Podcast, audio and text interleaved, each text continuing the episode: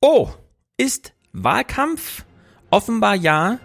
Alias Fernsehpodcast präsentiert von Maike, Moritz und Ulrich. Danke euch dreien.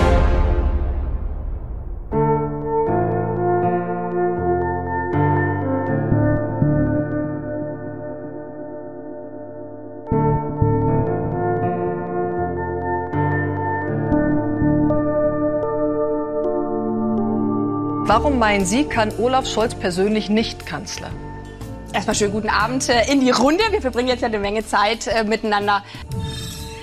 Das wäre ein schlechter Stil, wenn man so übereinander redet, dass man sagt, der, die kann irgendwie gar nichts, das gehört sich nicht. Wenn ein Hubschrauber, wenn irgendetwas bestellt wird, erleben wir bei den Sozialdemokraten, nein, vielleicht, machen wir doch nicht. Können Sie noch mal erklären, wie man das macht?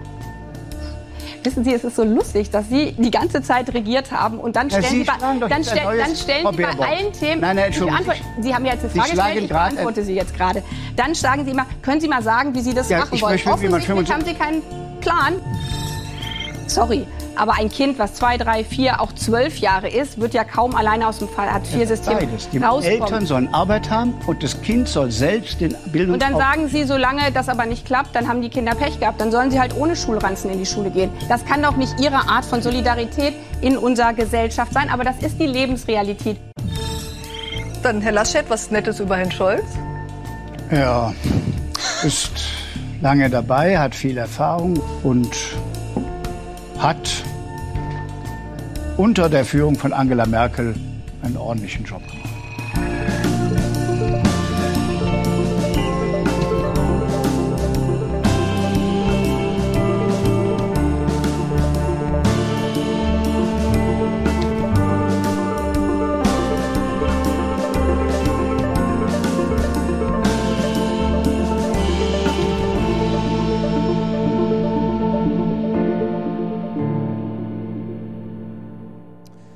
Mann, was ist hier los in dieser Berliner Republik? Äh, Mick ist hier Hallo. und wir klären hier heute ganz viele Fragen. Unter anderem ist mir aufgefallen, die Leute fragen nicht mehr, bist du schon geimpft, sondern die Frage ist jetzt, hast du schon gewählt? Hast du Ah. schon gewählt, Mick?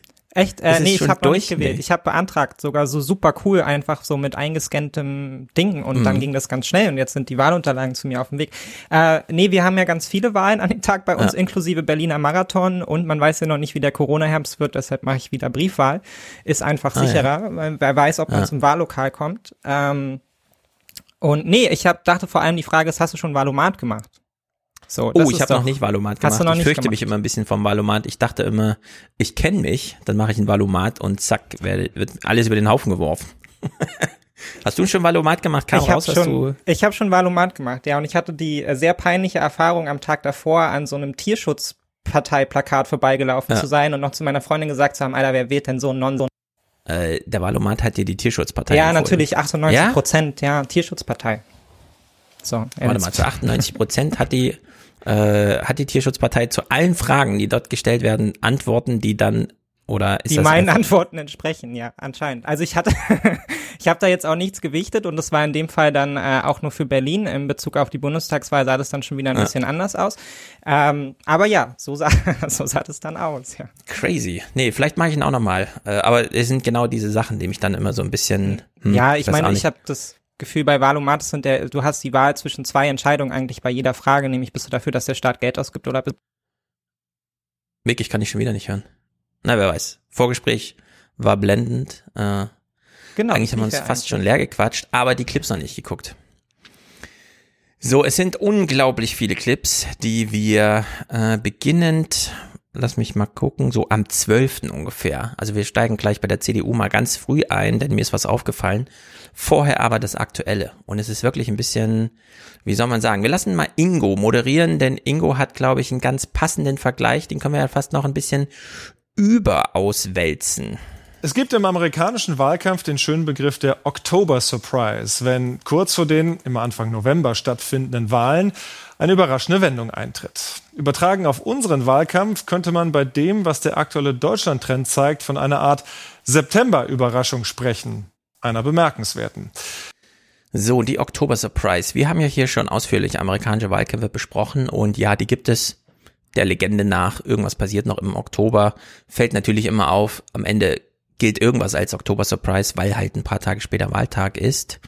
Mm, dass Ingo äh, hier so das amerikanische Pendant irgendwie ranholt, das finde ich ganz interessant, denn wir könnten ja ganz viel vergleichen, wie zum Beispiel die mediale Sucht nach Duellen, wo mhm. es eigentlich gar keine gibt. Selbst wenn man Trielle im Fernsehen abfeiert, sucht man händeringend das Duell. Das war so eine ja. Sache, die, glaube ich, ganz ja. auffällig war. Genau, das hat mir ja gerade auch schon mal kurz aufgefallen. Es ist tatsächlich, also ich finde, dieser komplette Wahlkampf ist ja eigentlich eine Studie, wie funktionieren Medien und wie nehmen sie Einfluss mhm. auf unsere Meinungsbildung. Und ja. da finde ich auch diesen Duellcharakter ganz, ganz, ganz krass, weil wir uns halt alle auch so ein Stück weit ähm, sowohl medial als, glaube ich, auch so in den politischen Bubbles darauf eingestellt hatten, auf diesen Zweikampf zwischen Schwarz-Grün. Mhm. Ähm, Self-fulfilling Prophecy-mäßig wurde das dann halt eben auch so aufgenommen und man hat sich halt wahnsinnig darauf konzentriert. Olaf Scholz ist hinten runtergefallen, weil man halt nicht in der Lage war, halt dann wirklich ja. mediales Triell zu machen, sondern halt man macht mediales Duell. Äh, man macht mediales Duell halt eben und äh, das Ergebnis dieses Runterfallens ist halt, dass er jetzt so gut dasteht, wenn man sich so sehr auf die beiden anderen möglichen Kandidaten eingeschossen hat, dass man sie eigentlich beide äh, beide kaputt gemacht ja. hat, auch ein Stück weit. Und jetzt ja. sehen wir ja die, die Umdrehung des Ganzen, nämlich dass Baerbock halt langsam äh, hinten runterfällt, weil man jetzt wieder auf dieses äh, klassische, vielleicht auch beliebtere Duell zwischen SPD und CDU gehen kann. Da funktionieren mhm. die alten Mechanismen noch besser. Und hier wieder so eine Volkspartei versus Volkspartei-Erzählung aufmachen kann, die so natürlich eigentlich nicht mehr zutrifft. Genau äh, in der Soziologie ist ganz interessant. Es gibt Interaktionssoziologie, die kümmert sich im Grunde um elementare Gespräche im Fahrstuhl, an irgendwelchen Theken, Tresen, wie auch immer, zufällige Begegnungen, Einstellungsgespräche, ähm, ich mache Schlussgespräche, ich will mich scheiden lassen Gespräche, willst du mich heiraten Gespräche. Und da hat man äh, eine interessante Feststellung gemacht, Menschen können eigentlich gar nicht so richtig triell zu viert. Ab sieben wird sowieso kompliziert, dann braucht man auch eine Organisation, da muss man schon das metamäßig explizieren und erstmal Regeln äh, bestimmen. Aber Interaktion zwischen zwei Leuten, äh, wenn da noch jemand in den Raum hinzutritt, dann wird's kompliziert. Nicht, weil es plötzlich ein Triell ist, sondern weil es plötzlich drei mhm. Duelle sind, die ablaufen gleichzeitig. Äh, und das sehen wir hier auch. Und so viel die Journalisten auch behaupten, sie hätten es hier mit einem Triell zu tun, und die dann sogar so verabschieden, es kommt, äh, äh, veranstalten, es kommen ja noch zwei am 12. und 19. an den Sonntagen jeweils, umso sehr hängen sie dann doch dem Duell nach und sortieren dann einfach die dritte Person aus. Wir hatten ganz lange Schwarz-Grün. ja, und so wie du es gesagt hast, äh, Scholz fand da nicht statt, war zu Scholzartig, zu schläfrig. Wir hören da auch gleich äh, Albrecht von Lucke und so äh, in diesen O-Tönen. Das ist wirklich super interessant, äh, wenn man so nachvollzieht, ja, wie es noch vor ein paar Wochen war. Äh, und dann äh, hat sich ein neues Duell ergeben im Triell nämlich Laschet Scholz, wer tritt hier eigentlich das Merkel-Erbe an? Und zack war Baerbock außen vor. Und die eigentliche Veränderung, die da drin war, und das ist auch wieder so eine amerikanische Anleihe, die ich jetzt mal mache, äh, im März 2020, äh, als Super Tuesday war, bei dem klar war, Joe Biden ist hier nominiert, weil South Carolina 50 Prozent Zuspruch und so weiter, und dann war irgendwie klar, die Partei, jetzt müssen sich alle hinter ihm versammeln. Äh, das war ja so ein Moment, äh, wo ich zum Beispiel noch im Talkradio gesagt habe, es ist eigentlich egal, ob jetzt Trump oder Biden gewählt wird. Es ist halt, ne, nachdem die Idee auf dem Tisch lag, mal Elizabeth Warren oder Sanders zu nehmen, ist es wieder zurückgefallen in diese alte Logik. Es kommt halt äh, die Partei der Milliardäre von der Wall Street und vom äh, von Hollywood tritt jetzt wieder an gegen die äh, Partei der Milliardäre aus dem Süden und dem Norden, industriellen und landwirtschaftlichen Sektor oder so. Ja. Und die Gefahr bestand ja auch so ein bisschen, dass man einfach sieht, ähm, ja, also wenn der progressive Teil, die Grünen da komplett rausfallen aus dem Duellcharakter und die SPD wieder reinkommt, ja, dann haben wir halt CDU oder SPD. Das ist den Alten sowieso egal, die gewählen dann einfach denjenigen, von dem sie glauben, dass er gewinnt. Deswegen oszillieren, das haben wir ja erst in Rheinland-Pfalz gesehen, dass die über 70-Jährigen absolute Mehrheiten verteilen zwischen Rot ja. und Grün, also ein absolutes Nullsummspiel, da gibt's keine dritte Partei. Das sehen wir wieder. Und jetzt als äh, weiteren Bogenschlag, mh, dann wurde ja Biden tatsächlich gewählt und nicht, wie viele erwartet haben, Trump. Und jetzt wird ja in Deutschland wahrscheinlich wirklich Olaf Scholz gewählt und nicht, wie viele dachten, es ist einfach die Fortsetzung äh, der CDU nur mit anderem Personal. Und äh, jetzt ist mir so ein bisschen unklar, äh, wenn ich jetzt in dem Podcast sage, ah, ist es halt Scholz statt Laschet, ist doch egal. Und dann stellt sich raus, wie bei beiden, nee, dann werden erstmal die Billionen auf den Tisch gelegt und so, ja. Was ist denn das dann eigentlich? Also kann man jetzt wieder Hoffnung haben, dass die SPD irgendwas macht oder nicht? Ja, das, das ist, ist, ja, das ist die große Frage da so, ne? Und auch das große Misstrauen, äh, glaube ich, auch bei mir und vielen anderen. Also mhm. wie weit vertraue ich der SPD, dass sie jetzt daraus wirklich eine neue Politik macht und inwieweit ist die SPD überhaupt selber darauf eingestellt? Ne? Also sie ist ja so ein ja. bisschen eigentlich in dem gleichen Mantra unterwegs, dass die CDU, ich komme darauf nachher nochmal äh, größer zu sprechen, weil es einer meiner mhm. wichtigen Talking Points ist, aber immer noch ja. in diesem Volksparteimodus. Ne? Es geht eigentlich sehr, sehr viel um das Regierens des Regierens Willens. So, ne? Und wenn man sich mhm. jetzt ähm, und ich meine, wir können halt auch ein bisschen die SPD dafür feiern, dass sie das irgendwie geschafft hat, aber wenn man sich das Programm anschaut, mit dem die SPD in die Wahl geht, nämlich so Sachen wie 12 Euro Mindestlohn, wo wir eigentlich ja. wissen, dass 12,63 Euro Mindestlohn schon nicht ausreichend ist nach 45 Arbeitsjahren, um irgendwie die Grundsicherung zu erreichen. Also die 12,63 sind gerade so ausreichend, ja, so, um ne? genau die Grundsicherung Aber 12 Euro ist halt einfach zu mau, ne? Und mit diesen ja. 12 Euro geht die SPD im Zweifelsfall jetzt halt wieder in die Verhandlungen und insofern, wir werden heute viele Probleme der CDU besprechen, was daraus mhm. einhergeht, wenn man halt eben nicht mehr Volks Volkspartei ist und sich ja. jetzt inhaltlich neu aufstellen muss. Aber die gelten in gewisser Weise alle auch für die SPD, auch wenn es ihr gerade gut geht. Das Zukunftsproblem ist nicht ausgeräumt. Da muss noch eine ganze Menge inhaltlich dann auch gearbeitet werden. Wo will mhm. man eigentlich hin mit seiner Politik? Und das Angebot, was man jetzt eigentlich gemacht hat, ist natürlich optimal, auch wenn man es vielleicht am Anfang gar nicht selber wusste, um die irgendwie alte CDU-Wähler einzusammeln. Aber es ist natürlich eigentlich unzureichend, um jetzt eine genau. progressive genau. linke Politik zu machen, die uns jetzt irgendwie begeistern würde. Deshalb ich verstehe auch den äh, ja, die Idee von den, von den Users oder das, das auf, diesen Aufbruchsgedanken, man feiert sich jetzt einfach mal dafür, dass es einem jetzt gerade gut geht als Partei, ja. aber an sich müssen alle damit einigermaßen enttäuscht sein und man muss jetzt auch noch ein bisschen zweifeln daran, was die SPD dann daraus ja. tatsächlich macht. Wir kommen ja dann nachher auch noch zu sprechen darauf, was jetzt ja. eventuelle rot-rot-grüne Konstellationen halt irgendwie anbelangt, so. Genau, wir kommen halt noch auf vieles zu sprechen, weil die Clips liegen da, aber ich will trotzdem noch so ein paar Fragen am Anfang aufwerfen. Die SPD äh, scheint gerade unglaublich geschlossen äh, und das glaube ich aber, dass nach der Wahl muss da ein bisschen was äh, miteinander besprochen werden. Denn man kann durchaus das Kalkül sehen, dass zum einen Esken, Novabo und äh, Kühnert gesagt haben, na gut, wir beißen jetzt in den sauren Apfel, lassen Scholz gewähren, er wird am Wahlkampf scheitern und danach besteht endlich die Chance, dass wir die SPD erstens in die Opposition führen und zweitens übernehmen. So, das ist ja die, dieses Modell von Sigmar Gabriel gewesen. Mach's doch, Martin Schulz. Ist, mhm. Wir können eh nicht gewinnen, dann scheiter du doch. Ja, dann ist er auch grandios gescheitert. Nur die Oppositionsarbeit und die Erneuerung blieb damals aus. Und äh, auf der anderen Seite haben wir jetzt Scholz, der es wahrscheinlich tatsächlich, und zwar über die Personalisierung, reißen kann, was ihn dann in so eine ähm, wie heißt er aus Sachsen-Anhalt, der CDU-Chef hier, Dingsterbums, der kürzlich hier auch seine Landtagswahl gewonnen hat. Weil? Äh, ja. Sag mal. Weil? Meinst du? Nee, nee, nee in, in Sachsen-Anhalt. Sachsen-Anhalt. Äh, äh, hier, der CDU, ach, ihr wisst schon. Ach, von der CDU. Der mit der AfD so viele Grabenkämpfe hatte und dann der Rundfunkbeitrag und so weiter. Hasselhoff. Ach so, Hasselhoff. Hasselhoff. Ja. Und der hat ja dann einen Wahlsieg eingefahren, wo klar war, er hat jetzt die Partei überrumpelt. Äh, sie muss ihm jetzt folgen, denn es ist sein Wahlsieg, es ist mit seinem Namen verbunden. So hatten wir es hier, also so hat er es gesagt und so haben wir es dann auch besprochen.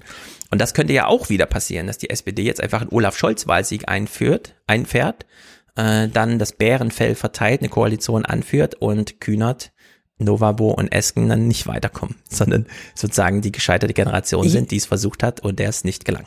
Ja, es ist, es ist insgesamt, es ist total ironisch, ne, weil man ja auch, also auch diese, diese Gegenkampagnen der CDU jetzt so Rote Socken 2 oder Deutscher Red Scare oder so, das ist ja was, mhm. was auch deshalb nicht funktioniert, weil sie Olaf Scholz aufgestellt haben, was ja am Anfang die Kritik daran war, dass sie Olaf, also woher die Hauptkritik ja. herkam, dass sie Olaf Scholz aufgestellt haben, weil er der lame weiter so Kandidat war, genau. weil er eben nicht für eine linke nach vorne gehende SPD steht, sondern halt eben das Merkel-Kalkül halt irgendwie weiter durchführt. Und jetzt können sie genau das als Argument anbringen, die progressiveren Linken gegenüber der CDU, um zu sagen, naja, aber guck mal hier mit Olaf Scholz, ich glaube wirklich, dass Olaf Scholz der linke Politiker ist irgendwie, der uns jetzt hier irgendwie in den Kommunismus führt. Na, mhm überlegt man nochmal neu. Und letztendlich ist aber ja genau das die, äh, dass die Sorge auch bei vielen Linken, dass es eben genau so tatsächlich ist. Nämlich, dass, es, dass die SPD das nicht will, sondern dass die SPD an sich halt Hauptsache regieren ja. ja, und die Programmatik muss man dann anderen überlassen genau. und die wird dann im Zweifelsfall bestimmt halt von den Koalitionspartnern. Ja, und deshalb Lindner. ist ja dieses Koalitionsspiel generell so, so, ja. so spannend. Ne? Was ist die SPD bereit dafür aufzugeben, wieder zu regieren? Ne? Was ist mhm. die,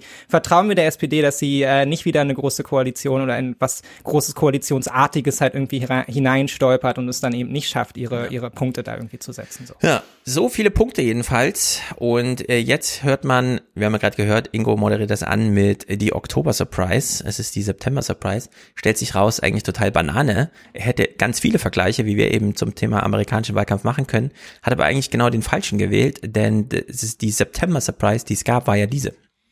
Erstmals seit 19 Jahren liegt im Politbarometer die SPD vor CDU, CSU.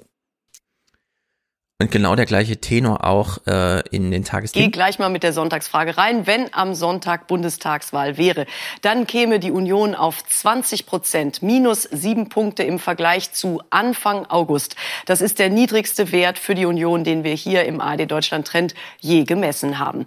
Die SPD 25 Prozent plus sieben Punkte im Vergleich zu Anfang August liegt an Platz eins. Das ist ihr seit viereinhalb Jahren nicht mehr gelungen. Da lag sie zum letzten Mal ganz knapp vor der Union. Die anderen Parteien nicht ganz so spektakulär.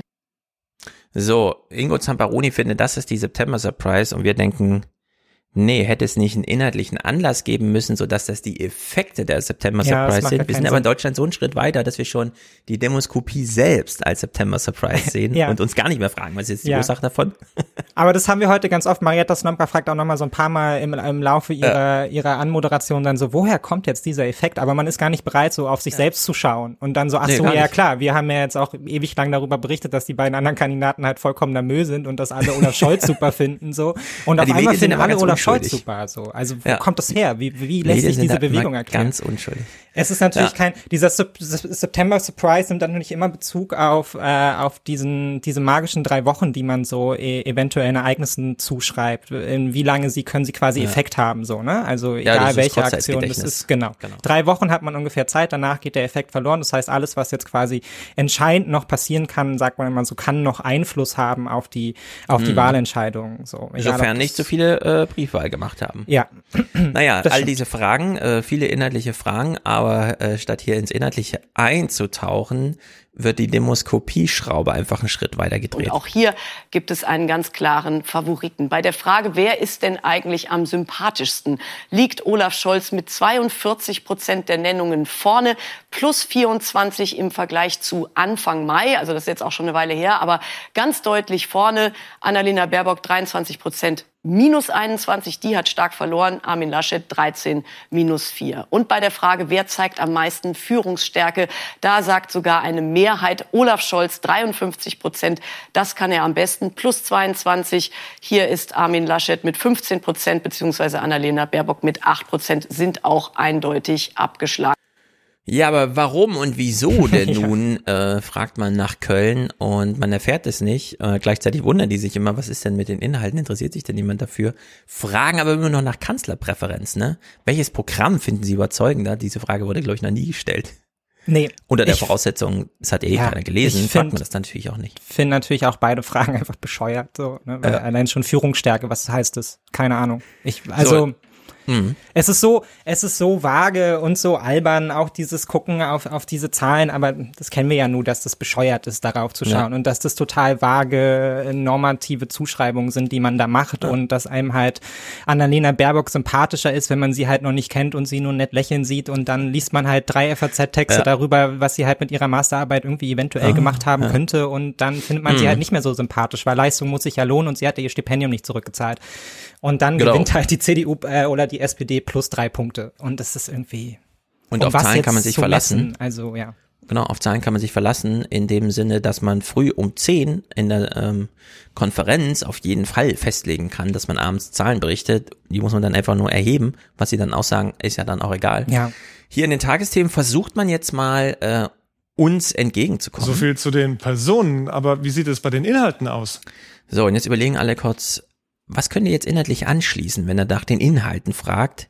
Stellt sich raus, einfach nur die nächste Meinungsumfrage. Wir haben im Mai zum letzten Mal nach den sogenannten Parteikompetenzen gefragt. Also welche Partei kann welches Thema oder welches politische Problem am besten lösen? Und da haben wir festgestellt, die SPD hat seit Mai in allen Themenfeldern dazu gewonnen an Kompetenz äh, aus Sicht der Bürger. Bla bla bla, minutenlange Berichterstattung dazu. Also die Frage nach den Inhalten ist die Frage nach, was würden denn die Bürger sagen, wenn man sie befragt, wie sie die Ja. Inhalte einschätzen bei den Parteien? Ja, Ja, man merkt ja schon in der Anmoderation, dass es irgendwie keinen Sinn macht. Also wie soll nee, die SPD nicht, ja. jetzt in der Zeit an Kompetenz dazugewonnen haben? So, ne? Also ähm, ja, es ist genau. halt immer nur insofern spannend, als dass man halt einen Einblick darin äh, darauf bekommt, ähm, wie äh, wie Menschen, wie Menschen die Politiker wahrnehmen und das ist ja, ist ja eine, trotzdem eine wichtige Währung. Ne? Also es ist jede mhm. Frage hier ist eigentlich, vertrauen Sie diesen Kandidaten? Trauen Sie ja. diesen Kandidaten was zu? Ja. Und das bleibt halt eben gerade auch für Parteien, die Volksparteien sein wollen, die absolut wichtigste Währung. Also ich kann das jetzt hier mal, ich mache das jetzt hier mal einfach schon mal größer, auch weil es mhm. einer meiner wichtigsten Talking Points mhm. irgendwie so ist. Ja? ja. Aber für die CDU ist es das, der entscheidendste Faktor ist das Vertrauen, weil die CDU in dem Sinne eigentlich sowas wie eine Antiprogrammpartei ist, im krassen Kontrast zu den Grünen. Bei den Grünen geht es nicht darum, ja, jetzt irgendwie Annalena Baerbock nach vorne ja. zu stellen, sondern die haben ja einen Plan, die haben ja ein Programm, die haben ein Ziel für Deutschland. Das kann man jetzt gut oder schlecht finden, mhm. aber die gehen mit dem Ziel daran, wir wollen was verändern, wir haben eine Vision. Und die CDU hatte nie eine Vision die wird sie auch so schnell nicht aufbauen. Ja? Die kommt aus dieser Idee von, wir sind in erster Linie mal eine integrative Partei, die so viele Strömungen wie möglich versucht, in sich irgendwie ja. aufzunehmen. Dafür muss man aber eben so unklar wie möglich sein, ja, damit nicht hinten rechts und links welche runterfallen. Ja, genau. Der berühmte äh, Spruch damals, ja, es gab niemanden geben rechts neben der CDU, das heißt, wir versuchen das Spektrum so weit wie möglich in diese Richtung auszuweiten irgendwie und das alles noch mit aufzunehmen. Das heißt, die CDU hat keine Programmatik so. Für die CDU mhm. ist das Vertrauen das Wichtigste, was man in sie investieren kann. Und es war ja auch über Jahrzehnte so, dass man gesagt hat, naja, Wirtschaftskompetenz, das traue ich am meisten der CDU zu. Unabhängig davon, ob das dann de facto so war. Das war nicht gemessen ja. an irgendwelchen Steuerzielen oder was haben sie mit der sozialen Marktwirtschaft vor, sondern es war einfach, ich traue diesen Personen halt irgendwie zu, dass sie schon Ahnung haben von Wirtschaft und dass sie schon richtige Politik machen können. Ja, aber man mhm. ist immer mit dieser, in Anspielung auf Olaf Scholz, man ist immer mit dieser Nothing Train gefahren. Eigentlich hat man kein politisches Programm es basiert alles ja. auf der Überzeugung, in diese Partei, dass sie so ein Land managen kann, verwalten kann.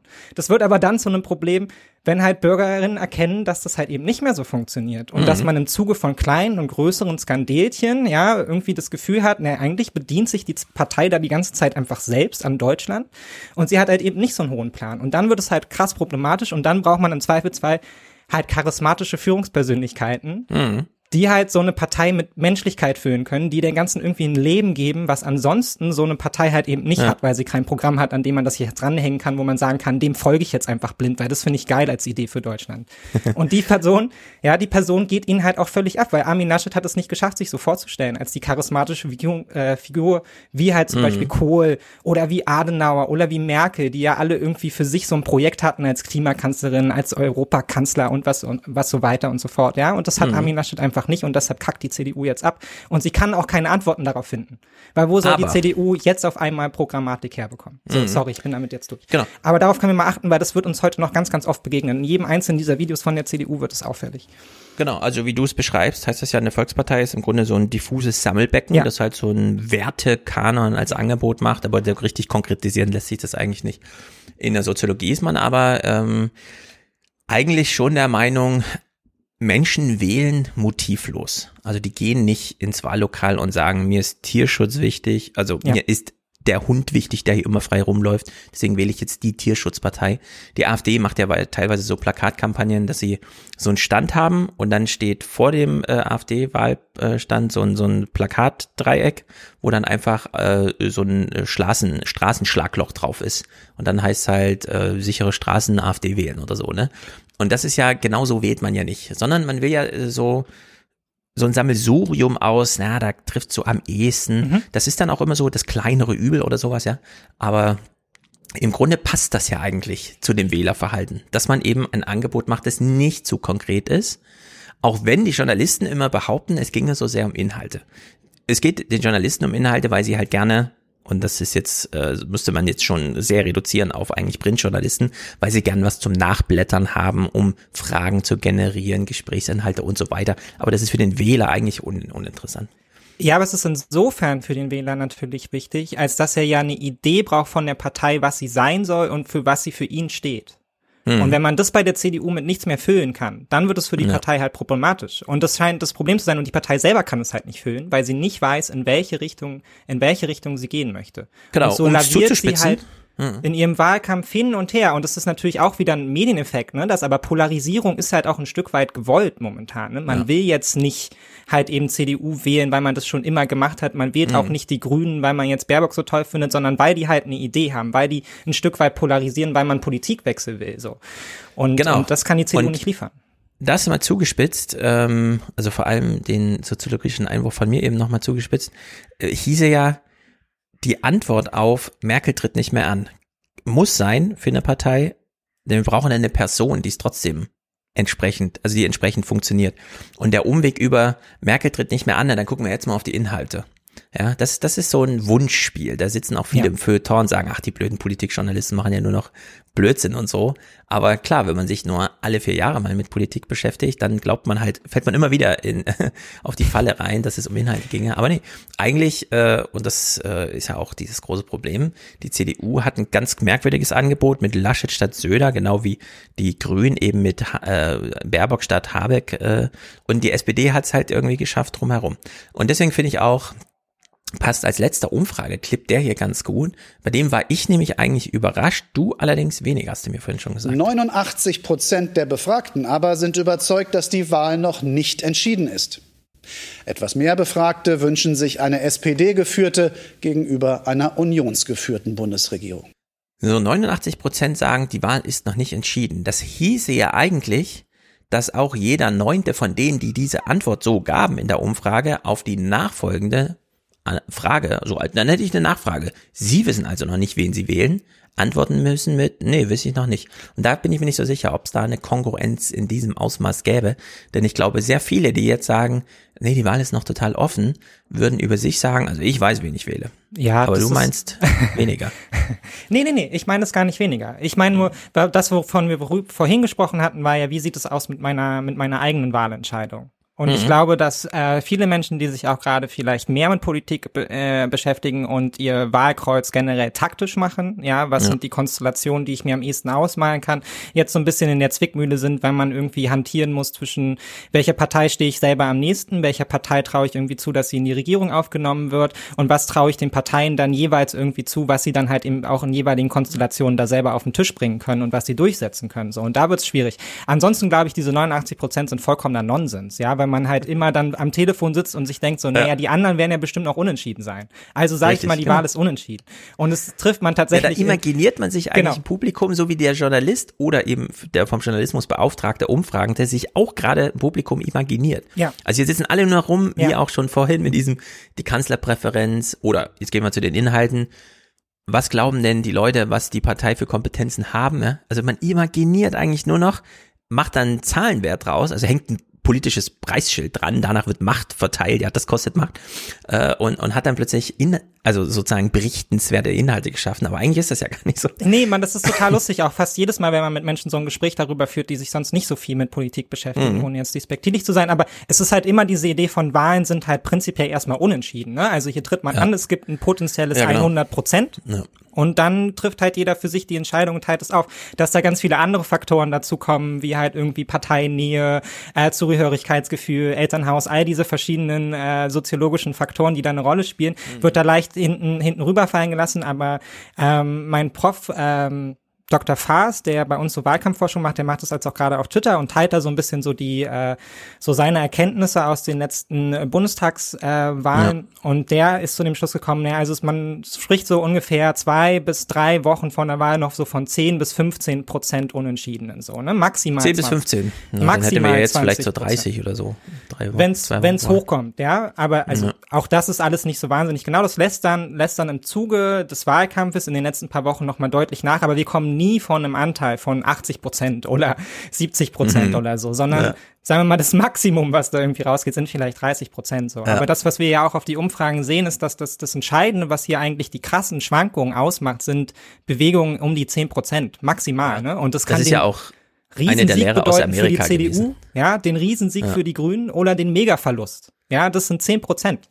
Genau, und um also diese zehn Prozent zu bewegen geht's letztendlich. Genau, ich finde es sehr besonders, dass wir hier, also ich meine, wir haben hier gerade zumindest demoskopisch, wie auch immer, das dann äh, aussagekräftig entsprechend ist, aber wir haben einen Shift von 15 Prozent gesehen oder 14, also CDU minus 7, SPD plus 7 seit Anfang August. Das ist unerhört für Deutschland. Ja. Wir kennen aus dem amerikanischen Wahlkampf und da ist es ja noch krasser, als so wie wir es jetzt gleich serviert bekommen von der CDU. Wenn ihr die wählt, dann ist das die Hölle selbst. Und wenn ihr die wählt, dann ist das der Sozialismus oder so. Und äh, da gab es ja überhaupt gar keine Veränderung, weder in der Wählerpräferenz noch in der, wie man sich selber, in welchem Lager man sich sieht, noch in der Zustimmung zur Arbeit des Präsidenten oder wie auch immer. Ja, das lief ja einfach so durch. Ja. Und da waren die Lager sozusagen klar. Und das ist ja eigentlich auch mit dieser Trägheit sind wir ja in Deutschland eigentlich auch ausgerastet. Außer, und das wäre dann wirklich zu fragen, ja, ist das letzte, was die äh, Wählerschaft noch bewegt, das Gefühl zu wissen, wer wird denn jetzt eigentlich nächster Kanzler? Also wer wird der Sieger, um sich an den dann dran zu hängen? Bei mir, und das war eines der ganz prägenden privaten Erlebnisse, wenn alte Menschen mir einfach sagen, nee, grün wähle ich nicht. Die können die können ja gar nicht Kanzler werden. Ich kann ja. ja nur eine Partei wählen, die auch Kanzler wird, sonst habe ich ja meine Stimme verschenkt. Ja, also dass man das Wahlsystem gar nicht richtig versteht. Äh, und deswegen, deswegen ja auch diese hohe Attraktivität der Kanzlerpräferenz, weil das einfach für so ein 70-plus-Publikum, und das meine ich jetzt ganz despektierlich, ich glaube, das es gibt da Klar, es gibt auch Desinteresse bei den Jungen, die interessieren sich dann aber gar nicht dafür. Bei Älteren scheint es so ein Semi-Interesse zu geben, dass man zumindest weiß, was ein Bundeskanzler ist. Und dann will man einen wählen. Ja, und dann wählt man nicht eine dritte Partei oder eine vierte oder gar eine fünfte. Ja, man äh, in der Politikwissenschaft nutzt man für so die 50er, 60er Jahre in Bezug auf Deutschland auf dieses Bild halt von der äh, desinteressierten ähm, mhm. Untertanenmentalität irgendwie, die noch ja, so ein Stück genau. weit übergeschwappt ist und ich glaube, das zeigt sich ein Stück weit bis heute. Man will ja. halt die Gewinnerpartei sein, man will halt irgendwie, also es sind total irrationale Dinge, die da zum Tragen kommen, aber ich glaube, mhm. an sich hast du recht, dass das viel damit zu tun hat, man möchte halt die Person pushen, die halt eh schon gepusht wird. Also man, ja. genauso wie man halt irgendwie der medialen Berichterstattung in den Tagesthemen halt einfach glaubt und wenn die sagen, der hat gewonnen das Duell und die hat verloren, dann glaubt man das halt, weil das sind ja die mhm. Experten mhm. und auch diese Sehnsucht nach Experten und nach, der hat ja einen Doktor und der weiß, also jeder kennt das von seinen Großeltern. So, ne? ja. ne? Der Herr Doktor hat mir auch erzählt, komm mal ja. das so irgendwie. Und dann hat das gleich ein ganz anderes Gewicht und ich glaube, das spielt da schon auch irgendwie, irgendwie eine Rolle, dass man dann halt eben gerade die Person pusht, die halt eben mhm. gewinnen kann und dass man natürlich auch vielleicht nochmal in einem stärkeren Maße ähm, als jetzt Menschen, die tagtäglich äh, konstant auf Twitter mit so Wage und äh, Ausrastern ja. vielleicht gerade die Jüngeren konfrontiert sind, dass man irgendwann nicht bei allem so mitgeht, ne? aber bei Älteren macht dann, dahinter lässt so ein Laschet Lachen vielleicht tatsächlich noch mal mehr. Ja, der wird dann auf so einer Genau so einer übergeordneten Ebene dann einfach eben genau das unsympathisch. Das ist einfach despektierlich. Das macht man halt nicht da lachen. Hm, Wieso? Und dann hat er genau. halt schon mal, dann ist er schon mal drei Schritte weiter, weiter weg irgendwie von dem, was man wählen würde. So. Da hören wir gleich einige von. Es sind über 30 Clips, die allein auf die CDU fallen. Aber es war ein unglaublich CDU-zentrierter Berichterstattungskram, der hier aufzuarbeiten ist. Vorher allerdings äh, als einziges kleines inhaltliches Ding Söder saß, wir gucken es nur äh, drei Sekunden. Söder hat ja diesen zentralen Satz in seinem Sommerinterview, das wir ansonsten hier ignorieren, weil Söder ist ja nicht der ganze Kandidat. Und wir interessieren uns ja auch nur, wer, wer gewinnt. Ja. Also wir hören diese drei Sekunden von Söder, die, glaube ich, wahnsinnig aufschlussreich, vielsagend, von uns auch schon in mehreren Podcasts durchexerziert sind. Aber er hat es dann wirklich mal gut auf den Punkt gebracht. Es ist so eine Art Erbschleicherei, die da versucht wird. So, Erbschleicherei. Und jetzt ist ja die Frage, äh, nicht wessen Erbe, das haben wir ja schon geklärt. Also diesen Modus, den Scholz da versucht, der jetzt gerade aufging, den haben wir hier im Podcast ja ausführlich geklärt. Aber inhaltlich, was für ein Erbe? Ja, wenn man jetzt in Merkels Fußstapfen tritt, was für ein Erbe tritt man dann eigentlich an? Einfach nur, alte Wähler in Deutschland wollen sie beruhigt werden. Ja, das zweitälteste Land der Welt möchte keine Aufregung mehr, bevor es dann äh, so mit der Lebenserwartung zu Ende geht. Das ist ja mathematisch durchaus eine beträchtliche Masse, die da darüber Schwung in den Politiken, also Schwung in Anführungszeichen, Schwungmasse, träge Schwungmasse, äh, die darüber Bewegung bringt. Und äh, inhaltlich, und das muss man echt mal so sagen, ja, es fand unheimlich, also ihr wisst ja alle, was in dem letzten Monat inhaltlich in der Welt stattfand. Afghanistan, in neue Abtreibungsgesetze in Amerika, überhaupt das, was ist mit dem Geld, und so, ja, in Südeuropa gar nicht drüber reden, äh, was da an Wäldern vernichtet wurde und überhaupt, äh, der Brocken wird jetzt irgendwie neu aufgeforstet, weil da auch alles tot ist. Abgekoppelt davon war die politische Berichterstattung über den Wahlkampf. Also es war immer zwei Themenblöcke. In Deutschland äh, desintegriert man ja sowieso schön Moderation, Bericht, Wahlkampf abgehakt. Jetzt kommen wir mal zu den Inhalten. Oder wenn ein Thema sich mal vorweg, äh, dann war das irgendwie, na gut, dann machen wir jetzt zehn Minuten Afghanistan-Berichterstattung und kommen jetzt zum Wahlkampf. Ja, dass das alles miteinander zu tun hat. Und jede äh, Haltung als findet ja nicht Kommentar statt in kennzeichnet. Deutschland. Das ist wichtig. Genau, alles muss kommentiert werden, ansonsten darf man nichts mehr sagen. Es so, gibt's gleich wieder Hassbriefe und so, Genau. wenn man sich nicht rausreden kann mit, das war aber die Meinung von, haben wir doch ausdrücklich dazu gesagt. So, und äh, das Einzige, wo ihr mal Inhalte im Sinne von, welche Erbschleicherei, was für eine Erbschleicherei, ist ausgerechnet Gabor Steingart gewesen, der das bei Illner, und es sind jetzt die ganz wenigen Ausschnitte, wo es mal darum geht, was eigentlich Merkels Leistung ist in dieser Gesellschaft, in der so viel Geld vorhanden ist, aber es nicht die richtigen haben oder nicht die falschen haben dürfen, je nachdem. Ne? Und da hören wir hier mal 43 Sekunden Gabor Steingart. Mir sind beide Rauten eigentlich zu wenig. Nach 16 Jahren Also beide Rauten der Erbschleicher, Laschet und Scholz. Die haben ja beide mit der Raute und so weiter ihre Schabernacks getrieben. 16 Jahren, die im Übrigen einen, einen relativen Abstieg Deutschlands gebracht haben. Ja, relativ zu den anderen großen Wirtschaftsmächten. Und auch die Vermögensposition der kleinen Leute, hat sich eben nicht verbessert. Äh, Das Prekariat ist entstanden, der, der Niedriglohnsektor und so weiter. Ich verstehe auch äh, das Mietenthema. Da sind Dinge äh, ganz schief auf die schiefe Bahn geraten in Deutschland. Und die Gründe muss man besprechen im Wahlkampf. Und dann muss einer sagen, wie will ich es abschalten? Will ich enteignen oder will ich mehr Wohnungsbau zum Beispiel? Wäre ja auch eine Alternative äh, zu hohen Mieten. Vielleicht stimmt ja mit der Marktwirtschaft nicht. Das Wir heißt, ordnen und fangen mit den Steuern an. Und da macht ausgerechnet die FDP einen Granatenvorschlag, nämlich sie möchte die Steuern senken. So, Ilna unterbricht ihn ja leider. Ich hätte Gabor Steingart hier einfach mal reden lassen. Äh, irgendwie Merkel hat das Prekariat erfunden. Der Die darf bald nicht Leute- mehr auf sein eigenes Boot zurück, wenn der solche Sachen erzählt. Äh, Genau, äh, arme Leute kommen ja gar nicht weiter und so fort. Und es ging aber wirklich nur die 43 Sekunden. Die dann anschließenden 56 Sekunden wurde alles schon wieder äh, sozusagen vom Kopf auf die Füße gestellt oder andersrum. Wenn das alles helfen würde, also wir deckeln die Mieten und wir verstaatlichen und Also wenn das alles helfen würde, was jenseits der beiden Erbschleicher, die einfach nur Merkel nachmachen wollen, auf grüner und linker Seite gefordert wäre. Wir rasieren oberhalb von 150.000 die Leute einfach mal so richtig und machen richtig mal Tabula rasa bei den Reichen und bei den Immobilienbesitzern. Das würde dem Land, und das ist auch ein Teil der Antwort, nichts nützen. Es nichts, wir müssen eine Aufwärtsmobilität entwickeln. Wir müssen Kräfte entfalten, wo Leute Bock haben, auch reich werden zu wollen. Äh, wo Leute Lust haben, ein Risiko einzugehen und dann verdient man vielleicht auch mal 300.000 der, der Selbstständige. Aber ich kenne auch Selbstständige, das wissen Sie auch, Frau Jetzt Esken, machen, dann geht's jetzt mal machen wir schief. den Mindestlöhner mal keinen Bock aufs, aufs Reichwerden. Ja, okay. Da, pass auf, Also, Sie können das immer, Sie können das Nein. immer sozusagen polemisch sagen. Jetzt redet Ja, der, es ich rede nicht für die Mindestlöhner, ich rede dafür, dass dieses sagen, dass Land, die da oben dass dieses Land wollen. nicht ein Mehr an Staat braucht. Nach der Übergriffigkeit in dieser Pandemie Mhm. und danach hat sich was entwickelt. Ich glaube, wir brauchen im Moment ein weniger Staat, ein Stück mehr Freiheit.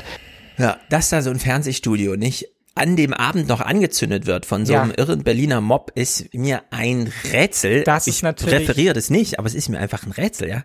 Denn man muss sich mal überlegen, Gabor Steingart beginnt seinen kleinen Einwurf mit, mir sind die beiden Rauten zu wenig.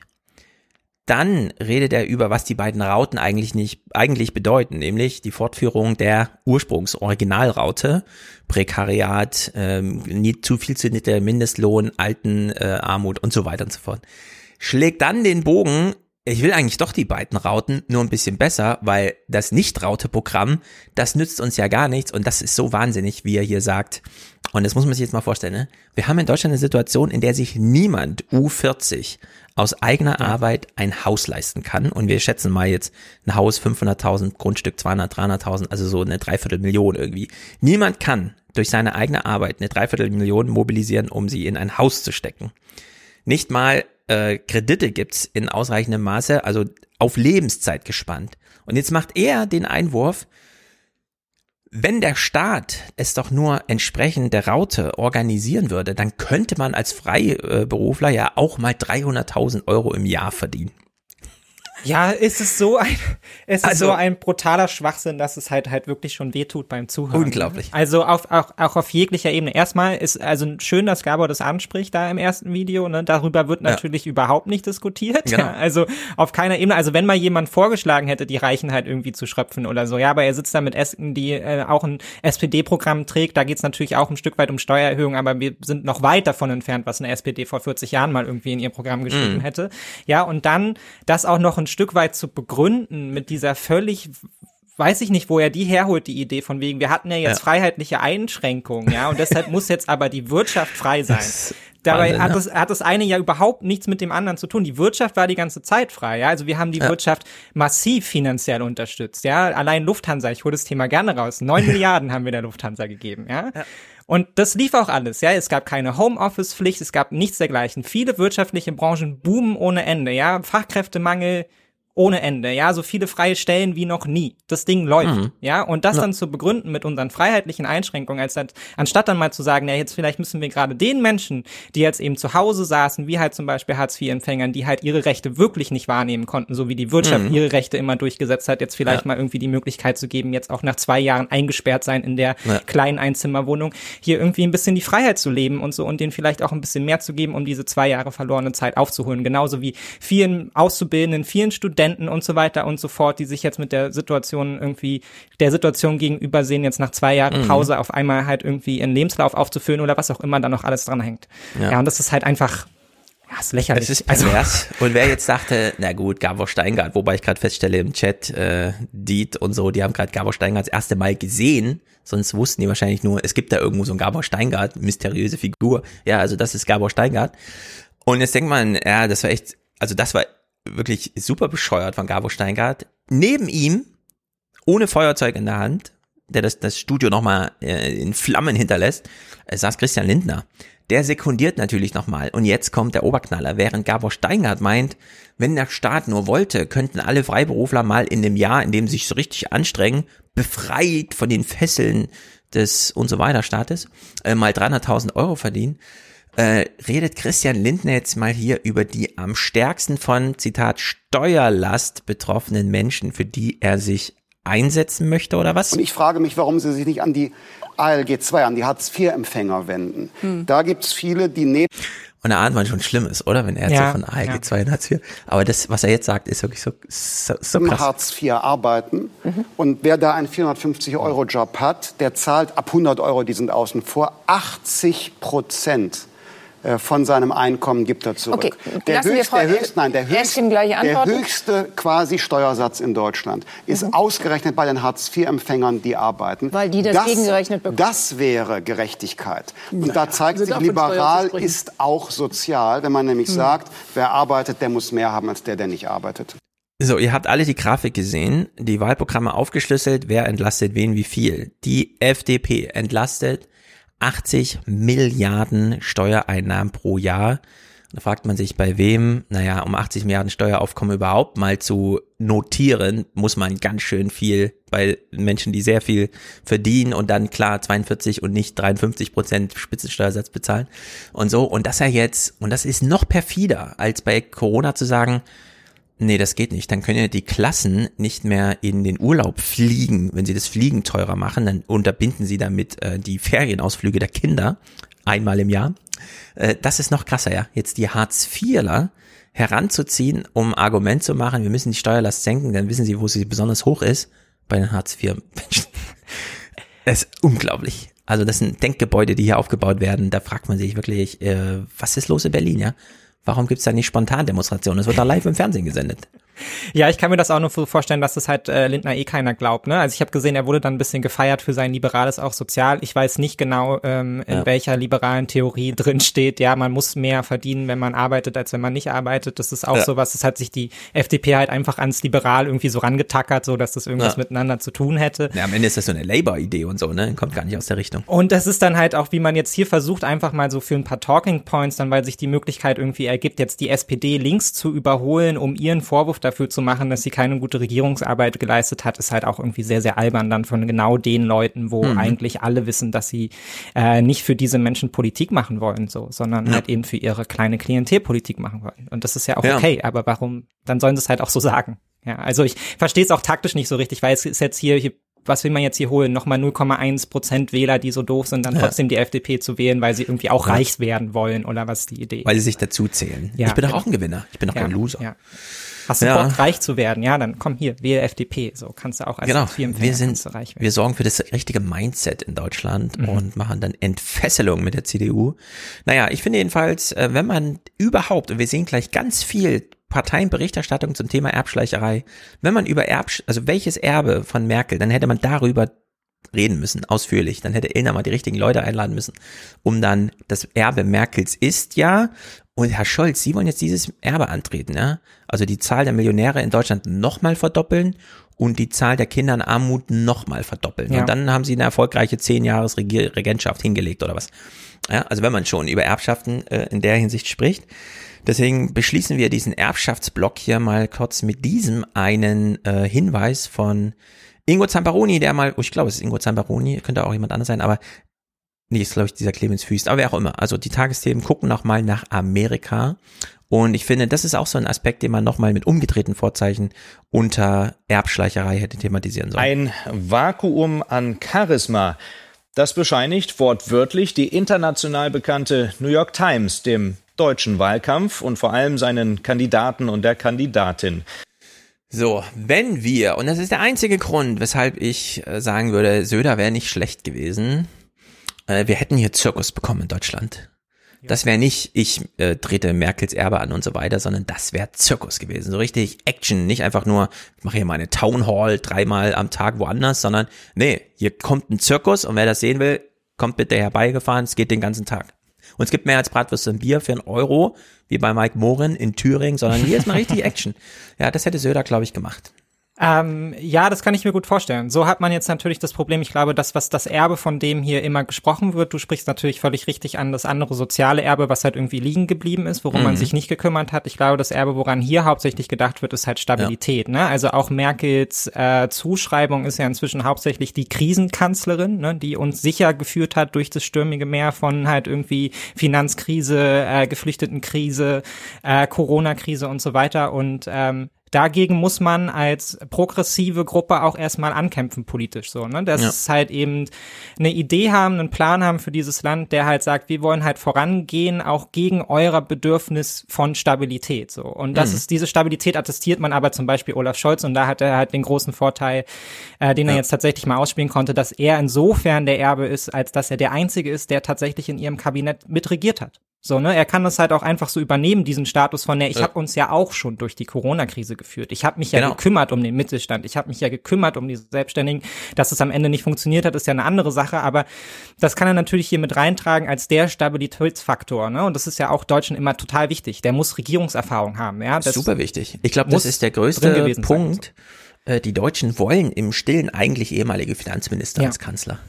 Äh, das ist bei Söder so, ja, bayerischer Ministerpräsident, nachdem er dort Finanzminister war. Das ist hier wieder so. Albrecht von Lucke wird nachher in dem einen Clip sagen, und es ist vielleicht einer der besten Sprüche überhaupt. Äh, Olaf Scholz Schwäche galt plötzlich als Seriosität. Ja, ja. Oh, und das trifft irgendwie so auf den Punkt. Ne? Damit ist er so drin in diesem, das Erbe, das Erbe Merkels besteht darin, geruhsam, bedächtig, äh, orakelmäßig nicht zu viel zu sagen, äh, niemals Panik aufkommen zu lassen. Krisenmanagement. Ja, ja als so, hättest du so ein deutsches Publikum, das so sagt, bist schon geimpft? Nee, nee, nee, nee, nee. Willst du mal eine politische Idee hören, die richtig krass ist? Nee, nee, nee, nee, nee, nee ich habe Angst, ja, ich habe Angst, Angst, Angst. Lass mich mit der Impfung in Ruhe, lass mich mit politischen Ideen in Ruhe. Ja, das ist eigentlich immer noch so eine Welt, in der man am liebsten nicht über Politik sprechen möchte. Ne? Man macht Oder Politik halt alle vier genau. Jahre, da geht man mal ja. wählen und ansonsten will ich mit dem Thema auch nicht wählen. belästigt. Genau. Muss, will ich damit auch nicht belästigt werden. Und Olaf Scholz hat mich am wenigsten belästigt, deshalb wähle ich jetzt ja. Olaf Scholz.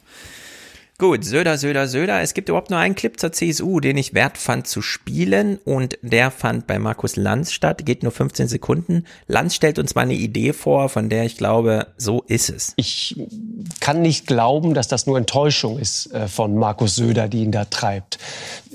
Meine These würde so gehen, ähm, wenn er jetzt dafür sorgt, dass Armin Laschet nicht Kanzler wird, dann ist er in vier Jahren der gottgegebene nächste Kanzlerkandidat. Auf den Punkt, würde ich sagen. Ja, ja. Das Söder will, dass Laschet verliert, um dann selber aus der Asche der Opposition heraus zu sagen, jetzt übernehme, jetzt machen wir es mal richtig. Ja, ich finde das total spannend, weil, weil Söder kann natürlich auf der anderen Seite auch nicht wollen, dass die CDU jetzt so sehr an Vertrauen verliert, dass man ja. ihr danach gar nichts mehr zutraut. Ne? Also er muss da auch handhaben zwischen, naja, Armin Laschet ist der falsche Kandidat und der hat verkackt, aber wir sind trotzdem schon die richtige Partei. Ne? Er hat auch immer noch das Problem, dass er halt ein CSU-Mann ist, der dann fürs Bundesgebiet halt irgendwie antreten müsste und so. Plus natürlich, dass er halt irgendwie seinen Sexappeal über vier Jahre erstmal halten muss. Ne? Der wird ja auch nicht jünger, also, vielleicht wird er auch langsamer im Kopf, man weiß es ja nicht. Ähm, Viele, du kennst ja noch, viele spannende Fragen. Ja, du ja, hast ja noch die Angst von Wolfgang Schäuble im Ohr. Wenn Söder es jetzt macht, ist die CDU Geschichte. Ja. Und denk mal vier Jahre voraus. Also da spielt Wolfgang Schäuble, glaube ich, keine große Rolle mehr. Da ist er Stimmt, weg. Das glaube ich auch. Es ist halt, das äh, ist halt eh, na klar, am Ende bleibt kaum jemand anders übrig. Ne? Ja, also wer bleibt in der CDU ist nicht zu erwarten. Charismatischer Persönlichkeit noch übrig. Ähm, SPD droht im Zweifelsfall, ja. je nachdem, wie sie das jetzt managt, über die Bühne bekommt, diese Wahl eine ganz ähnliche Entwicklung. Ne? Je nachdem, hm. wie da die Koalitionsausrichtungen äh, ausgehen oder so. Es kann auch mal ganz schnell sein, dass der, der ganze Vorstand dann doch eben von der Basis weggewählt wird, weil man halt irgendwie doch nicht so begeistert war davon. Genau. Und ähm, Nachwuchsarbeit ist kompliziert also medial, die dann zu präsentieren. Du kannst ja. jetzt nicht Carsten Linnemann oder sowas als Kanzlerkandidat nee, entfernen. Kannst halt einfach nicht. Du brauchst, du musst diese Leute halt eben, du musst diese Leute halt eben aufbauen oder sie bauen sich ja. halt selber auf. Und dafür hat die CSU äh, traditionell die besten Chancen, weil natürlich Söder der große Mann in Bayern ist, der da ein starkes Bundesland hinter sich hat und so, während Laschet natürlich auch da das Problem hat von NRW im Bundesland, was eigentlich seit 50 Jahren, also kein, wer jetzt hier kein NRWler zu näher treten, aber es läuft einfach nicht so. Ne? Auch also, bei der CSU kommt es auf Söder an, denn Dobrindt und Scheuer, mit denen ist auch kein Staat mehr zu machen. Ne?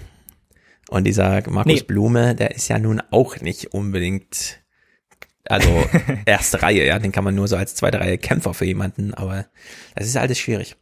Gut. Ja, wir CSU. wählen jetzt ein Stück weit halt mhm. einfach nur die, also so ein bisschen so Platzhalter. Weil klar ist, nach dieser genau. Bundestagswahl muss die aus, also wie wir das Mantra bei der SPD immer wieder wiederholen, aber diese Neuausrichtungen bei den alten Volksparteien müssen einfach kommen. Sie müssen sich darauf einstellen, hm. wie die neuen Wählerverteilungen aussehen. Sie müssen sich damit auseinandersetzen, dass potenziell alles zwischen 15 und vielleicht 25 Prozent halt irgendwie möglich ist und so, wenn sie regieren ja. wollen. Dann brauchen sie charismatische Führungspersonen und die ist dann die Frage, wer da halt eben nach oben, nach oben reift dann so, ne? Wer es hm. irgendwie schafft, da ähm, als, weiß ich nicht, Deutschlands liebster Schwiegersohn Sohn oder Schwiegertochter ist dann halt irgendwie zu packen. Ja. So, CSU abgeschlossen. Äh, bei den Grünen, erstaunlicherweise, gab es auch eine Eigenclip. Äh, die Grünen finden so in Reportage-Magazinartigen Nö. Thematisierung überhaupt nicht mehr statt. Das ist ganz erstaunlich. Keine Wahlkampfberichterstattung, irgendwas, obwohl die hier so eine große Townhall-Tour irgendwie mit ihrer auch der nicht sehr kleinen Bühne und so weiter. Aber Grünen finden kaum statt. Äh, trotzdem gucken wir einen Clip. Cem Özdemir ist genervt bei Anne Will, das ist so gegen Ende der Sendung, dass Klima nur so als Kulisse in den Wahlkampf gebracht wird und man eigentlich bei manchen Wählern gegen Windmühlen kämpft. Und das kam mir sehr, sehr, sehr bekannt vor. Herr Özdemir, war die Flut nicht die spitzenmäßige Vorlage für die Grünen? Oder anders gefragt, Hätte warum ist müssen, Ihre ja. Partei nicht in der Lage, eine Kanzlerkandidatur professionell und fehlerfrei durchzuziehen?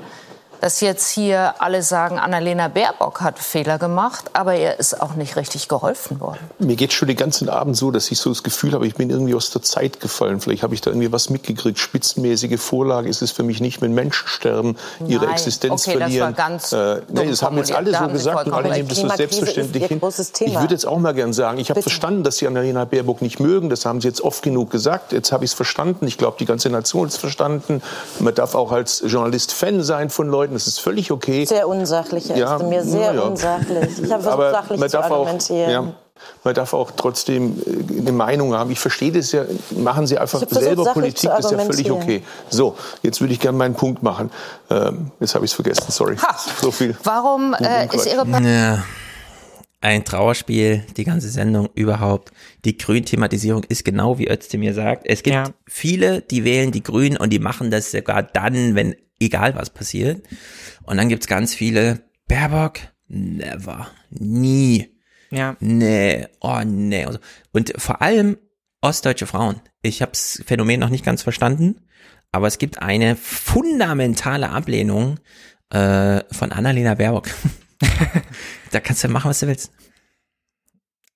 Ja, ich tue mich auch ganz, ganz schwer damit, jetzt dazu irgendwie noch, äh, noch was Positives zu finden. Ich ja. finde die Art und Weise, wie medial mit den Grünen umgegangen wurde, finde ich auch weiterhin unfair. Also bei allem, bei aller Härte und aller Kritik. Aber das ist halt eben auch die Folge, wenn man da halt so ein Zweierduell halt eben aufbaut, wenn man äh, den Persönlichkeiten vielleicht auch nicht den Raum gibt zu wirken, sondern wir haben das bei ja. Laschet nachher auch noch, wenn man erstmal in so einen Flow kommt von jeder Bericht schließt nur an den nächsten Bericht an, wie scheiße läuft ja. halt irgendwie. Und genau in diese Fall ist man hier halt getappt. Man kennt das auch so ein bisschen aus den amerikanischen Wahlkämpfen, dass tatsächlich kommen wir da später auch nochmal darauf zurück, dass hier doch viel amerikanisiert wird, ja. Ähm, das Momentum gegen verloren. Genau. Und dann nutzt man das halt und spielt das halt immer weiter aus. Und für die Grünen ist es insofern halt einfach bitter. Ich beharre trotzdem darauf, dass wenn die Grünen ihr Ergebnis verdoppeln auf 16 Prozent und wenn sie diese 16 Prozent halten und zur nächsten Bundestagswahl wieder 4 Prozent, wieder ja. 5 Prozent holen, dann ist es für sie trotzdem ein Gewinn und man muss sich damit auseinandersetzen als junger progressiver Wähler, dass es sehr, sehr, sehr schwer ist, die alten äh, Wählergruppen zu animieren, auch zu den Grünen zu gehen, dass es da immer Dinge geben wird, die ihnen negativ aufstoßen und dass auch viele diese einfachen Ausreden nutzen werden, um halt mit einer weiter so Politik halt eben voranzukommen. Ja. Ähm, das ist bitter, aber das ist dann halt einfach so. Ja, die Mehrheit genau. ist halt momentan dann nicht da für 30 Prozent Grüne und eine grün geführte Regierung. So sieht's dann halt eben nun mal aus. So, genau, sie haben nicht gerade einen demoskopischen Vorteil, aber einen demografischen und ja. der zahlt sich aber das sehr genau. langsam aus. Auf der anderen Seite, es ist leider wirklich die Bundestagswahl, die die Klimafrage und die demografische Frage so ein bisschen entscheidet. Die Boomer gehen jetzt in Rente und das Klima muss halt jetzt in den nächsten vier Jahren irgendwie nennenswert verändert werden. Ähm, man muss aber den äh, jungen Menschen immer wieder sagen, also vor allem den grünen Sympathisanten, Deutschland ist größer als du glaubst und älter als du glaubst. Also ja. diese kleinen Raumgewinne von der kleinsten Oppositionspartei im Bundestag dann wirklich mal nennenswert, vielleicht Zünglein an der Waage zu sein und da was mitzuentscheiden, ist einfach ein großer Sprung.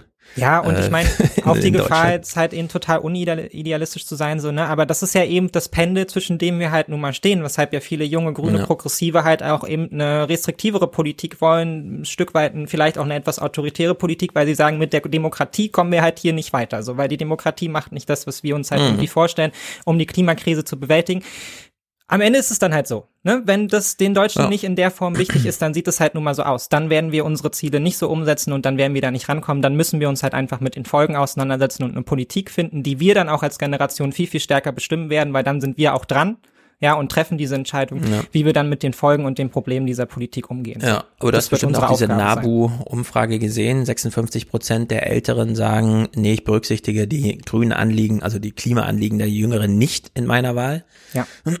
Also diese Luisa Neubauer äh, Sache, die ich ja super fand, dass man einfach die Jungen motiviert, mal mit den eigenen Älteren in der Familie zu sprechen. Also nicht so auf Twitter, sondern dass man wirklich mal zu Weihnachten sich die Oma zur Brust nimmt und sagt, hör mal zu, äh, darum geht's hier bei dieser Wahl. Es geht nicht darum, einen Kanzler zu wählen, sondern es muss Klima gerettet werden, aber geht wahrscheinlich nicht so ganz aus.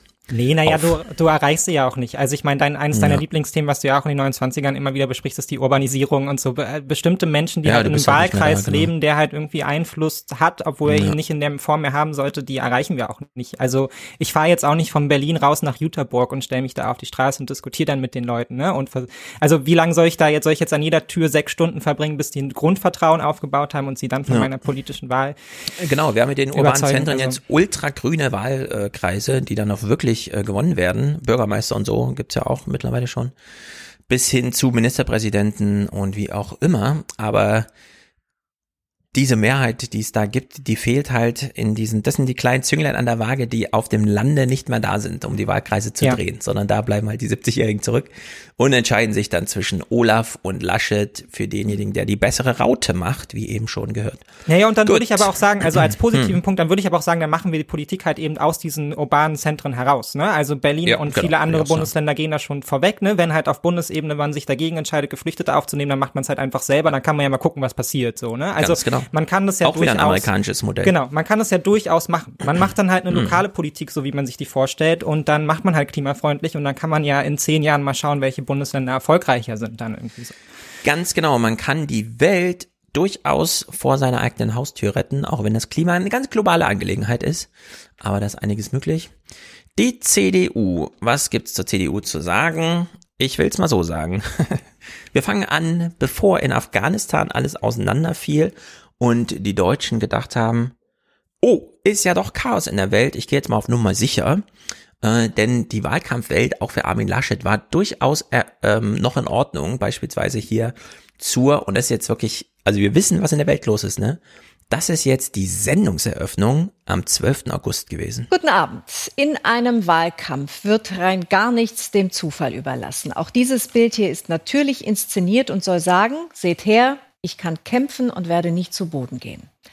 Doch die politischen Ringrichter sehen hier noch etwas anderes. Der CDU-Vorsitzende schaut nicht angriffslustig, sondern freundlich. Und so haben Laschets Gegner leichtes Spiel zu behaupten, der Kandidat sei zu defensiv, um die Union aus dem Umfragetief rauszuboxen. So, Armin Laschet war bei seiner Wahlkampftour in irgendeinem Boxverein, hat sich Handschuhe angezogen, dabei ist ein Foto entstanden, jetzt hat man eine Moderation darum gestrickt und das ist Sendungseröffnung. ja, das ist auch Bevor tausende Menschen in Afghanistan nicht mehr ja. von der Bundeswehr mit wie und so man, und wir. wie geht man hier eigentlich mit dem eigenen Anspruch daran, dass man ja die Objektivität, also man bildet ja nur ab, was ist und jetzt wurde ganz schön viel halt einfach so in den blauen Raum hineingesprochen, Richtig. also pff keine Ahnung, ob das jetzt. Das ist im Grunde Bildinterpretation, äh, ja. siebte Klasse. Wir machen eine Leistungskontrolle. Ja. Aber wenn ich jetzt das Bild sehe und sage, für mich sieht der total aggressiv aus, dann steht hier erstmal Meinung gegen Meinung. Also das ist dann. Also ja, damit hat sich Pro das dann Contra auch, machen. Muss genau, in der Chefredaktion anrufen ja. bei ARD aktuell Pro Contra statt müssen Meinung. wir aber auch Pro 45 Contra. Minuten diskutieren. Ja, in einem so, Meinungsformat. Die Moderation ist durch. Wie beginnt der Bericht? Das erste Thema des ersten Berichts nach der Sendungseröffnung zum Thema Wahlkampf in Deutschland. Currywurst ist wieder in. Ja, aber das ist eine normale sächsische Wurster nach Thüringer Art. Wieder was gelernt. Wurst ist nicht gleich Wurst. Darauf Mensch, liegen Armin. Sie hier Wert. So, die Wurst. Kann auch nichts richtig machen. Nee, gar nichts. Irgendwas mit Ketchup und so. Es Aber ist äh, zum Schreien. Aber es ist genau das, es ist genau das, was wir halt sonst bei der SPD auch immer verfolgt haben, mit Mhm. so ein bisschen Zwinkern in den Augen. Ne? Das ist, wenn erstmal die Bilder rollen, wo es scheiße läuft, dann fehlt nur noch, Ja. dass Armin Laschet sich irgendwo hinstellt und sagt, guck mal, das ist ja aber eine leckere Currywurst, um dann darauf recht hingewiesen zu werden, es ist aber eine Bratwurst und direkt wieder unten durch. So, ne? Also, und so folgt halt ein Bild an das andere. Es ist, es ist absolut Aber- im Loser-Modus gefangen. Da muss man sagen, äh, da gibt's äh, von, weiß ich nicht mehr wem, einen Text über äh, Helmut Kohl. Und zwar unter der Maßgabe, wie hat Kohl es eigentlich geschafft, mit dem amerikanischen Präsidenten so ein ähm, State Dinner in Amerika gut durchzustehen und trotzdem artgerecht die Currywurst oder die Bratwurst, je nachdem, äh, noch mit dem gemeinen Mann so zu essen, dass eben nicht das passierte, was Laschet hier passiert, sondern noch durchzugehen. Klar, da spielt, spielt auch Körpergewicht und so eine Rolle, dass man einfach äh, als seinesgleichen angesehen wird, wenn man da irgendwo auftritt. Aber das ist, äh, das gelingt halt Armin Laschet nicht. Ne? Da ist er zu, da ist ein bisschen zu viel von seinem Sohn drin, so Chatset und sowas. Mhm, ja, klar, aber es ist natürlich klar, aber ich meine, allein, dass man das um hier mal ganz schon, harte politische Analysen zu machen. Ne? dass man das jetzt überhaupt halt als irgendwie als Bericht oder so nutzt, ne? Also Ja. allein das ist schon albern. Aber es ist halt Aber- eben, es passt in die Kategorisierung. So. Genau, es ist trotzdem ein großes Thema, denn wir wissen, in den Tagesthemen sind die Sachen besonders groß, wenn nach der Moderation und dem Bericht noch etwas folgt. Ein Kommentar oder ein Gespräch oder wie auch immer. Und ja, es gab noch ein Gespräch mit Marco Wanderwitz. Wir erinnern uns, er hat den Ostdeutschen die Demokratiefähigkeit abgesprochen, ist aber selbst ostdeutscher Beauftragter und gleichzeitig auch Nummer zwei in Sachsen auf der Wahlliste oder wie auch immer. Und er kriegt eine ganz harte Frage von Karim Joska hier als erste gestellt. Und mit Marco Wanderwitz, dem Beauftragten der Bundesregierung für die neuen Länder und Spitzenkandidaten der CDU in Sachsen für die Bundestagswahl, der wir, Spitzenkandidat sogar in Sachsen. Das ist Top-Personal, was die da aufbieten, die CDU. wie wir gerade gehört haben, den schleppenden Verlauf des Wahlkampfs kritisiert. Mit ihm spreche ich jetzt in Chemnitz. Guten Abend, Herr Wanderwitz. Guten Abend, grüße Sie. Kann die Sache noch schiefgehen? Ja, die Bundestagswahl ist äh, völlig offen. Und äh, natürlich äh, ist unsere derzeitige Performance nicht befriedigend. Wir müssen besser werden. Und ähm, Ich finde, wenn Merz sowas macht, hat es einen gewissen Stil. Wenn Wanderwitz das macht, wen interessiert ja, ob er das noch und so, also diese Kritik von, Ja, ist äh, halt es läuft nicht gut in Berlin, die verhauen uns hier den Ist Wahlkampf. wie so ein Fußballer-Nachgespräch, ne, nach dem Spiel. Genau. So, ja, war nicht gut, wir müssen besser werden, zwei Tore bekommen, aber wir freuen uns aufs nächste Spiel und da wird es auf jeden Fall besser und Aber Wanderwitz weiß, wie es besser ginge. Er versucht ja eine konstruktive Wende und wir fragen uns, ah ja, Und äh, jetzt ist die große Frage, wer gibt denn die besten Antworten? Zum Beispiel, dass Deutschland ein Industrieland bleibt mit guten, gut bezahlten Arbeitsplätzen, aber eben gleichzeitig die Dekarbonisierung schafft. Und Armin Laschet gibt nicht die besten Antworten auf diese Fragen? Ich finde, wir alle geben gute Antworten. Wir haben ein gutes Programm, aber es ist uns offensichtlich noch nicht gelungen, die Menschen hinreichend davon zu überzeugen. Den würde ich gerne mal als Ministerpräsidentenkandidat sehen, wenn jetzt schon Landesliste Platz 1 ist, ob er irgendwas reißen könnte. Wie die ja, Zeiten, wir machen eigentlich super Arbeit, aber äh, wie die Zeiten Menschen sich doch ändern. Ne? Sonst ist das immer das Mantra der SPD gewesen und das hat da schon genauso Ja. wenig funktioniert. Ne? Ja. Also es, es reicht halt einfach nicht zu sagen, ja, und es ist alles geil, aber wir kommen halt einfach nicht bei den Leuten an. Also Genau. Also er hat ja jetzt gesagt, wir konnten die Leute noch nicht von unserem Programm überzeugen, so im Sinne von, als gäbe es ein Programm und als hätte das schon mal jemand genau, als versucht gäbe im es ein. Programm, genau, und als hätte man schon mal versucht. Ja. Genau, und äh, wenn, wenn Karim Jörska als Journalistin jetzt mal stellvertretend für alle äh, Programm und Inhalte und irgendwas hört, triggert sie das natürlich, diese nächste Frage zu In einer der jüngsten Umfragen für den Spiegel wünschen sich gerade 70 Prozent der Unionsanhänger, dass Markus Söder Armin Laschet ersetzt. Das ist ziemlich niederschmetternd. Diese Umfragen äh, sehe ich natürlich auch. Die sehen auch unsere Wahlkämpferinnen und Wahlkämpfer, die sehen die Kandidatinnen und Kandidaten. Und ja, äh, sie legen dort den Finger sozusagen in die Wunde. Also Inhalt, Programm. Äh, ja, wollten Sie nicht eigentlich, wäre es nicht besser gewesen mit Söder statt Laschet? Ganz Ja. weit weg vom Inhalten und Programm. Ja. Äh, die Umfragen sind natürlich, äh, und das muss er hier nochmal anfügen. Diese Umfragen sind das Problem und deswegen äh, müssen wir daran arbeiten, äh, dass die Umfragen sich ändern. Was, ja, was nichts anderes heißt als Armin Laschet ist das Problem. Aber wie willst du das jetzt lösen, das Problem Armin Laschet? Ja, Also genau. Laschet ist halt da. Und ihr werdet jetzt äh, nicht nach Inhalten gefragt. Äh, Im Politbarometer, und wir schließen ja nur mal kurz eine, eine kleine Klammer im Sinne von, was vor Afghanistan noch so als Wahlkampfberichterstattung durchging, dass man nämlich über Bratwürste, Söder und so weiter hier nochmal fragt. Damals, äh, am 13.8. Äh, schlug dann schon entsprechend das Politbarometer zu. Auf die Frage, wen hätten Sie am liebsten als Bundeskanzlerin, sprechen sich 44 Prozent für Olaf Scholz aus. Das ist ein Zuwachs von 10 Prozentpunkten gegenüber dem letzten Politbarometer. Die beiden anderen liegen weit dahinter. Armin Laschet mit 21 Prozent, er verlor acht Punkte. Und auch Annalena Baerbock hat noch mal federn lassen müssen. Sie, sie, liegt jetzt bei nur 16 Prozent, minus vier Punkte. Meine Interpretation ist so ein bisschen, die Wähler haben sich das Angebot so angesehen, haben sich irgendwie gelangweilt, haben gedacht, ich stelle mir jetzt mal selber eine Frage, wenn schon Karin Mioska nichts Kluges stellt. Wem würde ich eigentlich im Falle einer kommenden Krise, und Merkel hatte ja vier große Weltkrisen, äh, wem würde ich dann eigentlich und so? Und dann haben sich irgendwie gedacht, ähm, ich, ich würde eigentlich Olaf Scholz dann präferieren, egal welche Krise kommt. Scholz kriegt hier das 10% plus, Laschet verliert also 8%, das sind genau die Wechselwähler in dieser älteren Wählerschicht, die halt sagt, äh, also ich will nur Kanzler, ich will doch hier nichts Grünes und so. Und dann zwei Tage später passiert das in Afghanistan und ab dann äh, wurde sozusagen so richtig geteert, äh, was diese Wählerpräferenz dann ist. Also da wurde richtig die Trägheit rübergezogen und gesagt, das ist jetzt so eine Krise. So. Und dann will man nicht Laschet, ja. Also die Afghanistan-Sache plötzlich von Laschet geregelt kriegen, dann lieber von Merkel, die erstmal zwei Tage lang nichts sagt. Ja, ja, genau. Es ist ja auch Äh, dieses, dieses ganz, diese ganz vage Idee von, äh, die auch immer wieder aufkommt, äh, von ich will halt nicht, dass der uns im Ausland vertritt. Was Genau. ich auch immer Das wäre mir peinlich, so. Genau, ab, total absurde Art und Weise finde, um irgendwie seine eigene politische Gewichtung zu definieren anhand von, ja. wenn der dann da neben den anderen Größen dieser Welt steht, wie den harten Männern Erdogan, Putin und was auch immer, dann macht doch Mhm. dieses kleine Männlein da irgendwie nichts her und so. Ähm, aber letztendlich hast du völlig recht, weil er hatte die Chance, sich vorzustellen, ne, weil man letztendlich kannte ja so gut wie niemand Armin Laschet aus NRW. Ähm, da war er halt irgendwie schon immer der Hobbit aus, aus dem Auenland und die Chance hat er halt einfach nicht Hobbit, genutzt, genau, sondern richtig, er ja. hat sich halt eben im Zweifelsfall halt eher clownhaft irgendwie präsentiert. Und das ist halt jetzt eben sein, sein großer Fehler, während der Scholzomat halt gerade durch sein scholzomatiges Auftreten jetzt natürlich der Kern Mhm. jeglicher Stabilität und äh, Souveränität halt da irgendwie ist. Genau, so, und dann lassen wir mal eine Woche ins Land gehen. Es ist jetzt der 21.8. Wir wissen alle, was die Woche vorher passiert ist. Thema, also Afghanistan und so. Und äh, Panik kommt auf. Man sieht jetzt, nee, die Wähler sind irgendwie entschieden. Wir müssen jetzt nochmal ein ganz großes Segel spannen. Und Merkel wird vorgeschickt. Ja, und da kann man sich ungefähr vorstellen, was in der CDU los ist, damit das hier passiert. Aus dem Wahlkampf will sich Angela Merkel weitgehend raushalten. Heute aber wirbt sie für Laschet als zukünftigen Kanzler Deutschlands. Ich habe Armin Laschet in all den Jahren als einen Menschen und Politiker erlebt, für den das C im Namen unserer Partei nicht irgendein Buchstabe ist, sondern in allem, was er getan hat und tut, der Kompass.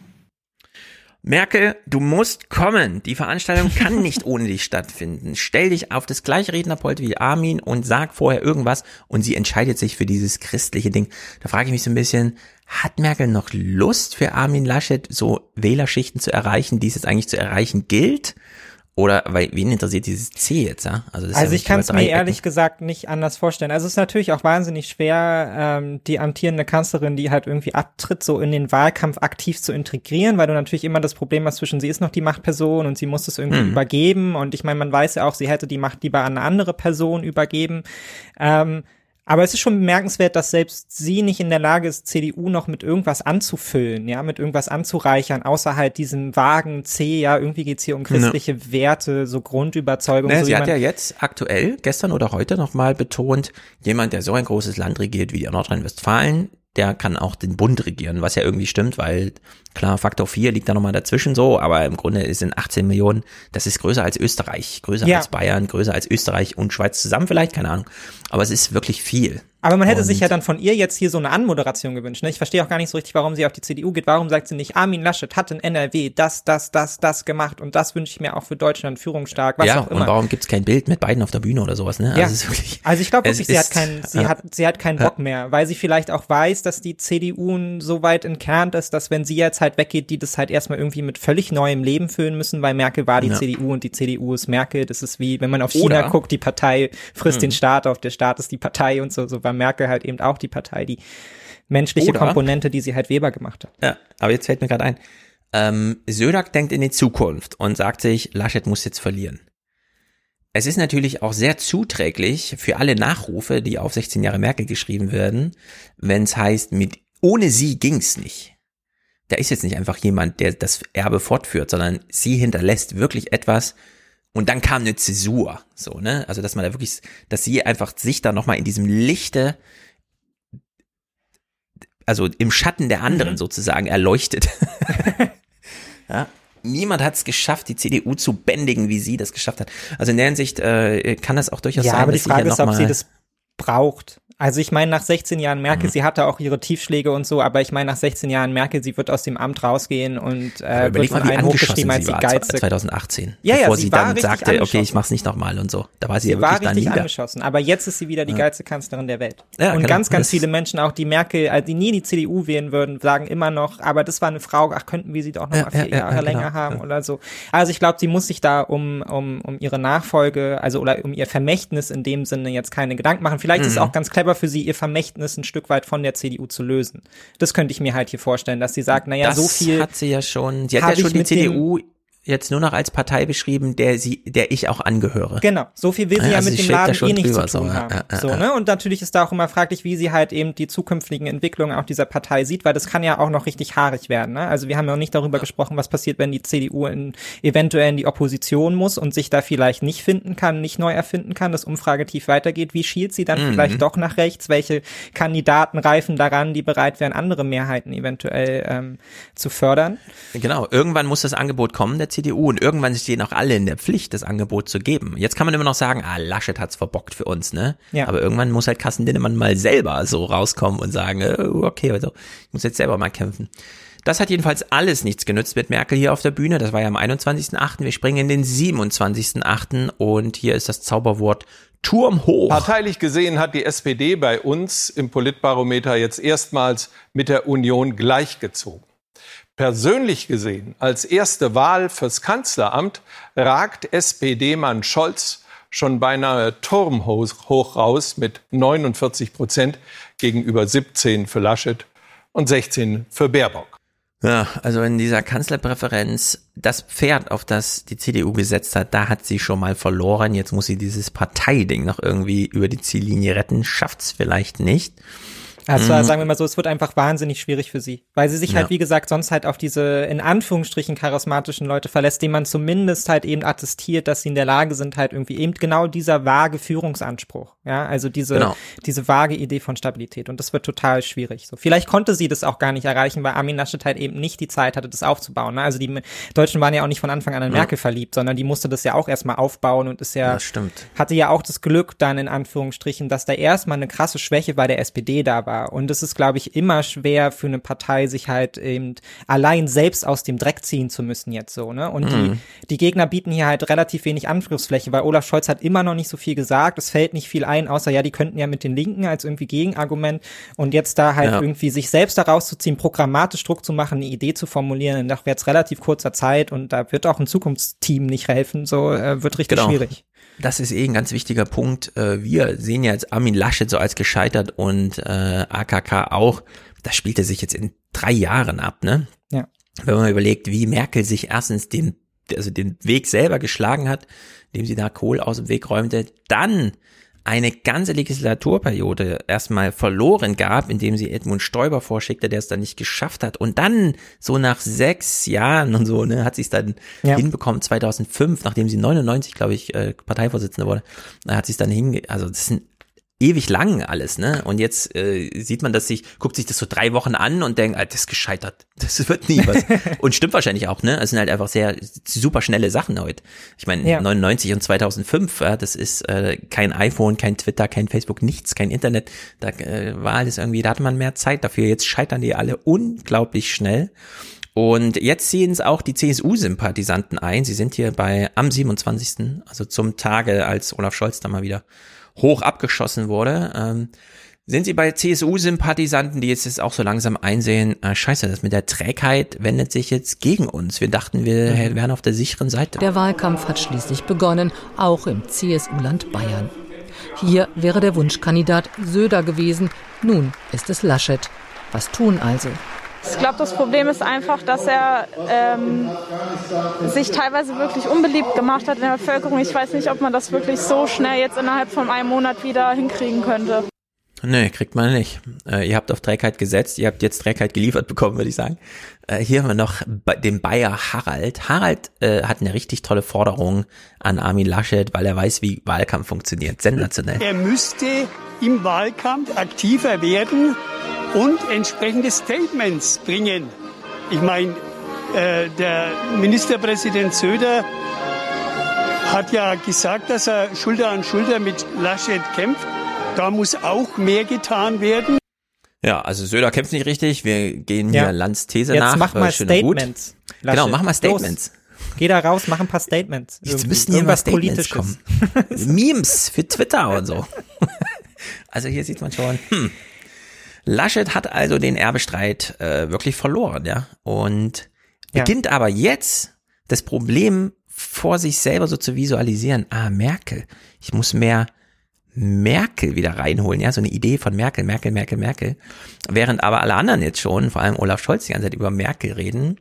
Und Karl Rudolf Korte fasst das hier im Heute Journal mal in die Worte, die ich jetzt übersetze mit, tja, da ging halt wirklich meine Wette auf von der SPD. Aber dann gab es ja diese enorme Verschiebung, dass wir jetzt 16 äh, und 17 Prozent für Baerbock und Laschet haben und 49 Prozent für Olaf Scholz. Wie, wie ist dieser Drift in diese eine Richtung gekommen? Es hängt damit zusammen, dass einmal die Orientierung auf ähm, die Frage, wen man dieses Vertrauen, was man Merkel übertragen hat, dann vielleicht widmen kann. Das merkeligste Sicherheitsvertrauen wird Olaf Scholz entgegengebracht. Er hat auch die bundespolitische Erfahrung, die die anderen beiden nicht mit einbringen. Und insofern findet sich äh, die Situation, dass man dieser Person eben besonders vertraut und den anderen weniger. Es liegt auch gar nicht so sehr an den einzelnen Fehlern. Es liegt auch bei der Union vor allen Dingen daran, dass sich auch bestimmte ja, Kurven des Regierens auch verändern, Lebenskurven, ein Countdown des Machtverfalls nach 16 Jahren einsetzen kann, den man natürlich noch aufhalten kann zum jetzigen Zeitpunkt, aber besondere Mechanismen braucht. Ja, wir können den Klimawandel noch abwenden, aber es wird schwer. Ja, letztendlich kann man das Feld jetzt, er, er bezieht es jetzt hier auf diese 16 Jahre, aber natürlich kann man es an sich noch viel weiter aufmachen, ja. Also der, der ja. Zerfall der Volksparteien hat sehr viel früher schon eingesetzt, er ist im vollen Gange, es gibt immer wieder Einzelne, die das halt irgendwie für eine Zeit lang stabilisieren, aber er ist ja nicht vorbei. Alle Wahlen, die wir uns bis jetzt angeschaut haben, wenn wir da auf die jüngere Bevölkerung schauen, da schneiden ja. sowohl SPD als auch CDU sehr, sehr, sehr, sehr schlecht ab ähm, und sind da geradezu marginalisiert. Da sind andere Kräfte viel, viel stärker und genau, äh, AfD, Grüne, FDP. Bei den Jungen, Wolfgang hat ja die Zahlen hier vorgetragen im Neue 20er Podcast, 21 Prozent Zuspruch bei den Jungen für die FDP, weil die eben dieses Aufstiegsversprechen, hier kannst du Gewinner sein und so irgendwie mitbringen. Da spielen CDU, SPD keine herausragende Rolle, nee. wenn überhaupt. Nee. Ja. Und da müssen sie sich so oder so ähm, nochmal sehr neu, neu erfinden müssen einfach. Genau. Und weshalb dass auch Laschet jetzt nicht in einem Wahlkampf gelingt, war wahrscheinlich absehbar. So, wenn das ja. Problem erstmal kommt, das ist ja eigentlich, ist es ja der Wahlkampf, den wir uns immer gewünscht haben. Weil man ja nie ja, begriffen richtig. hat, warum wählen einfach so viele Leute CDU, obwohl das so diametral zu ihren Interessen ist. Warum machen die das mit? Wie können die das? Also setzt dann nicht irgendwie das Denken bei ihnen ein, wenn sie Scheuer sehen, wenn sie Klöckner sehen, wenn sie die Scheißpolitik sehen, die die äh, CDU halt irgendwie macht. Und jetzt hat das Denken vielleicht, also hoffentlich ja vielleicht tatsächlich eingesetzt, ja, dass man das auch mhm. ein Stück weit mal merkt, dass man das mal reflektiert, dass jetzt hat man so oft mal von den ja. sonst auch einigermaßen staatstreuen Medien auf den Kopf gehauen bekommen, was die CDU hier eigentlich im Bundestag halt irgendwie so macht und die Minister, dass jetzt vielleicht tatsächlich da irgendwie eine, eine Wirkkraft von ausgeht. Genau, Merkel ist weg. Jetzt will man erstmal wissen, wer hinter dem Vorhang noch mit auf der Bühne steht, bevor man wählt. Und weil diese Fragen so unterschiedlich sind bei Jung und Alt, hat er, glaube ich, hier, also Karl Rudolf Korte, eine ganz interessante Kategorie geschaffen. Äh, das merkeligste Sicherheitsvertrauen wird jetzt Scholz, also merkeliger ist jetzt ein Maßstab, so ein Benchmark kann man Punkte verteilen. Wer ist merkeliger, Laschet oder Scholz? Und man entscheidet sich dafür, dass Scholz merkeliger ist. Finde ich gar nicht so schlecht. Wir hören hier am 30.8., also wir sind jetzt schon ganz zeitnah, eine Moderation zum Foto von Laschet im Arm von Bouffier nach dem Triell. Und dieses Foto, wenn man sich das erste mit Armin Laschet in Boxhandschuhen und so weiter und dann dieser Moment nach dem Triell, das ist schon, da kriegt man auch ein bisschen Mitleid. Das ist der Moment nach dem Fernsehtriell. Armin Laschet im Arm seines wohl treuesten Unterstützers Volker Bouffier. So, nun ist Armin Laschet Kanzlerkandidaten. Es geht im Grunde um ihn. Mhm. Und jetzt hören wir nochmal, wie Bouffier sich Doorstep-mäßig vor der CDU-Parteizentrale, wo man ihm auflauert, am Tag nach dem Triell über seinen Eindruck zum Laschet Sieg, den er uns natürlich verkaufen will, äußert und welche Worte er da wählt. Und das ist schon ein bisschen. Ich war dabei, das hat er prima gemacht. Und das, was ich von der Partei prima. zurückrege, auch von der Basis, die bestätigen das genauso. Und deshalb, das war ein sehr guter Auftritt. Und äh, das hilft uns. Das hat er prima gemacht das und hilft das uns. hilft uns. Das ist so geil. Es ist so der, das ist so der stolze Vater nach der schlechten Tanzaufführung des Sohnes. So, ja. das, nee, es hat er prima gemacht. Das, das wird mhm. auch noch und so. Es hat uns ja. sehr geholfen. Ja. Nee, hat mir super gut gefallen. ähm, Als gäbe es noch so einen anderen, um den es eigentlich geht. Und äh, ja, der Wasserträger hat gestern auch ganz gut, äh, hat ihm geholfen, ja, so im Grunde. Aber das ist wirklich, ähm, das ist ein Schuld, ja. äh, nicht ein Schuld, eine Niederlage eingestanden, glaube ja. ich die CDU fragt sich halt intensiv, wie kriegen wir dieses sehr, sehr vage Vertrauen, diese sehr, sehr vagen Kompetenzzuschreibungen irgendwie wieder auf Armin Laschet mhm. aufoktroyiert. Aber ich glaube, es funktioniert so nicht mehr. Also entweder ja. sie kommen jetzt noch mit dem mega krassen Negativ-Campaigning um die Ecke, ja, oder Olaf Scholz wird medial noch hart zerrissen, weil man muss ja, ja. dazu sagen, ehrlicherweise, ne, wir kriegen jetzt einen, einen Politiker von der SPD, der so viel Dreck am Stecken hat und der in so viel verwickelt war, dass das, da gibt's wirklich was auszugraben. Hätte man das am Anfang des Wahlkampfes mal gemacht, dann würde Olaf Scholz jetzt auch nicht so dastehen, wie er jetzt dasteht. Das hat man halt oh, weil, einfach ja, nicht gemacht ist, so. Ach, Deshalb ja. ist er jetzt der Stabilitätsfaktor und die Person des Vertrauens. Ne? Da könnte man jetzt noch mal ran. Zum Teil machen das Medien ja auch schon, dass sie da jetzt ja. da doch noch mal nachgraben. Wer ist dann unser nächster Kanzler? Aber ich glaube auch, es wird schwierig, daraus noch so eine Dynamik zu entwickeln wie bei der CDU.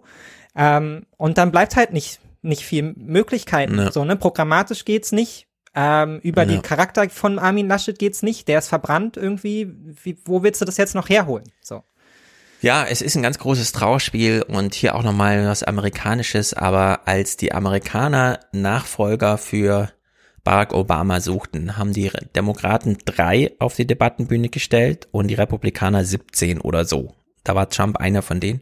Da wird also das Feld richtig geöffnet. Klar, da kann dann jeder Clown antreten und gewinnen. Aber ich finde das immer wieder bemerkenswert, dass am Ende die Frage, wer regiert Deutschland, ein Nullsummenspiel zwischen drei Leuten ist. Hm. Oder zwei.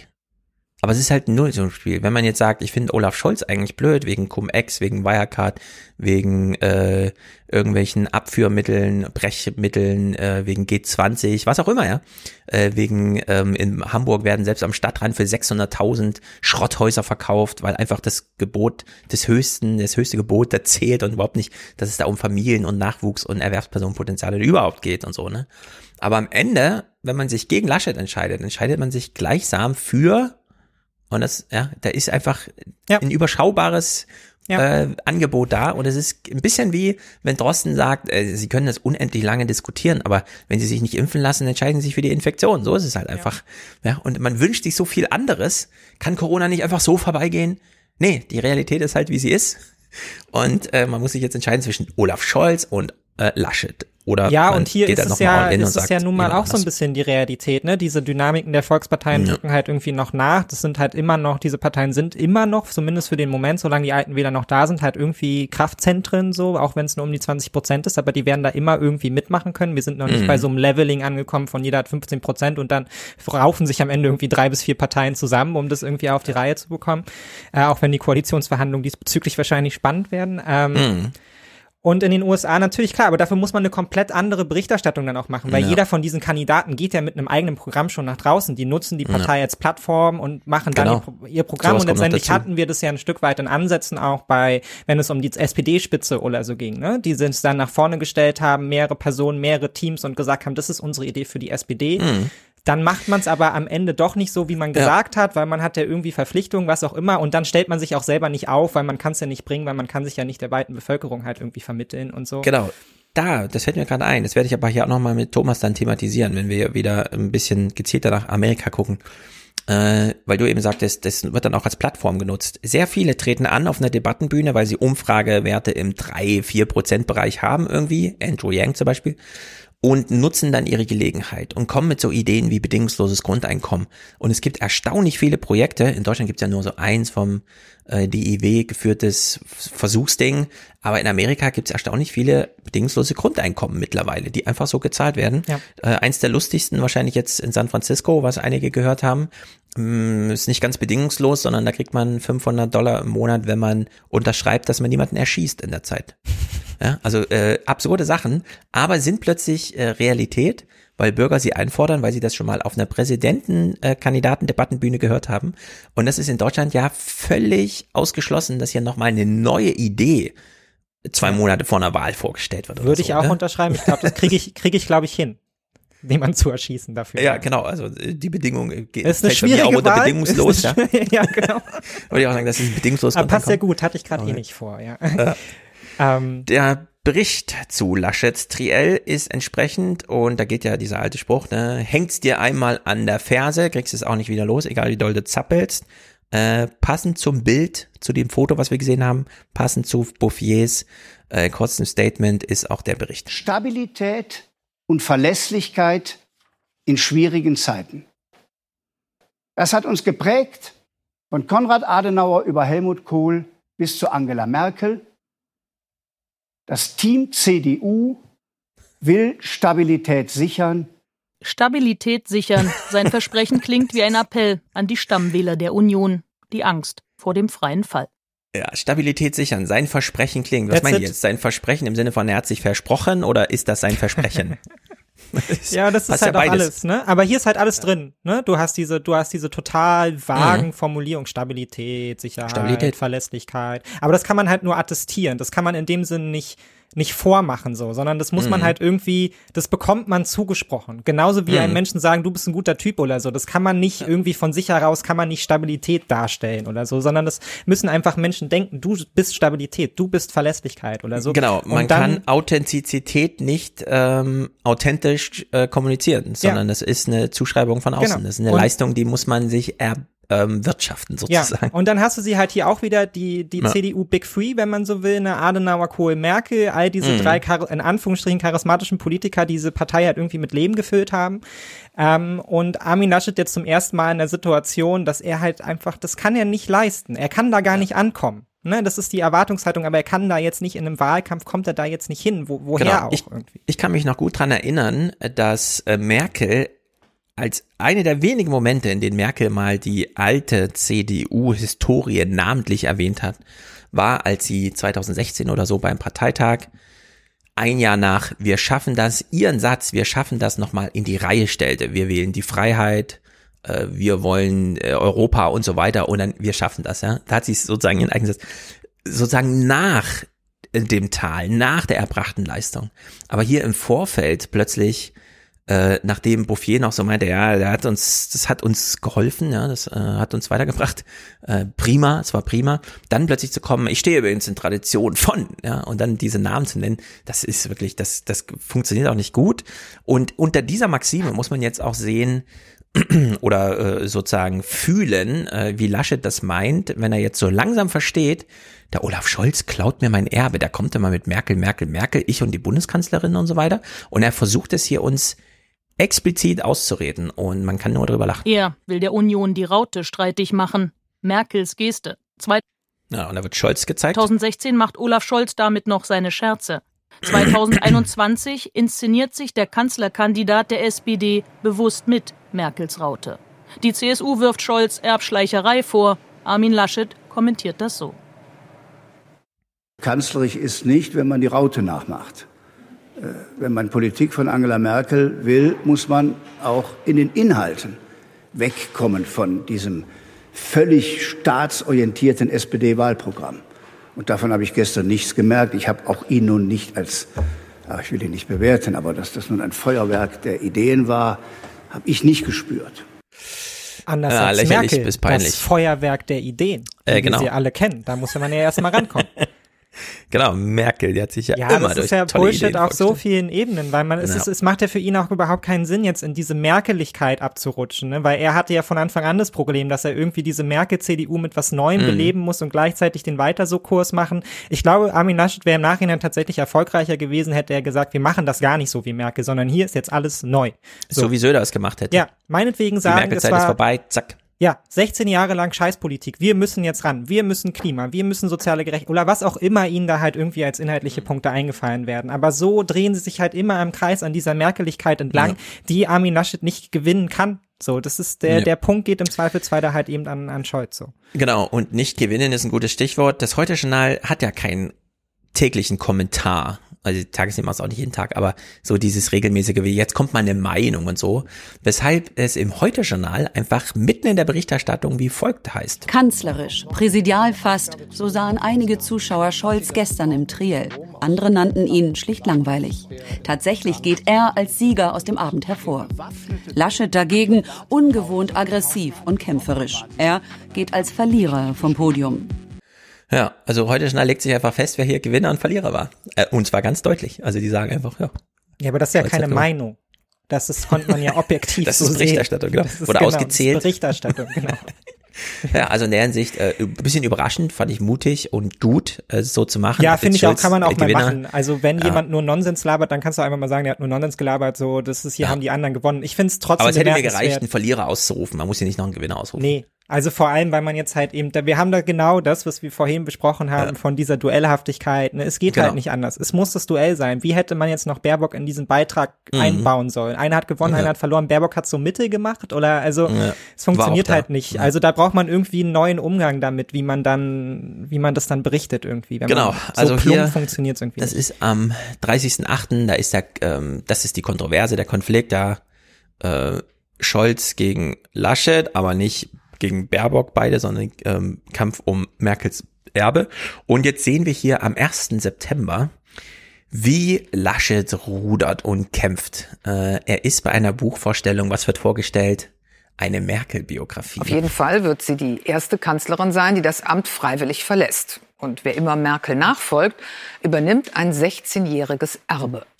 Und jetzt sehen wir gleich, wie er auf der Bühne sitzt und nochmal so nachblättert, so als würde er nochmal nachschauen auf Seite 237, was jetzt Merkels Erfolgsrezept war. Für Armin Laschet, der für die Union das Kanzleramt verteidigen soll, macht das den Wahlkampf nicht immer leichter.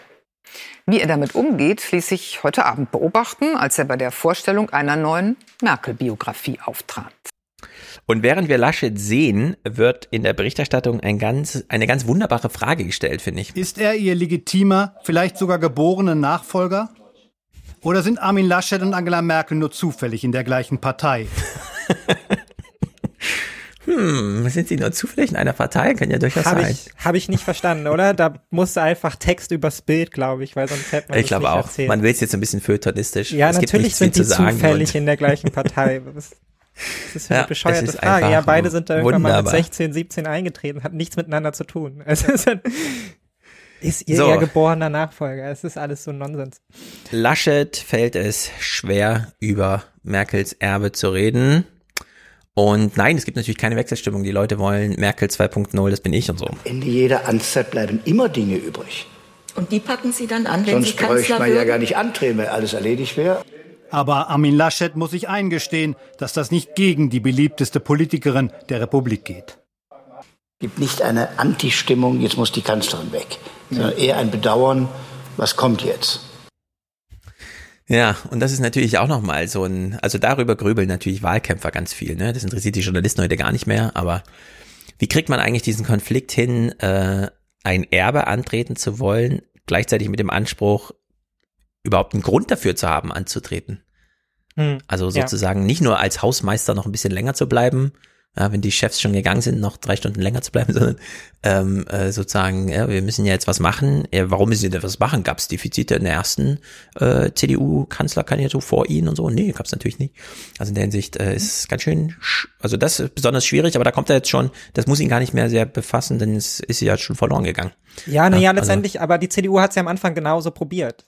Also ich glaube, Mhm. sie hätten am liebsten, hätten sie, oder das wäre der logische Schritt bei ihnen gewesen, sie hätten Armin Laschet quasi auch mit dieser Sie kennen mich Pose halt irgendwo abgedruckt, so, ne? Weil Ja. wir, wir wählen ja, wir wählen ja CDU halt, weil wir CDU wählen. Und das weiß ja die CDU Ja. auch. Also das, sie macht Genau. halt nicht wesentlich mehr, so, aber es ist, das Problem ist, was ist, wenn der Spirit halt erstmal irgendwo auf dem Weg verloren gegangen ist? Ja. Dieses blinde Vertrauen in euch. Was druckt ihr dann auf eure Plakate? Und dann bleiben halt so vage Sachen übrig wie, ja, Industriestaat bleiben.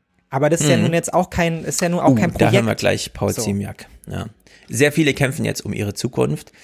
Äh, Vielleicht können wir jetzt schon sagen, äh, drei Wochen vorher, für Laschet ist schwer, also unschaffbar schwer vielleicht, schon weil die Berichterstattung jetzt ist, wie sie ist. Wir hören ja mal so 56 Sekunden in so eine ganz beliebige 1. September Berichterstattung rein, äh, bei der man sagen muss, im Grunde walzen die einfach nur noch die Geschichte Laschets Untergang aus. Es sind diese Augenblicke, die Laschets Wahlkampf prägen und die ihn von Merkel so unterscheiden.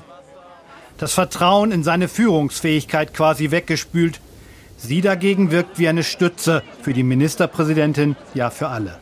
Und er hat plötzlich Konkurrenz, auch für die Rolle des legitimen Nachfolgers. Im Triell versucht Olaf Scholz, die Lücke zwischen Laschet und Merkel zu füllen. In der Pandemie habe sich doch gezeigt, dass er, der Vizekanzler, mit Merkel den Takt angibt. Das haben wir gemacht, und zwar auf meinen Vorschlag und den der Bundeskanzlerin haben wir eine, Aber sehr, Bundesnot sehr spät haben wir eine Bundesnotbremse gemacht. Für Armin Laschet eine Art politische Erbschleicherei und er wirkt wie befreit, dass die Kanzlerin sich jetzt doch noch einsetzt, auch wenn es nur indirekt ist. Die Kanzlerin für sich hat jedenfalls auch für sie ungewohnt deutlich gemacht, dass das, was er macht, wenig mit dem zu tun hat, was sie gemacht hat. Ja, also es gibt ja mehrere No-Gos. Das eine ist nicht einfach im Namen eines anderen Staatschefs so sprechen einfach, ja. Also so im Sinne von, und vor allem nicht, wenn sie über dich was gesagt hat, das nochmal so versuchen zu replizieren, da nochmal so darzubieten. Also Ja, er das- macht jetzt so ein bisschen so Berichterstattung für sich selbst. So, Ja, ne? genau, Er das erzählt ist es jetzt halt das irgendwie auch mit der auch. Stimme von außen. Ja, es Ja. ist ja, klar. Jetzt haben wir noch einen schönen O-Ton von Merz, bevor wir uns Paul Ziemiak und dann Team Laschet noch anschauen. Merz, das ist wirklich äh, grandios. Wir hören nachher nochmal äh, Albrecht von Lucke, der darauf hinweist, ja, äh, für Merz ist eigentlich der Countdown läuft, ja. Also wenn er jetzt nicht Minister wird, in vier Jahren wird es nicht. Also bei Söder oder so braucht er sich nicht ins Team reinschleichen. Er muss eigentlich jetzt kämpfen wie ein Bär und entsprechend hören wir hier mal so ein Statement. Wie kämpft Merz und bringt mal alles? Nicht nur die Kanzlerin sieht jetzt sehr deutlich, was eine Niederlage für die Union bedeuten würde. Die Rolle in der Opposition. Der Vorteil dieser schlechten Umfragen für uns ist, dass wir jetzt sehen, was denn die Alternativen sein könnten. Armin Laschet versucht die Quadratur des Kreises. Neuanfang und weiter so in einer Person zu sein. Ja, Klöckner hatte mal so ein kleines Twitter-Tafel-Spruchschlein, ihr Gesicht mit dem Spruch irgendwie drüber. Ähm, die SPD kommt mit dem ganzen Instrumentenkasten linker Politik. Und dann hat Kevin Kühnert drüber getwittert, Bürger sagen, was sie sich von der Bundestagswahl versprechen. Und das ist natürlich grandios, ne? Dass ja. Merz jetzt denkt, ah, das Gute an unseren schlechten Umfrage ist, dass jetzt auch Aufmerksamkeit auf den politischen Gegner ist und dann entzaubert er sich von selber. Und das hat nicht mal bei der AfD geklappt, ja? Dass die sich entzaubern. Wie soll jetzt eine SPD entzaubert werden? Als was denn eigentlich? Und das ist schon grandios, wenn man März äh, das sozusagen als, was sage ich jetzt?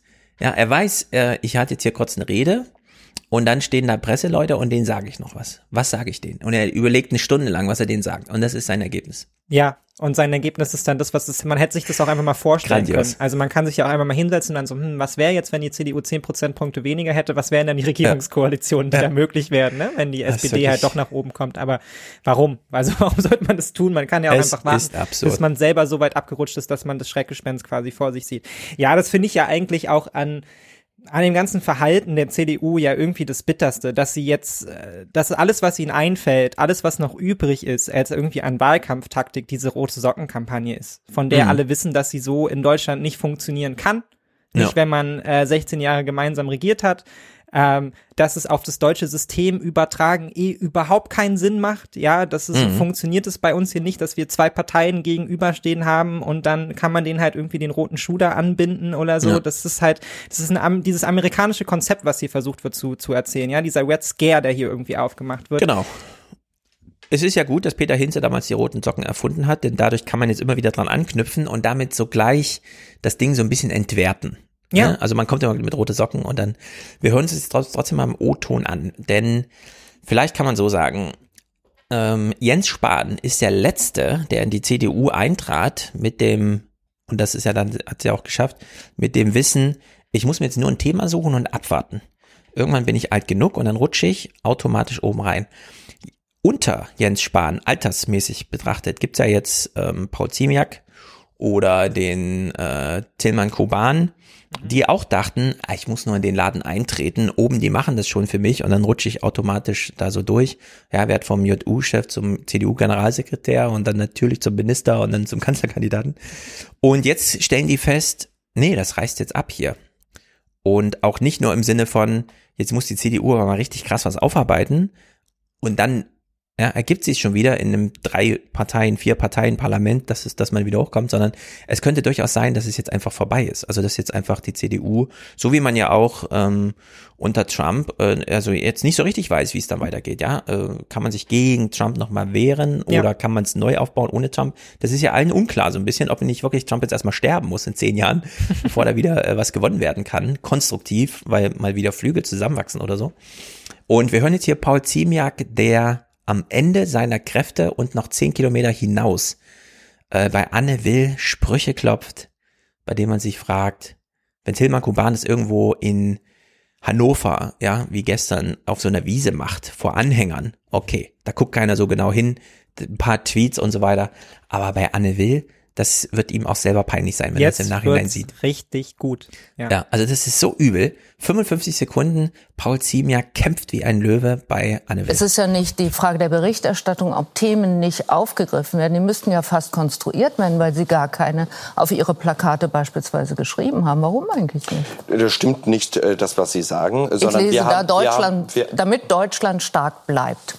Ja, das ist zum Beispiel die Frage, wie wir unsere Wirtschaftspolitik gestalten. Also es gibt ein klares, Es, ein, es gibt ein klares Programm von Grünen und SPD, die sagen, wir wollen jetzt die Steuern erhöhen. Gerade wo wir jetzt aus der Pandemie äh, kommen, wo wir so viele Milliarden investiert haben. Wir müssen das Gegenteil tun. Wir müssen entlasten, damit wir stark bleiben. Wir müssen Arbeitsplätze sichern. Es ist schön und gut, wenn die SPD sagt, ja, aber wenn man in Hartz IV ist, dann gibt es bald keine Sanktionen mehr und man muss sich nicht mehr bemühen. Wir sagen, wir wollen rausholen die Leute aus Hartz IV. Wir wollen Investitionen generieren. Wir wollen den Sta Wirtschaftsstandort Deutschland sichern sichern und Familien entlasten. Darum geht es und deswegen müssen wir die Debatte darüber führen. Mhm, mhm, mhm. Jetzt habe ich gerade gesehen, äh, der nächste Clip, den ich unbedingt gucken will, der ist so groß, dass er nicht in den VC-Player reinpasst. Ich probiere den jetzt hier aus dem äh, Dropbox-Ordner zu spielen. Mal gucken.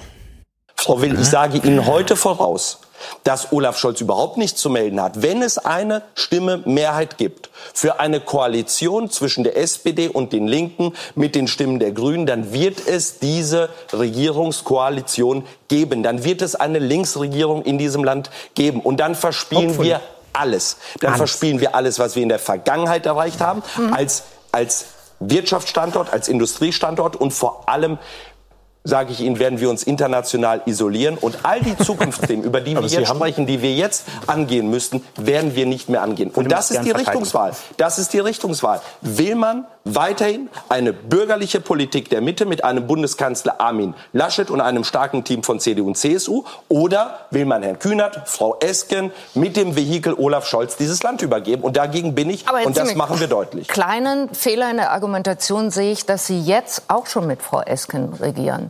Frau Esken sitzt jetzt auch schon im Koalitionsausschuss. Die Kanzlerin, so hört man, hält große Stücke auf Sie. Und Sie haben nicht das geantwortet. Hab ich noch nicht gehört.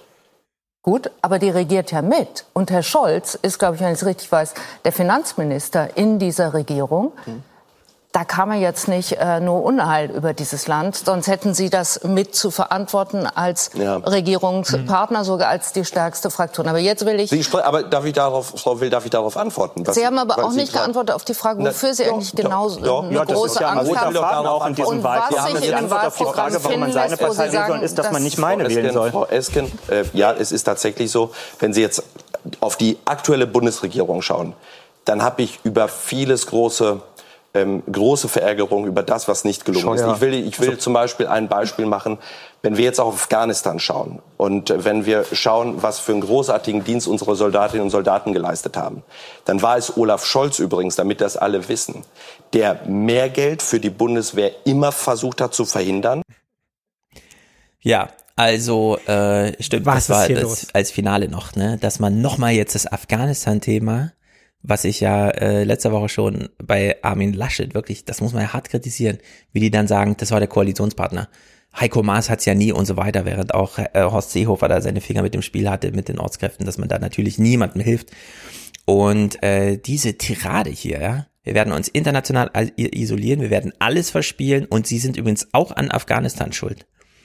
Ja, das ist einfach es Wahnsinn. Ist, es das sind alle Talking Points zusammen und hier trifft es, glaube ich, auch, das ist das Paradebeispiel von diesem amerikanisierten republikanischen Wahlkampf. Ja, ja das, ich benutze es sonst nicht gerne, weil es total schwer ist, Sachen immer so zu übertragen von, von mhm. einem Parteiensystem aufs andere. Aber hier trifft es wirklich voll zu. Es ist genau die gleiche Argumentation, die auch, die auch Trump gemacht hat gegenüber der Biden-Administration. Ja, wenn ihr hier Biden wählt, das ist, das ist nur das U-Boot. Dann kommen Sanders und Cortez und so, die sind alle dahinter und die bestimmen dann deine, seine Politik. Und ja. genauso macht man es ja. hier. Aber es macht natürlich überhaupt keinen Sinn, wenn man mit den Leuten schon vier Jahre zusammen regiert hat. Ja, ja, also Wo soll denn jetzt die Panik auf einmal herkommen? Und ich meine, das ist ja dieses ja. Schreckgespenst, was er da, da aufmalt. Das ist ja, und das, mein Twitter ist ja inzwischen voll damit, aber es ist ja genau das, was wir uns wünschen, ja, und was hier auch irgendwie ja. eine, eine nicht kleine progressive Gruppe ja auch ein Stück weit mobilisiert, jetzt zu sagen, genau, ja, dann aber jetzt genau. erst recht so und dann wollen wir das aber auch erzwingen. Also, und unsere Sorge ist ja viel, viel eher, dass Olaf das halt eben nicht macht am Ende. Ja, dass diese Taktik bei den äh, Führungsspitzen genau. irgendwie eine Wirkung entfaltet, die sie bei der Bevölkerung nicht tut, dass man Angst hat davor, die eigenen konservativen Wähler zu verlieren. Deshalb positionieren sich ja SPD und Grüne auch gerade sehr, sehr zurückhaltend und so, nee, mit den, das geht ja gar nicht mit den Linken mhm. und so außenpolitisch und so, wir kommen da ja gar nicht zusammen, wird man dann am Ende die Frage stellen, ne, wie viel glaubt man davon selber, wie viel hat man nur erzählt. Ähm, aber das hier mhm. als, als Modus zu nutzen, um hier irgendwie zehn Prozentpunkte zurückzugewinnen oder so, ist völlig ja. abwegig. Genau, und so äh, ähm, wie du eben schon festgestellt hast, dass ja eigentlich dieser Verweis auf linke Mehrheit ist möglich, durchaus mobilisiert bei denen, die eine linke Mehrheit seit 16 ja. Jahren irgendwie äh, hinterhängen. Genau, dann sagt man doch Let's go. Und da gibt's ja noch einen zweiten Aspekt, dass nämlich ähm, dieser Clip eben auch deswegen so lange ging, weil Paul Ziemiak da sitzt und wusste, wenn ich jetzt aufhöre zu reden, redet als nächster Kühnert. Kevin, ja. Und gegen Kühnert werde ich nicht bestehen. Denn der kann ja auch, also der ist ja nicht ohne Grund jetzt mit dem Parteivorstand und Vizechef und so weiter, ne? Und Kühnert schlägt ihn deswegen auch wirklich hier K.O. Wenn wir jetzt uns vorstellen, dass diese Truppe alleine das Sagen hat in Deutschland, wäre es katastrophal. Deswegen müssen wir das Richtige für die Zukunft tun.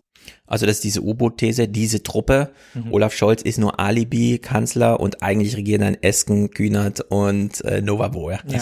mehr für unsere Sicherheit, mehr internationale Zusammenarbeit und vor allem, dass wir wirtschaftlich stark bleiben in diesem Land. Darum geht es und deswegen müssen wir entlassen und nicht neue Steuerorgien verordnen. Ja, War jetzt nicht ganz stringent argumentiert, aber jetzt die Antwort. Das war nun alles sehr herzergreifend, aber natürlich grandioser Quatsch, den du hier gerade vorgetragen hast. Ich weiß, du musst es vortragen. Die Verzweiflung ist groß. Vier Wochen vor der Wahl, die Umfragen sind sind schlecht. Die Partei will sehen, dass ihr euch mal ein bisschen aufrafft. Aber wenn das die Verteidigungslinie sein soll in diesem Wahlkampf, dann gute Nacht, Marie, muss man wirklich sagen. Wer ernsthaft glaubt, den Leuten weismachen zu können, dass mit Olaf Scholz, ich wiederhole, Olaf Scholz, die ja, und das ist natürlich auch äh, so eine Idee, die hat man ja bei ähm, AOC schon gesehen, als die Vorwürfe kamen, jetzt regieren bald die Kommunisten und sie dann verwies, ja, und deswegen hat meine Partei Joe Biden aufgestellt. Ja damit ja. damit mit ihm der Kommunismus einzieht. Und das ist ja genau die Argumentation, die man ja. hier jetzt auch die eigene Schwäche ausnutzen. Genau.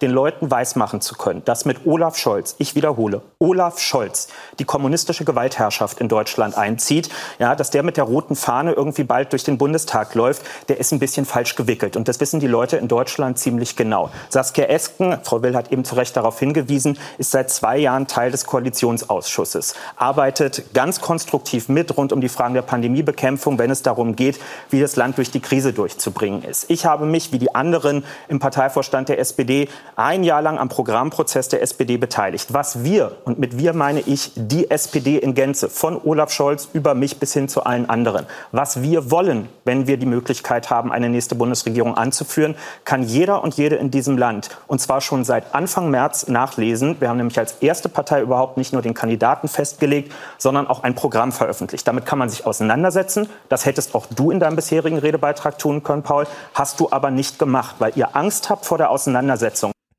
Pipapo, also das ist natürlich wirklich brutal. Äh, Paul Zimmer tut mir nicht leid. Ich finde, er kriegt Nö. genau das serviert, Null. was er serviert bekommen muss.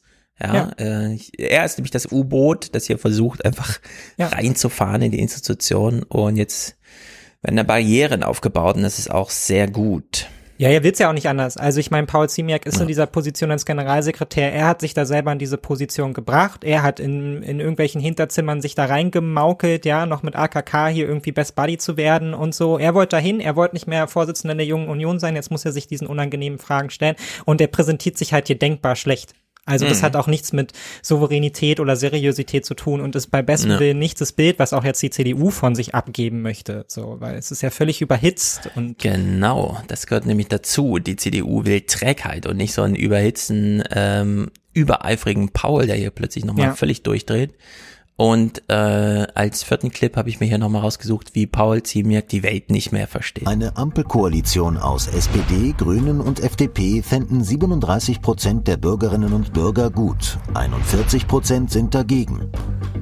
Eine rot-rot-grüne Koalition aus SPD, den Grünen und der Linken befürworten ebenfalls 37 Prozent. Allerdings stößt sie auf größere Ablehnung. Alle anderen unionsgeführten Koalitionsmöglichkeiten treffen auf weniger Zustimmung. Herr Ziemiak, wenn sich sogar mehr Menschen das vermeintliche Schreckgespenst äh, vorstellen könnten als irgendeine Regierung mit Unionsbeteiligung, was sagt Ihnen das dann? Das sind Zahlen, die ich äh, tatsächlich nicht verstehe, aber man, jeder hat äh, Grundüberzeugung und äh, das ist auch der Grund, äh, warum ich auch in der CDU bin und nicht in irgendeiner anderen Partei. Da guckt Kevin ihn nur an. Also, was, Grund, äh, du hast Grundüberzeugung? Seit, seit wann das also du verstehst die Zahl nicht, hast aber Grundüberzeugung. Na gut, wenn es so ist, ist es so. Also das ist wirklich crazy. Bevor wir uns jetzt äh, final mit Team Laschet und das wird von Frank Staus gleich als das ist der Sargnagel äh, thematisiert, äh, besprochen. Bevor wir uns damit befassen, machen wir eine kleine Pause. Und dann, ja, es gibt ja auch noch die Linken und die SPD. Da kommt da nicht ganz so viel zusammen, aber es wird, glaube ich, auch noch mal illustre. Also bis gleich. Ein Moment der Pause, also Achtsamkeit und Dankbarkeit. Letzter Aufruf für den Alias Express. Die Fahrkarten bitte. Eine Fahrkarte gebucht hat natürlich Maike, Moritz und Ulrich, unsere Präsentatoren für heute. Herzlichen Dank an der Stelle nochmal. Letzte Woche ja schon gewürdigt. Diese Woche kommt kein Präsentator dazu ähm, und auch kein Produzent, aber jetzt geht ja der Betrieb hier wieder los. Christian hat Urlaubsunterstützung geschickt und schreibt, und zwar völlig richtig, alles total Banane, kleine Unterstützung und zwei Smileys. Ich sag Dankeschön. Tobias sagt Merci für den Fernsehpodcast. Hatte ich hier schon mal gesagt. Merci. Ah, ich habe mit Wolfgang drüber gesprochen. Merci, also das Winner-Lied von Udo Jürgens, gesungen allerdings von Helene Fischer. Spektakulär. Ich danke Ihnen, vielen Dank für die Möglichkeit. Julian hat ein Monatsticket, das finde ich sehr gut. Dominik hat ein monatliches Danke und Cornelius bleibt kommentarlos. Genau wie Mike, der sagt einfach Dankeschön. Dankeschön. Tanja grüßt und das erkenne ich am Namen aus Österreich. Ich grüße nach Österreich. Wir haben ja gerade den Gottkanzler gehört. Mike sagt auch Dankeschön. Peter ist mit einem Danke dabei und Björn wünscht sich zivilen Ungehorsam. Einfach Dankeschön, ganz einfach Dankeschön. Die Musikauswahl hier strotzt vor zivilen Ungehorsam, passt also ganz gut. Johanna für ihren Platz im Raumschiff. Der ist hiermit natürlich gebucht. Danke Ihnen, Herr Zamperoni. Marius hat einen Dauerauftrag monatlich. Sven hat ein Ticket-Abo. Sehr gut. Christian ist ja dabei. Lisa und Christian auch. Johann mit Liebesgrüßen aus Köln. Dimo verweist, äh, Timo verweist auf den Alias Fernsehpodcast, also diesen hier. Und Hans-Jörg in einem Wort geschrieben er ist auch ein Unterstützer Dauerauftrag alias Sender. Sehr gut. Ich danke auch N.A. aus Haha. Sie grüßen aus Haha. Ich grüße nach Haha. Dankeschön. Peter Stepjan. Das ist ein cooler Name. Stepjan Ludger. Sehr gut. Noch nie vorher gehört. Julian, Fernsehen geht nur betreut, sagt er. Und ich hoffe, wir können heute wieder gute Betreuung bieten. Ähm, Erik, Grüße an dich. Alexander, Unterstützerdank. Valentin, der verzichtet auf zwei Döner im Monat für dieses fantastische Projekt.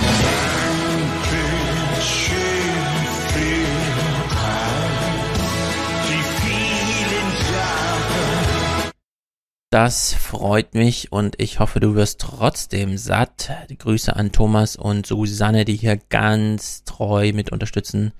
Jan Daniel Kiep Podcasting, genau, Jens äh, für den Alias Podcast.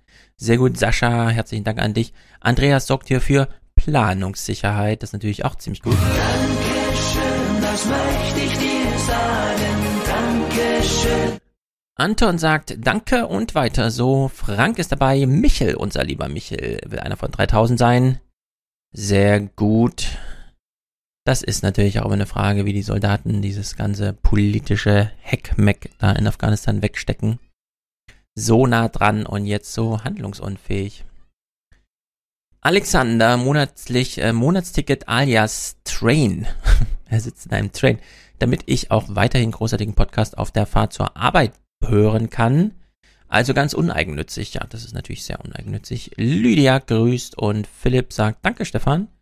Simon ist hier dabei und Christoph. Dankeschön. Christoph will die Münze springen lassen und ich frage mich, warum ich das immer noch nicht äh, hier drauf habe. Das ist wirklich sehr merkwürdig. Ich kümmere mich mal drum. Das kann so tatsächlich nicht weitergehen. Ich guck mal, Caroline ist ja noch eine weibliche Unterstützerin. Sehr gut, habe ich noch jemanden übersehen. Ansonsten eine sehr gute mit Monatswechslerliste. Ah, Ingeborg. Danke an dich. Ingmar, Robert, Manuel, Lars, Arne. Sehr gut. Meline ist bestimmt auch noch. Ah ja, für Marks luxuriöses WLAN. Genau, sehr gut. Grüße auch an dich, Marc. Das ist natürlich spektakulär, dass ihr da so eine schöne Podcast-Symbiose eingeht. Also, Grüße an alle Monatswechsler, die ich hier jetzt nicht mehr nenne. Herzlichen Dank an alle. Zurück in den Podcast.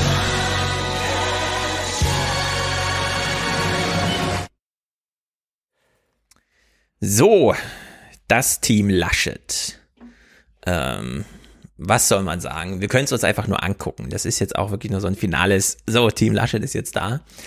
Also, Team Laschet, was gibt's Neues? Nachrichten von gestern habe ich gar nicht mehr geguckt, aus Desinteresse, was ist das Neueste im Team Laschet ist, sondern wir hören hier einfach die Moderation zum Thema, das Team wurde vorgestellt. In diesem Wahlkampf präsentiert erst heute einer ein Team, Armin Laschet.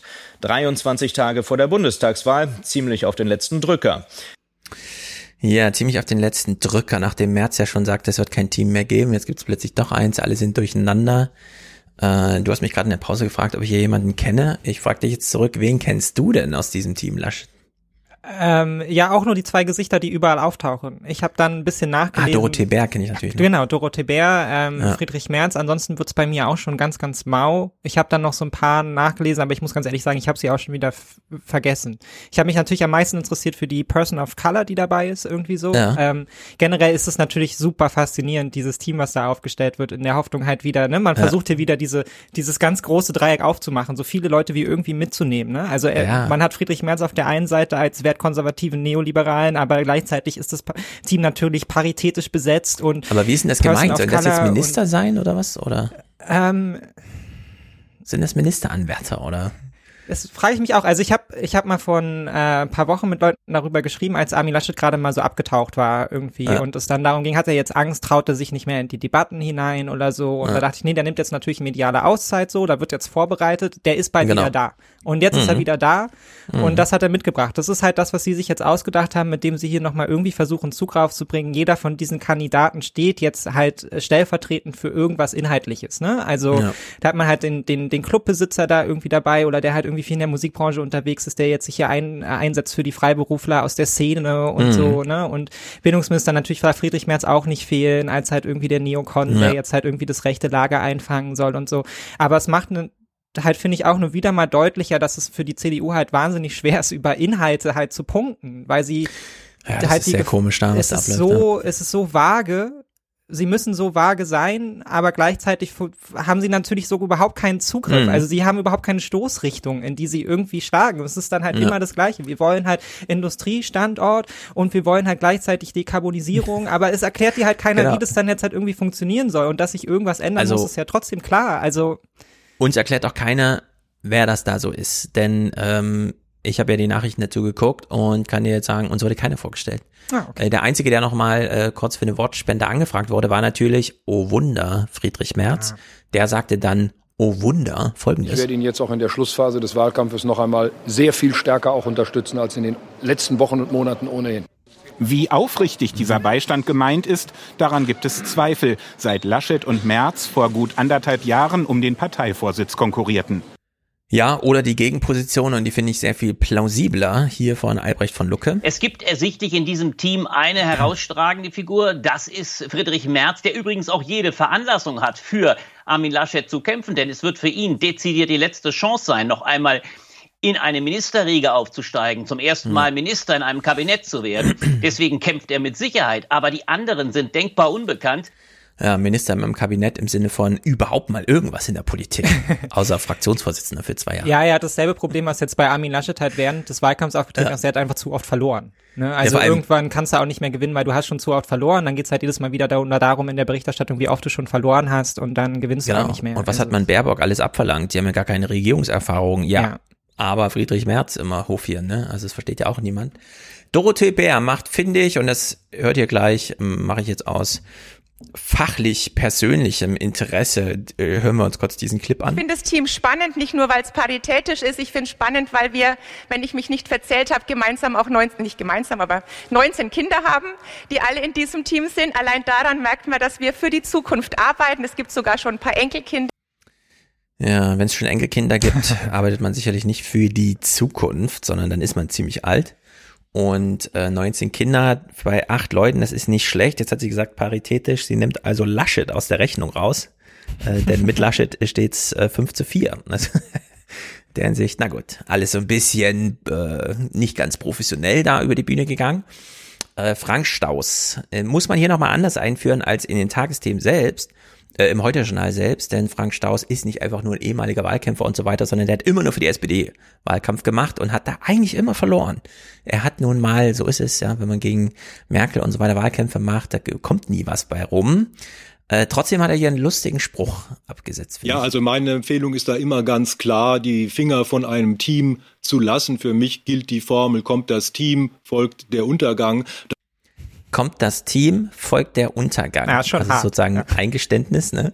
Jetzt schließt er aber noch einen zweiten Spruch hinten an. Er möchte das nämlich nochmal historisch plausibilisieren. Das hat noch nie funktioniert. Ich erinnere mich an die Kampagne von Frank-Walter Steinmeier, der ein Team in der Größenordnung einer Fußballmannschaft äh, inklusive Ersatzkader präsentiert hat. Das hat alles nicht gefruchtet. Heute muss der Mann sein Leben als Bundespräsident äh, verbringen. Abgeschoben ins Bundespräsidentenamt. Jetzt ist so ein bisschen wie bei den Vice Presidents, ne, weil wir vorhin schon ja. mal beim amerikanischen waren, ne? die können natürlich so einen Wahlkampf eventuell äh, noch ein Stück weit unterstützen, ja, wenn man sie richtig einbindet irgendwie so, wenn man sie in die Flecken äh, lockt und dahin schickt, wo man halt selber gerade keine Zeit hat irgendwie so und da ja. machen sie dann die Talking Points, die man selber nicht machen kann und wenn sie dann auch noch ja. prominent sind und irgendwie genau. bekannt und so, dann hat man was davon, aber es funktioniert natürlich nicht, wenn man halt eh schon selber ganz unten angekommen ist und jetzt auch noch seine Aufmerksamkeit auf äh, unbekannte 15 weitere Gesichter verteilt in der mhm. Hoffnung, dass die irgendwie das Vertrauen wieder einspielen, äh, die Stabilität ausdrücken, die man selber nicht hat. Genau. Und hinzu ja. kommt, dass dieses Team ja auch irgendwie bei allem immer noch so wirkt, als würde man hier Wahlkampf gegen die Grünen machen. Also das wirkt so ausgedacht wie ja, vor noch ein paar Wochen halt eben und jetzt nicht Genau. begriffen, dass man jetzt eigentlich ja die langweiligen, die Alten zurückgewinnen muss und nicht die hippen Jungen halt Ja. irgendwie einfangen muss mit seiner Politik und deshalb Ey, ey, genau, die. Losung ist ja eigentlich ganz einfach. Die Wähler wollen im Wahlkampf Antworten. So, und wenn du äh, jemanden auf die Bühne stellst und dann ist die erste Frage, wer ist denn das eigentlich? Dann lieferst du keine Antworten. Also, dass, dass das nach hinten losgeht, ja, ist doch völlig klar irgendwie. Ja. Man guckt sich das so an, ach, vier Männer, vier Frauen, okay, soll ich wieder ausgetrickst werden, indem ich sage, das ist aber toll paritätisch, ich setz gleich mal einen Tweet ab und so. ja. Also ist das irgendwie das Kalkül. Ja. Es geht ja wirklich vorne Ja. und hinten nicht auf. Ja, und So. halt immer wieder die Frage, wen sprecht ihr an, CDU? Wen wollt ihr euch zurückholen? Wer ist euer, wer ist euer Ansprechpartner für dieses Genau. Ja. Team und so? Wer ist euer Ansprechpartner für die, für die Angst vor den Linken? Und ich glaube, da sind sie sich selber nicht so bewusst darüber, wen sie hier überhaupt erreichen wollen. Und deshalb wirkt das alles so wabbelig. irgendwie. Genau, es ist wahnsinnig merkwürdig, äh, bis hin zu komisch. Und wir schließen mit zwei kleinen Clips. Zum einen habe ich natürlich auch dieses Kreuzverhör geguckt. Jeder Kandidat war ja mal so vorgeladen, um den jungen und hippen Fragen zu beantworten. Dabei stellte man Armin Laschet folgende. Welche Instagram-Profile haben Sie heute schon gecheckt? Keins. Das ist Olaf Scholz. Ist gar nicht Armin Laschet, egal. Wie finden Sie das Pro- Profil von, sagen wir mal, Armin Laschet? Kenne ich nicht. Ach, kennt er nicht. Mensch, das war der Laschet-Bezug. Das Internet, äh, das Instagram-Profil von Laschet kennt Olaf Scholz nicht. Gut, gucken wir noch mal kurz in die ARD-Doku. Da wurde ja auch jeder vorgestellt. Darf Äh, ich kurz noch Laschet- sagen, dass ich Hm. diese Formate ganz furchtbar finde?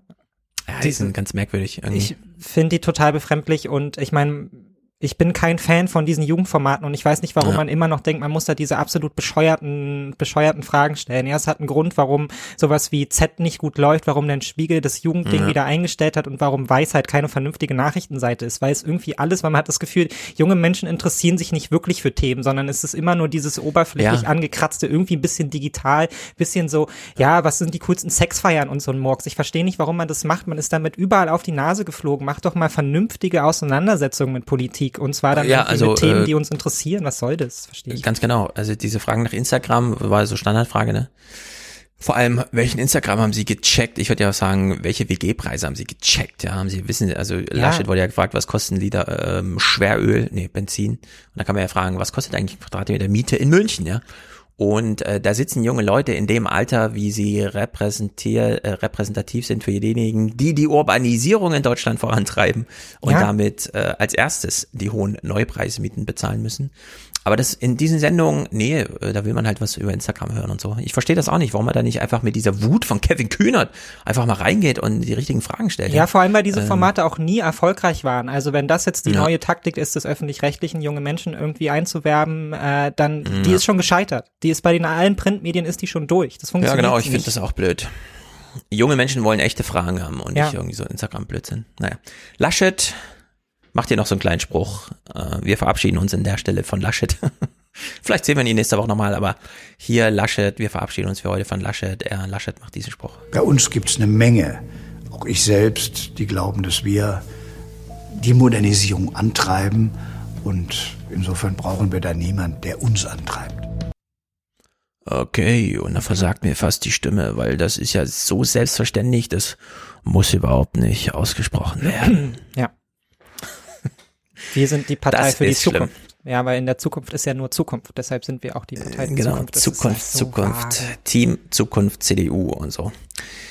Die Linken, es ist ein bisschen schade. Ich meine, bei den Grünen haben wir einen Clip gehört, bei der CSU auch nur einen Clip, aber dafür CDU. Bei den Linken sind es neun Clips und es ist ein bisschen traurig, denn die Linken werden hier missbraucht. Und das sage ich ganz bewusst, das ist ein Missbrauch, der hier stattfindet. Denn eigentlich braucht man die Linke nur als Kulisse für, die haben was gegen die NATO, also Olaf Scholz, bekenne dich. Und die CDU treibt das natürlich an. Wir gucken trotzdem mal kurz rein. Äh, hier eine kleine Kurzmeldung zum Wahlkampfauftakt. Zumindest diese kleine müssen wir irgendwie machen. Berichterstattung fand statt. Die Linkspartei hat in Rostock ihre und natürlich nur eine Kurzmeldung, von der wir wissen, ist 9.19 Uhr bei Gundula Gause auf dem Schreibtisch gelandet und danach war für die Redaktion klar, uns betrifft das nicht mehr, macht die Gundula. Bundesweite Wahlkampftour begonnen. Bei der Auftaktveranstaltung warb das Spitzenduo Janine Wissler und Dietmar Bartsch für eine mögliche Regierungsbeteiligung der Linken. Kernforderungen der Partei sind unter anderem höhere Steuern für Wohlhabende und eine Mindestrente. Nach aktuellen Prognosen müssen die Linken aber um ihren Einzug in den Bundestag bangen. Im aktuellen ZDF-Politbarometer liegt die Partei nur knapp über der 5-Prozent-Hürde. Ja, das war am 27. Dann folgte zwei Tage nichts. Am 30. kam die Linke dann wieder in den Nachrichten vor. Folgendermaßen bei Marietta Slaughter. Guten Abend. Das Afghanistan-Desaster war natürlich auch eines der Themen beim Kanzlerkandidaten Triell gestern Abend und brachte Olaf Scholz in die vorhersehbar unangenehme Lage, erklären zu müssen, dass eine Koalition mit der Linkspartei eigentlich nicht funktionieren kann, ohne zu sagen, dass eine Koalition mit der Linkspartei eigentlich nicht funktionieren kann. Wegen deren Haltung zu Bundeswehr und NATO. Ja, das ist doch interessant, wie man bei der CDU sich überhaupt für gar keinen Inhalt interessiert.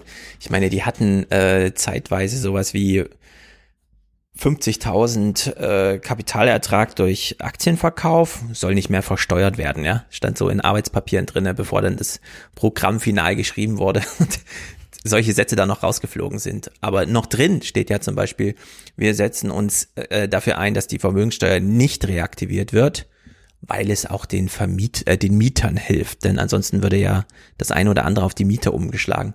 Ja, und solche Sachen stehen da drin. Klima, mh, wir wollen das, die Unternehmen unterstützen dabei ja. und machen das mit digitalen Mitteln, ja, solche Sachen. Und da interessiert man sich null dafür. Aber wenn die Linken, die, selbst wenn sie mitregieren, wahrscheinlich nicht das Außenministerium bekommen, würde ich mal sagen, oder das Verteidigungsministerium, nee. äh, die sollen sich plötzlich hier zur NATO bekennen und da ist ja hier und die machen es ja auch den anderen ganz schwer und so. Ja, es ist immer das gleiche Mantra. Eine völlige Überbetonung. Ja, es ist eine völlige Überbetonung, aber es ist halt das Einzige, was noch da ist von der Erzählung der Antisystempartei. So, ja, und das ist einfach genau. ein politischer Mechanismus, der hier läuft. Ja. Man hat sich mal darauf geeinigt, nach links ist irgendwo Schluss und das ist vor der Linken. Und ja. ähm, das hat ja auch grundweit eine Begründung insofern, als dass man halt sagt, naja, Parteien, wie halt zum Beispiel, man sieht das heute bei der AfD, damit die halt mitmachen dürfen, müssen die sich demokratisieren. So, die sind vielleicht am Anfang stark. Also genau. man hatte auch ähnliche Entwicklung bei den Grünen, ja, die ja auch ja. die NATO mal abgelehnt haben und so weiter und so fort. Die müssen sich dann bekennen, die müssen bestimmten Regeln folgen, die müssen sich demokratisieren und so verstreibt man halt Stück für Stück ähm, aus ihnen heraus halt jegliche Art von antidemokratischer Regung. Dass die Linken natürlich inzwischen lange, lange schon angekommen sind im absoluten demokratischen Spektrum, dass keiner mhm. mehr aus der linken Partei jetzt sagen würde, äh, der davon Rang und Namen ist irgendwie, wir wollen hier irgendwas an unserem demokratischen System ändern oder so, das spielt da überhaupt keine Rolle. Mhm. Ne? Ne? Man stürzt sich halt jetzt auf die NATO als einziges Überbleibsel dessen, was man hier noch als antisystemisch halt irgendwie festmachen kann. Ne? Also, dass es, ja. da die NATO ja gesetzt ist, ja, und da wir darum nicht herumkommen, das müssen wir ja. Wir haben ja auch Verantwortung gegenüber unseren Partnern und so weiter, bla bla bla, können ja. wir ja gar nicht mit der Linken. Es würde mich so sehr wundern, wenn die Linken daran eine Regierungsbeteiligung platzen lassen. Das glaube ich einfach nicht. Ja. So. Und, und ich meine, es ist jetzt eh, das könnte man ja auch mal vorbereiten als Journalismus, ne? Dreierbündnisse. Kann man da immer noch so dieses wie heute, dass man da nicht nur Zweckbündnis, sondern das muss alles im Mega-Konsens und so weiter. Ja, die, die, ähm, ÖVP und die Grünen haben es ja in Österreich schon vorgemacht, jetzt mal ausgeklammert, wie erfolgreich das da läuft, ne? Dass man einfach sagt, bei diesem Thema kann die bei ihrer Linie bleiben, bei diesem bleiben wir bei unserer Linie. Da können wir im Parlament unterschiedlich abstimmen und die Koalition besteht trotzdem weiter, ja. weil es betrifft nur diese Themen. Ja. Und das, das ist sowas wär, muss, muss alles mal mit eingepreist ja, werden. Jetzt es ist ein total konservatives, festgefahrenes Modell, was wir letztendlich noch so aus dieser kalten Krieg-Logik halt irgendwie mitgeschliffen haben und was auch heute einfach nicht mehr zutrifft, wenn man sich anschaut, wie die Linke im Bundestag abstimmt. Ja, als es um die Rettung äh, von ähm, Mitgliedern der Bundeswehr und halt außenpolitischen Personal und so ging im Bundestag, ja, da hat sich die Linke enthalten. Sie hat nicht dagegen gestimmt. Ja, man hätte genau. ohne Probleme, kann man das mit der Linken in Regierungsbeteiligung, kann man solche Dinge durchsetzen, ja, weil sich die genau, Linke im Zweifelsfall dann halt einfach enthält, so wie man das halt macht, wenn man mit sich da nicht im Reinen ist. Genauso wie sich die Union als Partei enthalten hat, als es um die Gleich, äh, Gleichberechtigung von äh, homosexuellen Ehen ging oder so. Da macht man dann halt Gewissensentscheidungen oder man sagt halt gemeinsam, man hält sich da raus und das ist auch überhaupt kein Problem. Also es kann genau. man auch einfach so handhaben. Wir hören da gleich Janine Wissler nochmal ganz konkret zu Afghanistan. Da schreibt sie nämlich nochmal die ein oder andere Hausaufgabe den anderen Parteien auf. Man muss sich ja eh fragen, ne? ein Ausstieg aus der NATO, da müsste ja im Vorfeld irgendwer einen Antrag schreiben für den Bundestag. Das Szenario wäre dann irgendwie, dass die AfD einen Antrag schreibt, mit dem sie dann, den sie so formuliert, dass die Linken den eigentlich mittragen müssten und dann machen sie es aber nicht. Und dann kommen Abend zu Abendnachrichten, wo dann irgendwie die Verlogenheit der Linken vorgeführt oder so. Ne? Ja. Also solche Szenarien wäre völlig Banane irgendwie. Ja, also in der Hinsicht, mein, das ist schon ziemlich bescheuert. Und ich finde, hier kommt halt noch in, in, gewisser Weise die Frechheit hinzu, dass man nach 20 Jahren Afghanistan, was ja nun wirklich für alle ersichtlich genau. nicht rund Lass uns das aufheben, ist. das ja. äh, hören wir gleich an Janine Wissler. Vorher will ich nämlich, nämlich sagen, ähm, die Susanne Hennig-Welso macht irgendwie nicht besonders klug. Also das stört mich auch, wenn ich das sehe. Ja. Denn äh, sie äußert sich hier im Heute-Journal am 30. wie folgt. Was die äußere Sicherheit betrifft, ist mir sehr wichtig, dass wir dafür Sorge tragen, dass die Zusammenarbeit in der NATO gut funktioniert und dass wir auch dafür sorgen, dass unsere Bundeswehr gut ausgestattet ist. Bedingungen, die die Führung der Linke nicht erfüllen will. Die NATO für sie ein Kriegsbündnis, zu dem man sich nicht bekennen wolle. Aber regieren mit SPD und Grünen wollen sie. Schließlich sei man doch das soziale Gewissen des Landes. Insofern auch äh, von meiner Seite äh, das Unverständnis. Ähm warum SPD und Grüne sich jetzt verschanzen, ohne zu sehen, welche Chancen wir als äh, Dreierbündnis haben, tatsächlich dieses Land zum Positiven zu verändern in den nächsten 10 bis 15 Jahren. Ist ja inhaltlich richtig. Aber es ist irgendwie strategisch auf dem Niveau eines Juso-Verbands, der vor der eigenen Uni nochmal eine Aktion macht, die dann die mitbekommen, die zwischen 11 und 10, äh, 12.30 Uhr oder so aus der Straßenbahn steigen. Die haben null Gespür für so diese Machtfragen, ja. wie man da so vorbereitet, was man anbietet, welches Stöckchen man zum Anlass nimmt, drüber zu springen und welches nicht und so weiter. Ne? Also es ist irgendwie so, so, so ein zaghaftes, ich weiß jetzt auch nicht, ich verstehe das gar nicht, dass die keine linke Mehrheit befürworten, wo sie doch da ist, wünschen sich doch so viele und so. Ja, als, als würden sie nicht verstehen, in welchen Zwängen Olaf Scholz da ist, dass Olaf Scholz jetzt händeringend versucht, nur Gerede zu produzieren, ja. das am Wahltag schon niemanden mehr interessiert und danach sozusagen äh, nicht in den Archiven steht. Es ist ganz komisch. Also da könnte doch die Linke wirklich jetzt auch mal ein bisschen mitmachen, einfach Strategie, also Strategie so, ja. Ja, das nee, ist das Standardproblem so der Linken. Ja, das ist Verbissenheit, aber es ist auch so das eigene, das eigene Gewissen, was hier immer vorangestellt wird vor jede Wahl taktische Überlegung. Ne? Ja. Also das ist halt ganz, ganz groß und das ist ja auch berechtigt, dass man da einen Idealismus hat, ja, mit dem man da irgendwie genau, vorangeht. Genau, absolut berechtigt. Nur man muss so damit umgehen, dass man den eigenen Idealismus nicht den gegnerischen Parteien ja. zum Fraß vorwirft. Genau. Und genau das passiert nämlich, wie wir hier an Söder sehen. Das Schreckgespenst von Rot-Rot-Grün. Dass das laut Umfragen für eine Mehrheit der Bürger gar kein Schreckgespenst ist, stört ihn nicht. Für diese neue Ära gibt es zwei Richtungen. Die eine ist bürgerlich bleiben mit Erneuerung oder nach links abdriften. Und da gibt es viele Punkte, wenn es darum geht, Steuererhöhungen, ähm, mangelnder Rückhalt für Polizei, wenig Einsatz für die Bundeswehr. Das sind schon gute Argumente, mit denen man punkten kann. So, und jetzt ist es ja das eine, dass ein, hm, wie auch immer, vom Wahlkampf überzeugter Söder sich da irgendwie so einbringt. Schön und gut, seine Funktion und seine Rolle. Aber wenn wir überlegen, wie selten Merkel sich äußert, dass sie im Wahlkampf eigentlich gar nicht mitmachen will und dass sich die Linke trotzdem strategisch so blöd anstellt, sich den anderen zum Fraß vorzuwerfen, dass selbst Merkel nochmal genüsslich reinbeißt, das ist dann wirklich schlimm. Jetzt wird's wohl auch der Kanzlerin selbst etwas zu bunt. Sie schickte heute jedenfalls eine ziemlich giftige Botschaft an den SPD-Kandidaten. Ähm, mit mir als Bundeskanzlerin würde es nie eine Koalition geben, in der die Linke beteiligt ist. Und ähm, ob äh, dies ähm, von Olaf Scholz so geteilt wird oder nicht, das bleibt offen. Und in dem Zusammenhang ist es einfach so, dass da ein gewaltiger Unterschied für die Zukunft Deutschlands zwischen mir und ihm besteht.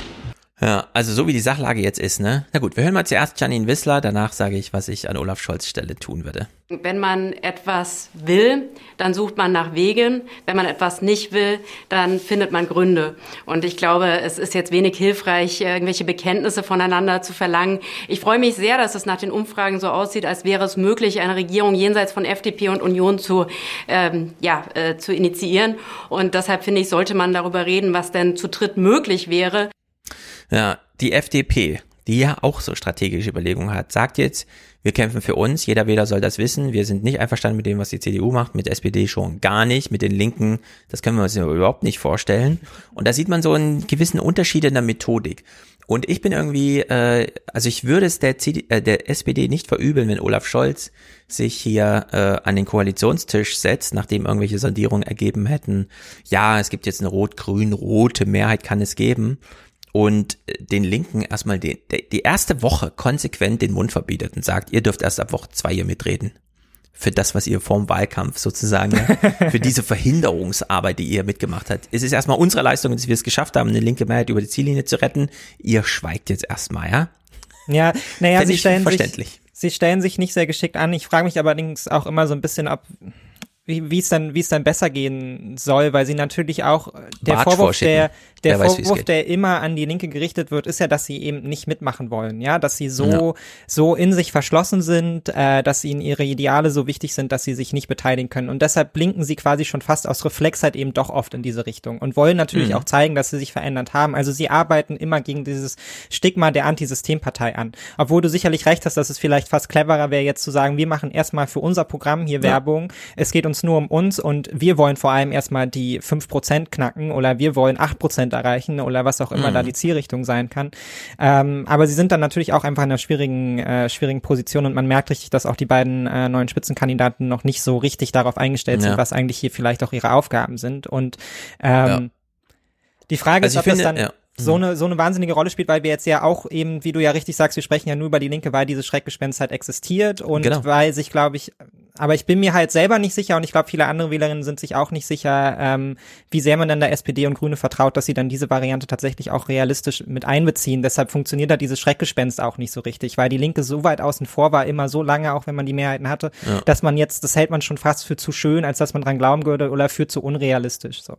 Ja, aber ich finde, eine U10-Partei, eine Partei mit weniger als 10 Prozent, kann nicht vor der Wahl sagen, mit Hilfe der anderen könnten wir jetzt. ja? Und das, das sagt Ja, sie ja im klar. Grunde. Und das geht nicht. Da, man muss ja aus eigener Kraft so viel, wie man mobilisiert bekommt, dann kann man es in die Waagschale werfen, aber nicht jetzt im Vorfeld irgendwie schon das Fell der anderen, ja, mit Ja, zerschneiden klar, und verteilen und so. Das ist einfach, ja.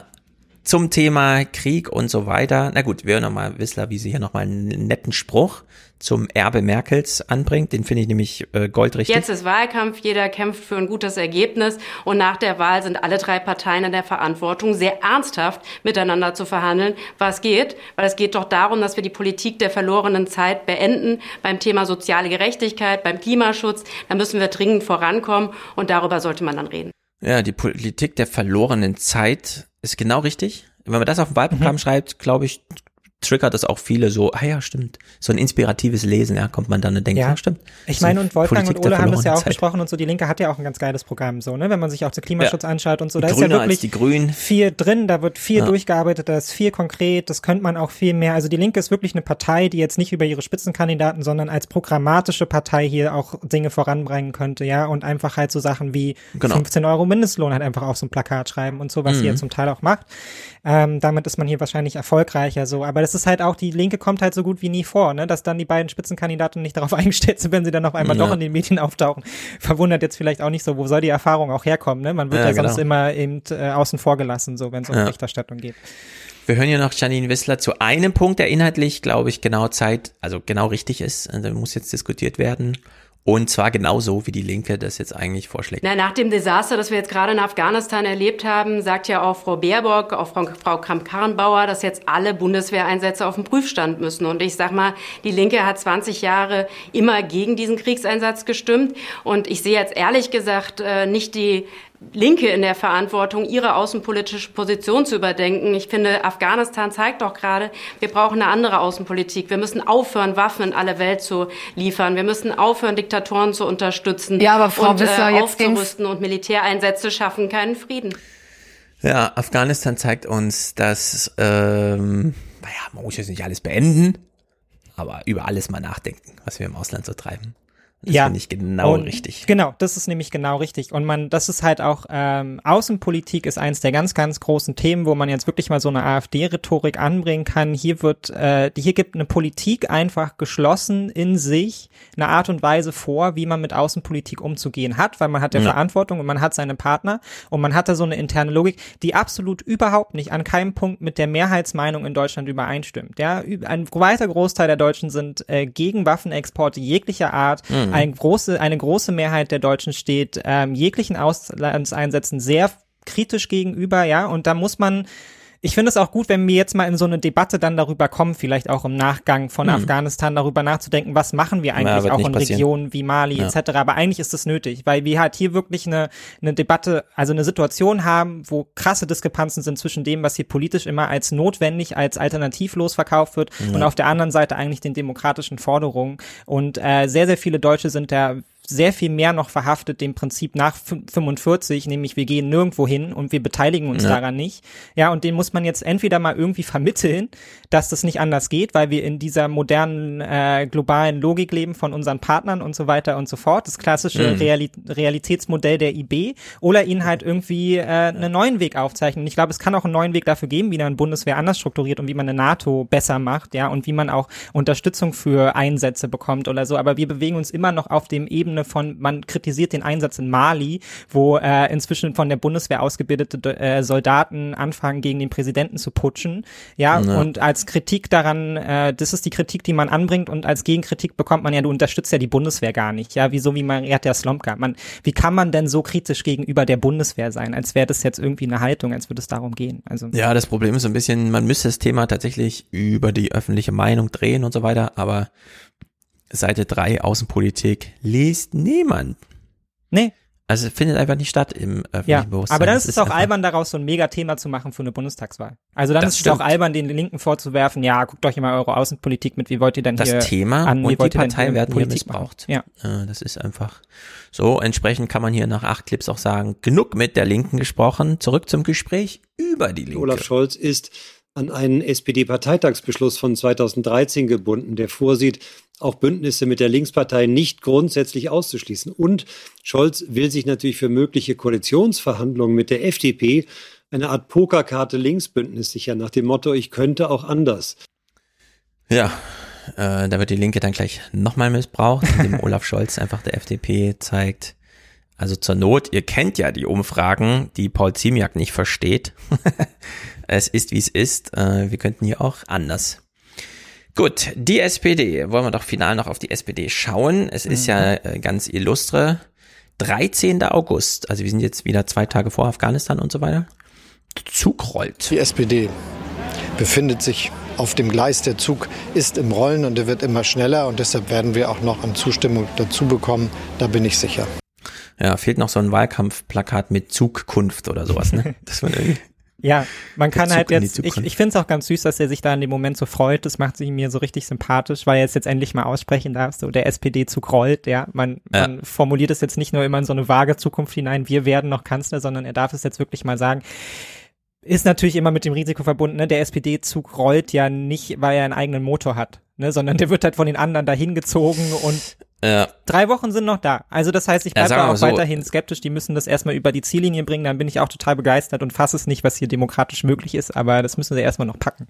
Da hat sich ein großes Loch aufgetan, das nichts und der SPD-Zug rollt zumindest noch bergab, also nicht aus eigener Kraft. Ja. Aber da, wo die anderen schon gar nicht mehr zu sehen sind. Das stimmt. Olaf Scholz jedenfalls ist etwas gelungen, nämlich eine überraschend leidenschaftliche Rede in Bochum. Gute Stimmung in der Bochumer Innenstadt. Die Genossen beflügelt von den Umfragewerten ihres Kanzlerkandidaten. Und der läutet sechs Wochen vor der Bundestagswahl in der einstigen Herzkammer der Sozialdemokratie im Ruhrpott die heiße Phase des Wahlkampfs ein. Ein Aufbruch ist möglich für unser Land. Wir können eine Regierung bekommen, die die Zukunftsaufgaben anpackt. Wir können es hinbekommen, dass Deutschland einen Kanzler kriegt, der die Aufgaben realistisch beschreibt und auch wirklich sich darum kümmert, dass sie umgesetzt werden. Eine überraschend leidenschaftliche Rede. Ja, die Leidenschaft kommt natürlich, wenn man äh, das Ziel sieht und führt. Ja. So, klar. ich will noch mal einen anderen ganz ästhetischen äh, Blick hier auf Olaf Scholz werfen, denn äh, also jetzt ganz impressionistisch. Äh, Norbert Röttgen, wir kennen ihn alle noch als den einzigen gefeuerten. Ähm, hat ja mal eine Wahl verloren und äh, sich parteipolitisch ein bisschen bescheuert verhalten, indem er nämlich gesagt hat, ich bleibe im Kabinett, wenn ich in NRW verliere, weshalb ihm nachgesagt wurde, du wolltest ja nie so richtig. Und dann hat ihn ja Merkel einfach rausgeschmissen. Und dann waren so Texte über Norbert Röttgen zu lesen, die ungefähr immer auch so einen Tenor hatten. Es fiel seinen äh, Kabinettskollegen nicht schwer, ihn ziehen zu lassen. Man hatte sowieso einen Groll gegen ihn. Niemand macht 17 Stunden am Tag irgendwelche Verwaltungsscheiße und hat trotzdem keinen Bauch. Und dann kann man ja sich das Kabinett angucken. Helge Braun, Peter Altmaier, Sigmar Gabriel zu dieser Zeit und so. Äh, ja, die waren ja wahrscheinlich alle ein bisschen neidisch und ich gesagt, das kann ja wohl nicht wahr sein. Was machst denn da? Intervallfasten und morgens noch Sport oder was? Äh, die waren jedenfalls wirklich neidisch auf ihn. So war zu lesen, dass er einfach mal aussah, wie man aussieht. Und Olaf Scholz ist 63 und sieht einfach halb so alt aus, wenn man sich seine Statur, seine Beweglichkeit, sein Esprit und so weiter anschaut. Ja, er dimmt das dann immer sehr runter durch sein, es kommt hier viel auf Pokerface an und bloß nichts äh, ne, zeigen, was einem der Putin danach irgendwie strategisch in den Arsch schieben kann, sondern äh, hier auf Augenhöhe bleiben. Aber ich bin schon ein bisschen beeindruckt, wie man mit 63 noch so einen auf 42 machen kann, irgendwie. Oder? Ja, und das ist, ja, klar. Und das ist ja auch was, was in Deutschland total unterschätzt wird, dieser Faktor, ne? Man muss ja immer ein bisschen Absolut. aufpassen, auch, dass man hier nicht ins Bodyshaming kommt, aber du hast es ja auch schon mal äh, sehr überzeugend gesagt, ähm, mit Blick auf, ich weiß gar nicht mehr, Helge Braun oder so damals, ne? Hm. wie will man eigentlich Klimapolitik machen und man sieht selber so aus, als würde man halt irgendwie die halbe Welt aufessen, ne? Also Ja. man genau diese zwei Drittel zu viel halt irgendwie, die die, äh, die westliche ähm, Hm. Gesellschaften halt Eckart irgendwie von verbrauchen. Das ist so. großes Programm. Ja. Äh, dem Planet kann es nur gut gehen, wenn es dir selber auch gut geht. Und Ja. die sehen einfach nicht gesund aus, diese Männer. Nee, und ich finde aber auch haben. zum Beispiel, dass äh, die SPD das halt jetzt, äh, ja, ich weiß nicht, gut genutzt hat vielleicht, also diese Pause hat sie sich ja nicht selber genommen, sondern sie fand halt einfach nicht statt, auch weil sie mit halt nicht durchgedrungen ist oder so, aber man merkt richtig, das hat ihr gut getan, dass dieses Loser-Ding auf die CDU rübergesprungen ist und dass Ja. sie auch einfach einen Moment Zeit hatte, um jetzt quasi in dieser Phase, wo es ihr schon wieder besser geht, nach vorne zu gehen und diese geilen Auftritte hinzulegen, die sich jetzt verfestigen Mhm. sollen oder so. Ja. Ich würde rein kritisch nur noch anmerken, dass man natürlich seine Ärmel hochkrempelt von Hemd, wenn man Aufbruch oder so vermitteln möchte als ästhetisches Argument, aber ansonsten. Nö, das Hemd ich, kann man ruhig so tragen. Ich finde es halt ohne Jackett ist es einfach mutig in dem Alter. Äh, denn entweder sieht man super gebrechlich aus oder man ist fett. Und deswegen Ja, will ich im Chat, genau, im. Chat kommen ja nochmal Anmerkungen. Ist das jetzt hier ein Olaf Scholz Fanclub? Nee, gar nicht. Am Ende sind Nee, ja null. wirklich Inhalte ich bin, entscheidend ich, und ich so. bin aber wirklich kein. Fan von Olaf Scholz. Absolut überhaupt nicht. Aber ich, man muss auch anerkennen, wenn halt auch durch Glück und Zufall die SPD-Strategie, die sie nie hatten, ja, die sie jetzt aber halt so Mhm. behaupten können, dann halt irgendwie aufgeht. Und ähm, mir ist eine SPD-geführte Regierung trotz allem immer noch lieber als äh, eine CDU-regierte Ja. So, ganz einfach. Und ja, und ich finde, äh, an diesem ganzen Mantra, was äh, jetzt bei Baerbock auch so entscheidend war, hat ja gar keine Regierungsverantwortung mal gehabt, keine Regierungserfahrung und so weiter. Ich finde, an äh, dieser Art, wie Olaf Scholz sich um sich selber kümmert, sieht man sehr viel Disziplin. Also da steckt einfach viel sichtbare Disziplin drin, die vermute ich dann auch in seiner Amtsführung und das auch wenn jetzt inhaltlich Vorzeichen schief und krumm sind da, die hat er ja gezeigt. Ja, eine gewisse Stringenz ist ja nun durchaus da. Naja, mal gucken.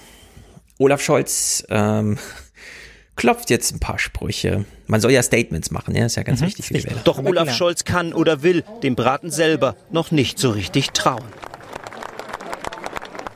Nicht zu laut.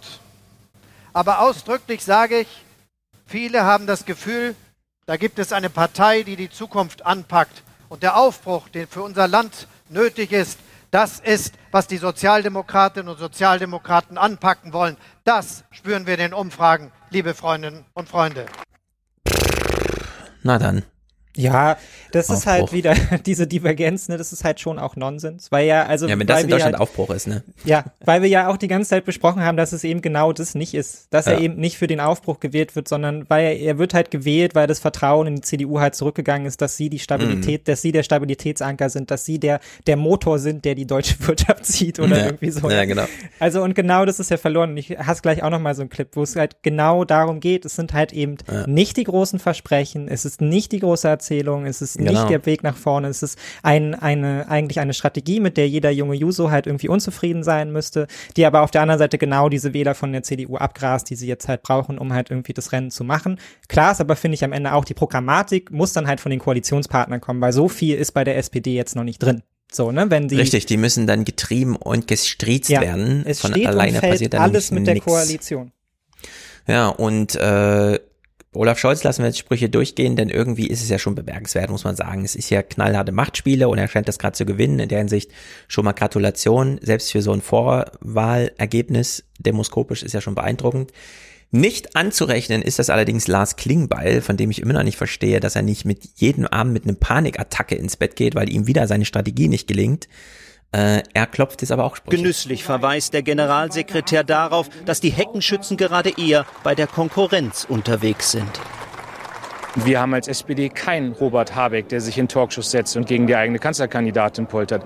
Wir haben keinen Markus Söder, der permanent Armin Laschet wieder herausfordert, der Nee, und nur weil die anderen die haben, seid ja. ihr so gut Stichelt, ja. der deutlich macht, das ja. ist nicht mein Kanzlerkandidat, sondern wir haben Olaf Scholz vorne stehen, wir haben ein starkes Team dahinter.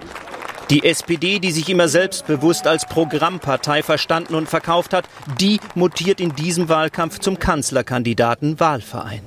Sie können auch damit leben, dass das eher eine Olaf Scholz-Wahl ist als eine SPD-Wahl?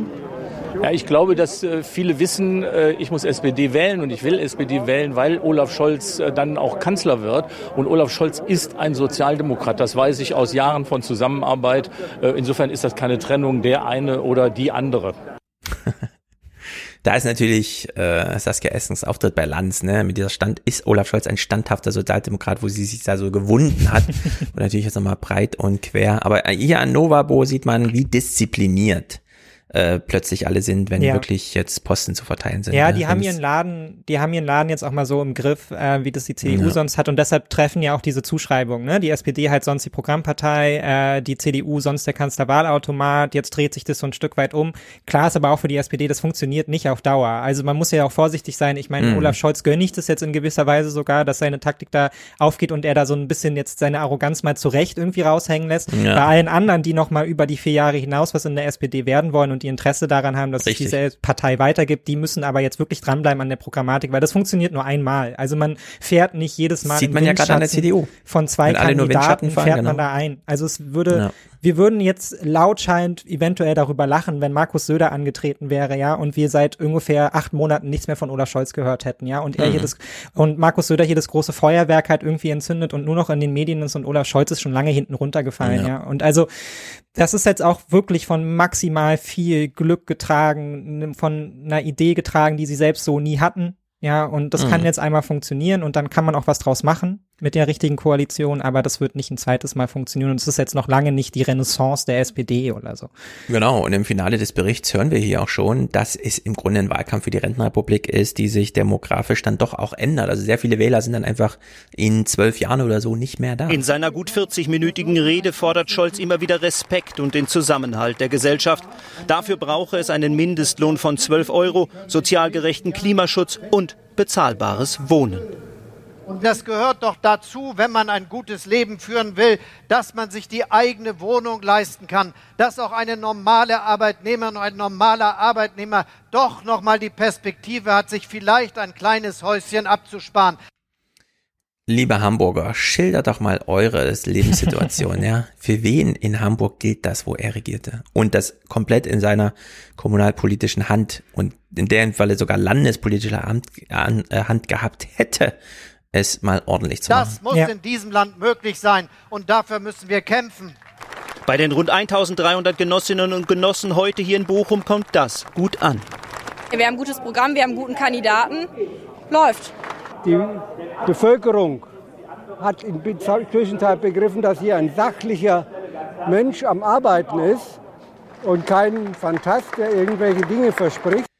Ja, genau. es gab damals diese ganz wunderbaren Fotografien von Gerhard Schröder, wie er das letzte Schreibtischlicht, nachdem ganz Deutschland schon den friedlichen Schlaf schläft, noch hart arbeitet, um die letzten Dokumente abzuzeichnen und so. So ein sachlicher Arbeiter, so einen haben wir hier. Klar, einfach eine vernünftige Politik machen. Ja, ja wer will das nicht? Ja, aber das ist ja genau das, was Sie meinen mit Olaf Scholz. Olaf Scholz wird den bundesweiten Mietendeckel nicht durchsetzen. Wenn Olaf Scholz Never. in eine Koalition geht mit FDP und CDU, weil die so geile Angebote machen, dann kriegen wir das im Leben nicht und dann können wir die SPD abschreiben. Ja, wenn äh, Ach, die selbst SPD mit der SPD, das ist Giffey und so, weißt du? Ja, und wenn die SPD jetzt aber mit einer rot-grünen Koalition tatsächlich, wenn sollte das irgendwie funktionieren, dann wird es auf die beiden Parteien ankommen, im Zweifelsfall sowas durchzudrücken, weil das sind deren mhm. Programmatiken, das sind nicht die Programmatiken von Olaf Scholz und der kann sehr, sehr gut ohne die leben. Das ist dem egal, würde ich jetzt einfach mal so sagen. Genau. Das ist nicht und an die der Politik, Stelle die er machen will. können wir hier einfach nur sagen, herzlichen Glückwunsch, äh, Olaf Scholz. Schaut euch mal diese Zahlen an. Alle verlieren, außer einer. Hier, hier unsere Top 10, sortiert nach Sympathie und Leistung auf der Skala von plus verteilt nach Sympathie und Leistung. Ne? Ich weiß noch, wie Stefan Kühl damals äh, Soziologieprofessor in Bielefeld wurde, uns Studenten anguckte. Es wurde gerade diese Umstellung Bologna und so weiter. Plötzlich hieß es, gebt doch mal Evaluationsbögen ab, bewertet mal das Seminar und so. Und er guckt uns an, ey, Studenten können die Qualität, die Leistung eines Seminars, ja, was es gebracht hat, nicht bewerten. und da muss man überlegen, ja, das sind Seminaristen in einem Seminar, die das komplett miterleben und die dann es wirklich nicht bewerten können, ja, war das jetzt ein erfolgreiches Seminar oder nicht. Und jetzt werden hier Wähler gefragt, ja, nach der Leistung von ähm, Politikern und wir hören ja gleich die Namen, ja. Jetzt überlegen wir uns alle mal bei Leistung, was angenommen, äh, die Angabe äh, plus fünf, minus fünf, ja, hätte nur gegolten, wenn man da auch danach noch eine Leistung inhaltlich nennt. Sympathie und Leistung auf der Skala von plus fünf bis minus fünf. Schlusslicht Armin Laschet minus 0,8. Okay, da könnte man sagen Flut. Deutlich verschlechtert. Davor Annalena Baerbock. Annalena Baerbock, Leistung, die politische Leistung im Parlament. Mir fiele jetzt ein, diese ganzen Anträge für die Kinder und so. Mhm. Aber was fiele uns sonst noch so ein zu Baerbock, ja? Schwierig. Welcher, welcher Antrag läuft denn so wirklich unter ihrem Namen und so? Minus 0,5, etwas schlechter. Platz 8 für Jens Spahn, minus Jens Spahn, na klar, Corona natürlich. Minus 0,2, deutlich schlechter. Dann Heiko Maas, minus 0,2. Afghanistan, okay, es fällt einem wirklich zu jedem ein, was ein. Afghanistan. Bei dramatisch verschlechtert. Auf Platz 6 Horst Seehofer, minus 0. Da würde ich auch mal sagen, Afghanistan. 0,1 deutliche Verluste. Davor Christian Lindner 0, Politische Leistung ja, Christian Lindners. Christian Lindner, naja, er setzt sich für die Freiheit ein. Hm. Weißt du, während Corona und so. Grundrechtsbeschränkung. Ja, stimmt. Kraft so der bisschen, Freiheit. Deshalb bei ja. 0,0. Das ist auch getestet, richtig, was man davon halten mitmachen dürfen. ja, also mal gucken, wie es hier weitergeht. Null, auch er verliert. Robert Habeck 1,0. Politische Leistung von Robert Habeck? Mm, er hat bessere Auftritte gehabt als Annalena Baerbock. Das ja, war seine bessere Leistung. Bücher. Bessere ja. Bücher. Markus Söder 1,2. Markus Söder. Das ist nur Sexappeal. Ich sag's, ich habe Corona-Forderungen stellen, denen man selbst widerspricht im ja. Land. Ich habe diesen CSU-Wahlkampfspot äh, gesehen, ich war hin und weg. Wirklich, Ja. ich habe richtig Tränen in den Augen gehabt. Das war ich so habe gelesen, es ist ein Müllberg, auf dem er da saß, ein renaturierter Echt? Müllberg. Oh, noch viel besser. Ich fand's mega. Ich fand's wirklich, ist der, der Clip überhaupt. Richtig ein bisschen Ja, verliebt. man muss aber auch sagen, Kameras sind heute so geil. Man kann tatsächlich Ja. ein Gesicht ordentlich ausleuchten, ohne dass der Hintergrund äh, helligkeitsmäßig verschwindet, sondern man kriegt auch noch tolle Wolken rein und so. Es ist schon mittlerweile gute Werbearbeit, die da Ja. stattfindet. Das ist für mich der wahre Politik-Influencer. So, absolut, die ganzen absolut. Jungen die brauchen gar einpacken. keinen. Ja. Die können alles selber machen. Was schlechter. Auf Platz 2 Olaf Scholz, 1, Olaf Scholz. Tja, Wirecard, Cum-Ex, G20, Polizei, Wohnung in Hamburg. Welche politische Leistung wollen wir nehmen? Corona-Hilfe aus dem Januar Corona-Hilfe, die 2020 immer noch nicht halbes Jahr ausgezahlt. zu spät kam, genau. So in der Hinsicht. Ich würde sagen, schwarze Null ein bisschen abgeschafft. Mhm. Vorübergehend. Nummer 5, etwas besser. Ganz vorn Angela Merkel, Lebensleistung. Mhm. 2,3 verschlechtert.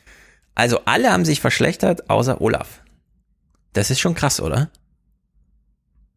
Ja, Durch die- ähm, klar, aber ich meine bei der Frage Leistung, wenn du jetzt natürlich Leistung daran misst, wie oft tauchen Leute auf oder so. Mhm. Ich meine, wir haben ja jetzt auch mega viele SPD-Clips gehabt und so, da wäre sicherlich noch mehr drin gewesen. Wenn man natürlich viel über Ja. die Leute spricht und ihn dann auch sieht, wie er unterwegs ist und redet, dann äh, traut man ihm da vielleicht, also dann sagt man vielleicht, ja gut, der hat ja diese Woche auch wahnsinnig viel geleistet, habe ich ja selber gesehen. Während Armin Mhm, habe ich nicht stimmt. gesehen, minus Stimmt, stimmt, 0,8. Minus 0,8. Armin, ach ja, der von vorletzter Woche. Genau. Nee, Als der hat die diese Woche war. nicht viel geleistet. Ja, aber durch die, also die Woche lang hat Deutschland sehr viel ähm, Zuspruch an die eigenen Politiker verloren, abgegeben und nur Olaf Scholz hat ein bisschen profitiert. Christiane Hoffmann, ich glaube, sie arbeitet beim Spiegel, ähm, rückt hier auch nochmal Olaf Scholz so ein bisschen ins, wie wir es schon beschrieben, Lückenfüller und so weiter. Da mussten schon die anderen Parteien ablosen. Sie macht hier noch so einen interessanten Punkt auf über diesen Shift, über den wir vor ganz am Anfang sprachen. Triell sind eigentlich drei Duelle und dann werden die Konflikte nur ähm, subsimiert Die sozusagen. SPD und Herr Scholz sind nicht in den Umfragen nach oben gekommen, nachdem Scholz als Kanzlerkandidat bestimmt wurde und auch nicht nachdem sie ihr Programm verabschiedet haben, Stimmt, ja. sondern in dem Moment, in dem Frau Baerbock entzaubert wurde und Herr Laschet sich einfach äh, für viele wie, wenn man den Umfragen glaubt, als nicht glaubwürdiger Kanzlerkandidat äh, entwickelt hat. Das war der Moment, wo Olaf Scholz in den Umfragen sehr, sehr zugelegt hat. Also das heißt, wir haben hier einen Kanzlerkandidaten, der extrem von der Schwäche der anderen profitiert. Ja, es ist ein Konfliktaustausch gewesen. Äh, so sieht sie es auch. Ja, nichts Finde ich eine sehr schlüssige Idee. So einfach gestrickt ist es manchmal. Da muss man gar nicht tiefer bohren. Marietta Slomka. Ich meine, wir haben Hm. das doch alle auch ein Stück weit selber erlebt, ja, auch wenn man jetzt selber persönlich totaler Fan von Baerbock war, aber es ist einem ja irgendwann, je mehr fast man sich für Politik interessiert hat, umso mehr ist es einem auf die Nerven gegangen, jeden Tag diese Berichterstattung und ich hatte zwischenzeitlich auch so Momente, wo ich dachte, ey, ich habe einfach keinen Bock mehr auf Wahlkampf, es sind jetzt noch sechs Wochen, Ja. wo wir machen jetzt dieses kleinliche Hin und Her, jeden Tag wird bei jemandem Genau. irgendwas aufgegraben und so und wenn das die anderen, wenn das Menschen, die sich jetzt vielleicht nicht so viel damit auseinandersetzen, ähnlich wahrgenommen haben, dann wundert mich das auch null, dass man dann einfach sagt, ich wähle die Person, die mir am wenigsten auf die Nerven Ja. gegangen ist, so, also. Genau, ähm, das ist das eine, was nervt am Wahlkampf. Das andere ist, dass diese Idee des Erbschleichereitums, die wir hier schon vor Monaten durchgenudelt haben, weil das die erkennbare Strategie von Olaf Scholz Ja. war, die damals noch nicht aufging, jetzt aber schon, Ja. dass die jetzt so überbetont wurde. In der Hinsicht vergleichen wir jetzt mal zwei journalistische Beiträge. Zum einen Marietta Slomka und dann Albrecht von Lucke. Und dann überlegen wir uns mal unter der Maxime, die du gerade genannt hast, wie könnte man Wahlkampfberichterstattung so machen, dass man wieder Lust hat, sich das anzuschauen. Ja, vergleichen wir mal die inhaltliche Qualität, die, die Inspirativität dieser beiden Aussagen. Zum einen Marietta Slomka, die glaubt, eine kluge Moderation zu machen, am 31.8., nachdem das schon ein Monat lang Thema war. Kandidaten Triell ließ sich zuletzt ja auch ganz gut beobachten, mit welcher Rollenverteilung die drei in die Schlacht ziehen. Während Frau Baerbock als Angreiferin aus der Opposition auftritt, erwecken Armin Laschet und Olaf Scholz den Eindruck, eigentlich so eine Art Fortsetzung von Frau Merkel zu sein, nur besser. Okay. Und jetzt Albrecht von Lucke und wir achten nicht nur auf den inhaltlichen Gehalt, sondern auch auf die Wortwahl. Absolut. Sie sagen das Entscheidende. Olaf Scholz ist ja nicht plötzlich ein Überpolitiker geworden, auch kein Überflieger. Er ist kein Mann, der durch die Rede begeistern kann. Aber das Interessante ist, dass alleine seine Verlässlichkeit, das Scholzomathafte, das Scholzige gerade das, was davor eine Schwäche war, ob des Schwächens von Annalena Baerbock und Armin Laschet plötzlich als Seriosität gilt.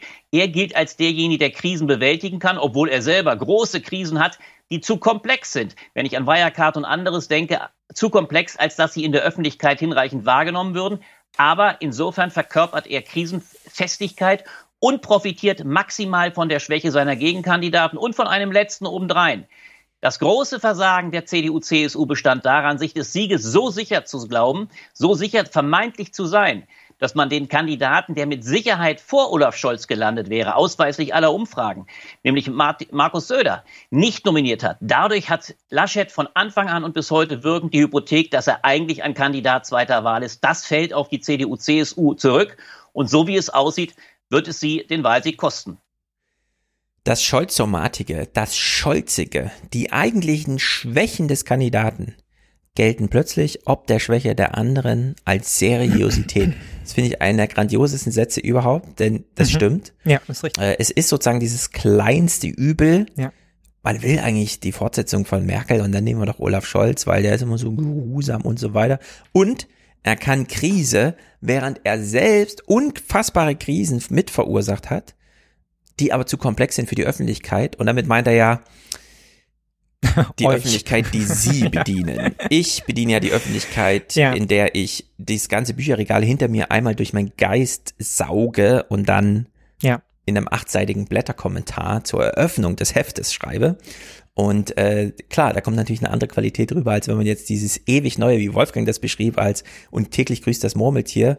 Für äh, die äh, heute Redaktion ist natürlich jeder Tag der erste. Da kann man nicht, was Wirecard vor Ja. drei Jahren oder so. Nee, da muss natürlich das, was gestern passiert sein. Ja, naja, ist, und das, äh, was man, werden. das, was man durchziehen kann, sind halt wirklich nur die allereinfachsten der Narrative, ne? Man kann dann halt Ja. wirklich nur auf der Genau. Ebene von, es läuft halt gerade schlecht und dann hängt man halt ein negativ aussehendes Bild nach dem anderen aneinander. Aber man Ja. kann, also aber den Bogen, den Bogen kann man gar nicht, kann man gar nicht spannen. Also da, da muss man dann auf die Talkformate ausweichen und auch da muss man immer hoffen, dass den Experten oder Journalisten, die zu Gast sind und die mal kurz in den Politikerpausen reden dürfen, ja, diese, Hm. weiß ich nicht, anderthalb Minuten, um so einen Punkt zu machen, dann auch mal gegeben werden, so, weil man muss ja weit ausholen. Und das meinen wir ja hier im Zweifel zwar auch, dass wir halt weit ausholen. Ne?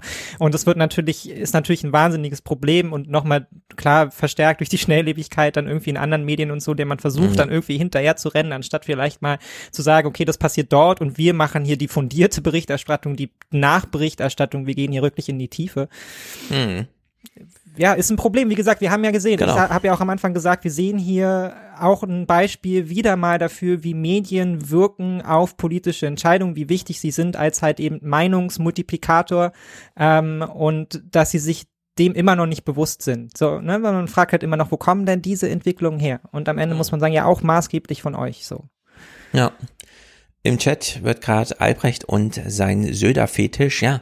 Albrecht bleibt immer wieder bei Söder, weil es noch nicht ganz verstanden ist, wie die Partei CDU-CSU, äh, die über Jahrzehnte immer wusste, wie sie Machtfragen intern entscheidet, egal wie ähm, weh es tut, dass man sich diesmal nicht für die offensichtliche erste Wahl entschieden hat. Und wir haben bisher nur dieses äh, Wolfgang Schäuble sagt, nee, danach ist die CDU im Arsch. Nur jetzt ist die CDU im Arsch. Ja, also mit Söder oder ohne Söder ist die CDU im Arsch Ja. und dann doch lieber mit Söder. Also das ist Ja. so die Alternative, für die man sich entschieden hat. Und das ist bisher noch nicht verstanden. Und ich erwarte eigentlich auch im Blättertext, äh, im Blätter, in den Blättern da noch einen Aufarbeitungstext, der das dann wirklich nochmal Ja. äh, beschreibt, ja, weil das ist unverständlich, wie man sich sichtbar sehenden Auges damals für Armin Laschet entschied. Ich würde sagen, es hat ein bisschen was damit mit dieser neuen Volksnähe und so, die die CDU auch macht, zu tun. Ne? Früher Ja. war das so, da hat sich halt einfach der Stärkste intern durchgesetzt, der hat nach gestochen und geschlagen und getreten ohne Ende Mhm. so und dann ist der oben angekommen, dann war die Frage aber auch geklärt. Da war niemand mehr übrig, den man jetzt hätte halt Genau, irgendwie ja. ausstellen können.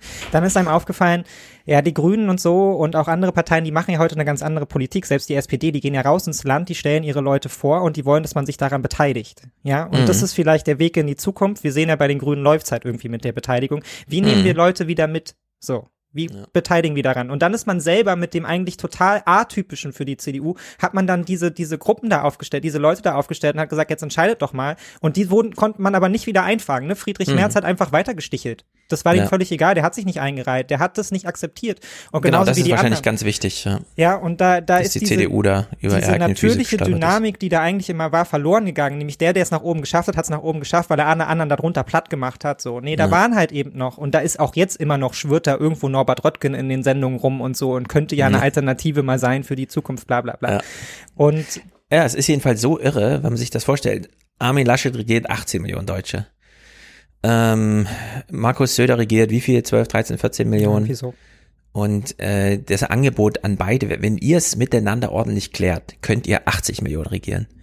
Und sie haben es nicht hingekriegt, die nee. beiden, nee. das ordentlich zu machen. Nee. Laschet wollte nicht zurückstehen, äh, Merz hat irgendwie rumgefunkt, äh, Söder hat sich nicht durchgesetzt am Ende, also es ist auch eine Niederlage sozusagen gewesen. Söder hat sich nicht durchgesetzt.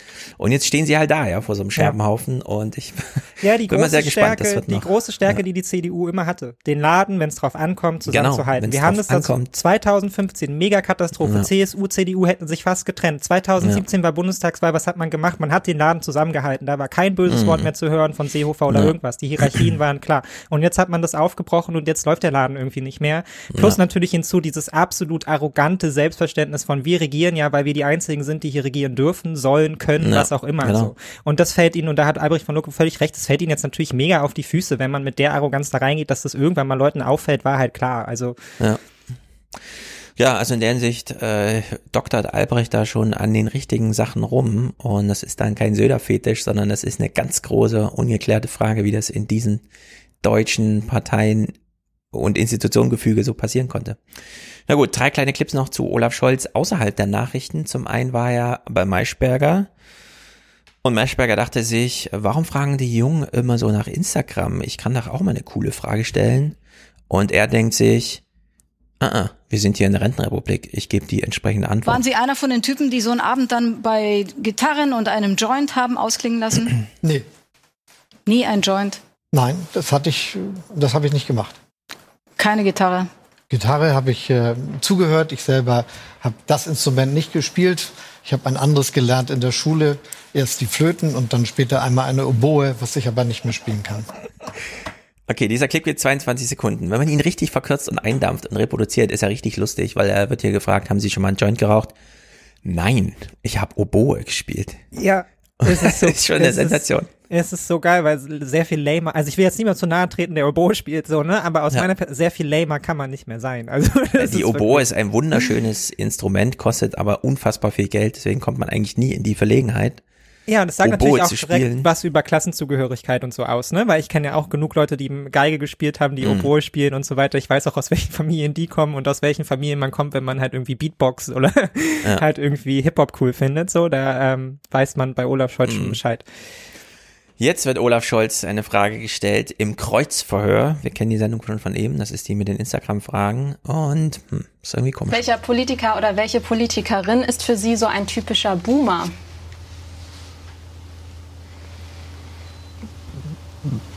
Da gibt es ja viele, die man sich vorstellen kann. Ich habe da keinen, den ich jetzt nennen möchte. Er denkt an sich selbst, oder? Ja, ich muss ja sagen, Ja, Jahrgang oder? 58, da Ja, ging die ja, Boomer genau. los. Ich? Habt ihr mal 58 bis 71. Warum kann er nicht sagen, Ja, ich? Ja. Verstehe ich auch nicht, warum er nicht einfach sagt, ich. Ja, Wär dann hätten die ihm sagen sollen, okay, Boomer. Keine Antwort, ist auch eine Antwort. Ja. Naja, in diesem Kreuzverhör wurde ihm noch eine andere Frage gestellt, weil jemand im Publikum eine Frage hatte. Und jetzt ist er ja Finanzminister. Und wir hören uns mal diese Antwort an und überlegen uns dann, macht er es jetzt mit der FDP oder lässt er sich auf die Linken ein? Sie haben jetzt ein Heimspiel als Finanzminister. Äh, haben Sie einen Tipp an Menschen unter 30, wie sie äh, sich am besten ein Vermögen aufbauen können? Naja, die Ausgangslage ist, dass man ordentlich Geld verdient. Das, gelingt nicht vielen und deshalb finde ich, muss das diskutiert werden. Ich sage auch konkret, was dazu finde, aber So, wir halten kurz fest. Vorausgesetzt ist erstmal, dass man wie Gabor Steingart äh, befreit von den Fesseln des Staates Mhm. 300.000 im Jahr verdient. Das ist schon mal die Grundvoraussetzung. Dann sagt aber gleich, das gelingt aber nicht vielen. Nee, ich biete trotzdem gleich FDP eine wählt. konkrete Antwort. Genau. Und er bietet aber trotzdem gleich eine konkrete Antwort für Leute, die nicht besonders viel verdienen, wie er sagte. dass manchmal so getan wird, als hätten sehr viele Leute was über am Ende des Monats. Leider verdienen so viele so wenig, dass sie zum Sparen auf welche Weise auch immer nichts über haben. Aber unabhängig davon glaube ich, dass es richtig ist, wenn man keine Schulden hat. Das will ich gern dazu sagen. Und also sich überlegt, was man fürs Alter vorsorgen möchte, dass man dann sagt, ich würde das in Aktien anlegen. Und entscheidet, entscheidet sich für Aktien, nachdem er ja schon lange überlegt, was er sagen soll, und sagt dann Aktien. Hm. Ja. Ich meine, das ist doch eigentlich, eigentlich alles beantwortet. Olaf Scholz ja. will von sich aus keine Koalition mit den, äh, mit nee. den, mit den Linken und da kann man jetzt auch noch wie Theo Koll irgendwie sagen, aber er muss ja mit denen halt irgendwie, er darf das nicht ausschließen. Ja gut, dann setzt man sich ja zwei Tage in die Verhandlungen und kommt zu dem Schluss, ja, hat leider nicht gepasst, Leute, auf Wiedersehen. Äh, das kann man halt auch immer noch machen, irgendwie so das ist dann halt vielleicht wirklich die Frage, wer steht da irgendwie noch dahinter? Was sind die Angebote der anderen? Wie wird man selber im Zweifelsfall Kanzler? So. Hm. Ja, in der Hinsicht, Olaf Scholz weiß, wie man Machtfragen beantwortet. Und die haben recht wenig mit journalistischen Ansinnen nach irgendwelchen Publikumsbespaßungen zu tun, sondern man sieht ja, wie man mit der SPD und der Linken regiert in Berlin und sonst wo und da kann man nicht immer viel rausziehen, ist so mein nee. Eindruck, der da vorrangig ist. Naja. Nee, das die war SPD der kleine, ist ja auch in Berlin gerade mm. sehr bemüht darin, das alles hinter mit dem mit dem Hintern einzureißen. Oh ja, ne? Da geben Giffey, sich ja viel das ist Mühe. Ja wirklich so. schlimm, schlimm. Weil für Giffey wäre ja auch Schluss, wenn sie jetzt nichts wird, dann wäre es ja einfach vorbei, gefallen von der Ministerin ja. zu gar nichts. Ne? Also deshalb, wenn man jetzt nicht ja, äh, Bürgermeisterin wird, deshalb sagt man einfach, nee, kommen wir noch mal vier Jahre Rot-Rot-Grün, womit eigentlich ein Großteil zufrieden ist und was irgendwie läuft und wir haben wirklich gute Sachen auf den Weg gebracht. Nee, machen wir nicht. Ja. Das ist erstaunlich immer, ne? Wie, wie nah äh, Ministern so am Abgrund stehen, weil ja. einfach Karriereleitern dann einfach aufhören, dann ist man einfach ja. raus. Ja. Klar, ja, die kämpfen um ihre Existenz und, und so, nimmt die Koalition im Zweifelsfall mit. Ja. ja, deswegen werden auch so viele Berater und dann haben wir da wieder die Sorgen. Naja, das war unser kleiner äh, Parteienrundumschlag aus den letzten Wochen, natürlich mit dem Höhepunkt der aktuellen Woche, Team Laschet und so weiter. Wir sind jetzt sehr gespannt, wie es diese Woche weitergeht. Äh, wir beide haben uns schon verabredet für nächste Woche Samstag, da bei mir Sonntag ein bisschen ungünstig ist. Gleichsam wird es noch einen dritten Gast geben. Ich habe den Namen gerade nicht parat, tut mir sehr leid. Der allerdings schon auf Sonntag, aber jetzt muss ich mit ihm mal bereden, ob wir dann Samstag. Dann mit einem kleinen SPD-Schwerpunkt. Ähm, also nur für den Fall, dass ihr hier, wir kennen ja den einen oder anderen Juso, aber wir wissen auch, manchmal geht Familie vor. äh, Grüße nach Düsseldorf an der Stelle. Ich hoffe, alles ist gut. Und ähm, falls jemand Lust hat, äh, spontan irgendwie mit so ein bisschen SPD, keine Ahnung, schon mal in der Partei sich umgeguckt oder so, dann äh, würden wir das gerne für Samstag hier mit einplanen. Ansonsten verstehen wir natürlich auch, Samstag ist jetzt wieder Samstag, ja? also Samstag ist jetzt wieder Party und ja, so. Stimmt. Corona ist vorbei. Hätte ich fast äh, nee, vergessen. Ist fast nicht vorbei, aber so weit, so ist es halt. Danke an dich, Mick, für heute. Wir sind hier, wir sehen uns dann nächste Woche. Mhm. Jetzt kommen die Fernsehmomente. Viel Spaß. Und das ist natürlich vor allem, man sieht es hier schon, Afghanistan zu nennen, aus einem, mehreren Gründen. Aber zum einen, vielleicht ist es die letzte Woche, wo man nochmal über Afghanistan spricht. Äh, wir erfahren ja schon nichts mehr richtig aus dem Land drumherum. Mangelt es an Interesse, also um bei den Ländern drumherum. Und Ingo Zamparoni hat sich hier gedacht, ich nutze mal die Gelegenheit und mache das, was wir abends in den Abendnachrichten, nachdem schon Abendnachrichten 20 Uhr kamen, ja eigentlich machen können, nämlich magazinisch an das Thema herangehen. Und er hat tatsächlich ein Buch gelesen und dann die Chance genutzt, mit dem Autor darüber zu sprechen. Warum nicht? Das ist eine sehr gute Thematisierung und sie schließt auch so ein bisschen an an den letzten 29er Podcast wo ich ja mit Wolfgang auch schon über die, also versucht habe, über die ähm, tatsächliche Dimension äh, des Nichterreichens der Ziele des Westens im, in Afghanistan äh, zu sprechen. Mm, ich glaube, man kommt nicht ganz drum herum, dass das jetzt breit thematisiert wird. Deswegen auch hier bei Ingo im Gespräch mit Thomas Jäger. An der Macht sind erneut die alten Herrscher, die Taliban. Markiert das nun das Ende dieses amerikanischen Zeitalters? Ein Buch mit diesem Titel hat der Politikwissenschaftler an der Uni Köln Thomas Jäger geschrieben. Und mit ihm habe ich am Abend über diese Frage diskutiert. Guten Abend, Herr Jäger. Einen schönen guten Abend, Herr Zamperoni. Über 100 Jahre währt dieses amerikanische Zeitalter. Ist dieser Abzug aus Afghanistan nur sowas wie ein endgültiger Schlussstrich unter diese Weltordnung? Es ist, wenn man so will, ein Nachklang, denn eigentlich war die Zäsur 2011, als der arabische Frühling zu Ende ging, als in Libyen der Staat äh, sozusagen zerfiel und in Syrien der Bürgerkrieg anhob. Da war auch der Aufwuchs in Afghanistan vorbei und es hat zehn Jahre noch gedauert, bis man dort jetzt endlich abzog. Ja, und das ist doch interessant. 2011, also das Todesjahr von Usama bin Laden, der arabische Frühling und so weiter und so fort, nimmt man hier äh, nochmal mit in den Blick. Und das ist doch sehr überraschend für die Abendnachrichten, die das natürlich hier auch nur in drei, vier Minuten thematisieren können, aber immerhin. Und ich will es auch deswegen hervorheben und deswegen so betonen, weil man könnte ja auch den aktuellen Wahlkampf, wo wir auf äh, eine echte Zäsur blicken, nach 16 Jahre Angela Merkel, äh, mit dem hätte man ja ganz anders umgehen können von Seiten des Journalismus, als jetzt ins detaillierte Eintauchen. Armin Laschet hat gelacht. Äh, Annalena Baerbock hat auf Seite 37 in dem Buch irgendwie einen Satz falsch wiedergegeben. Oder bei Olaf Scholz, na gut, da hat man so ein paar Themen, die mal so ein bisschen historisieren was ist das für eine Person, die bei Cum-Ex noch fast so ein bisschen mitmacht und bei Wirecard äh, viel zu spät versteht, dass man da äh, eigentlich gar nicht handlungsfähig ist als Aufsicht, sondern auch nur als Staat private Akteure äh, beauftragt mit einer Aufsicht, die die gleichen Akteure schon als Akteure im Spiel, das sie beaufsichtigen sollen, verschleiern möchten.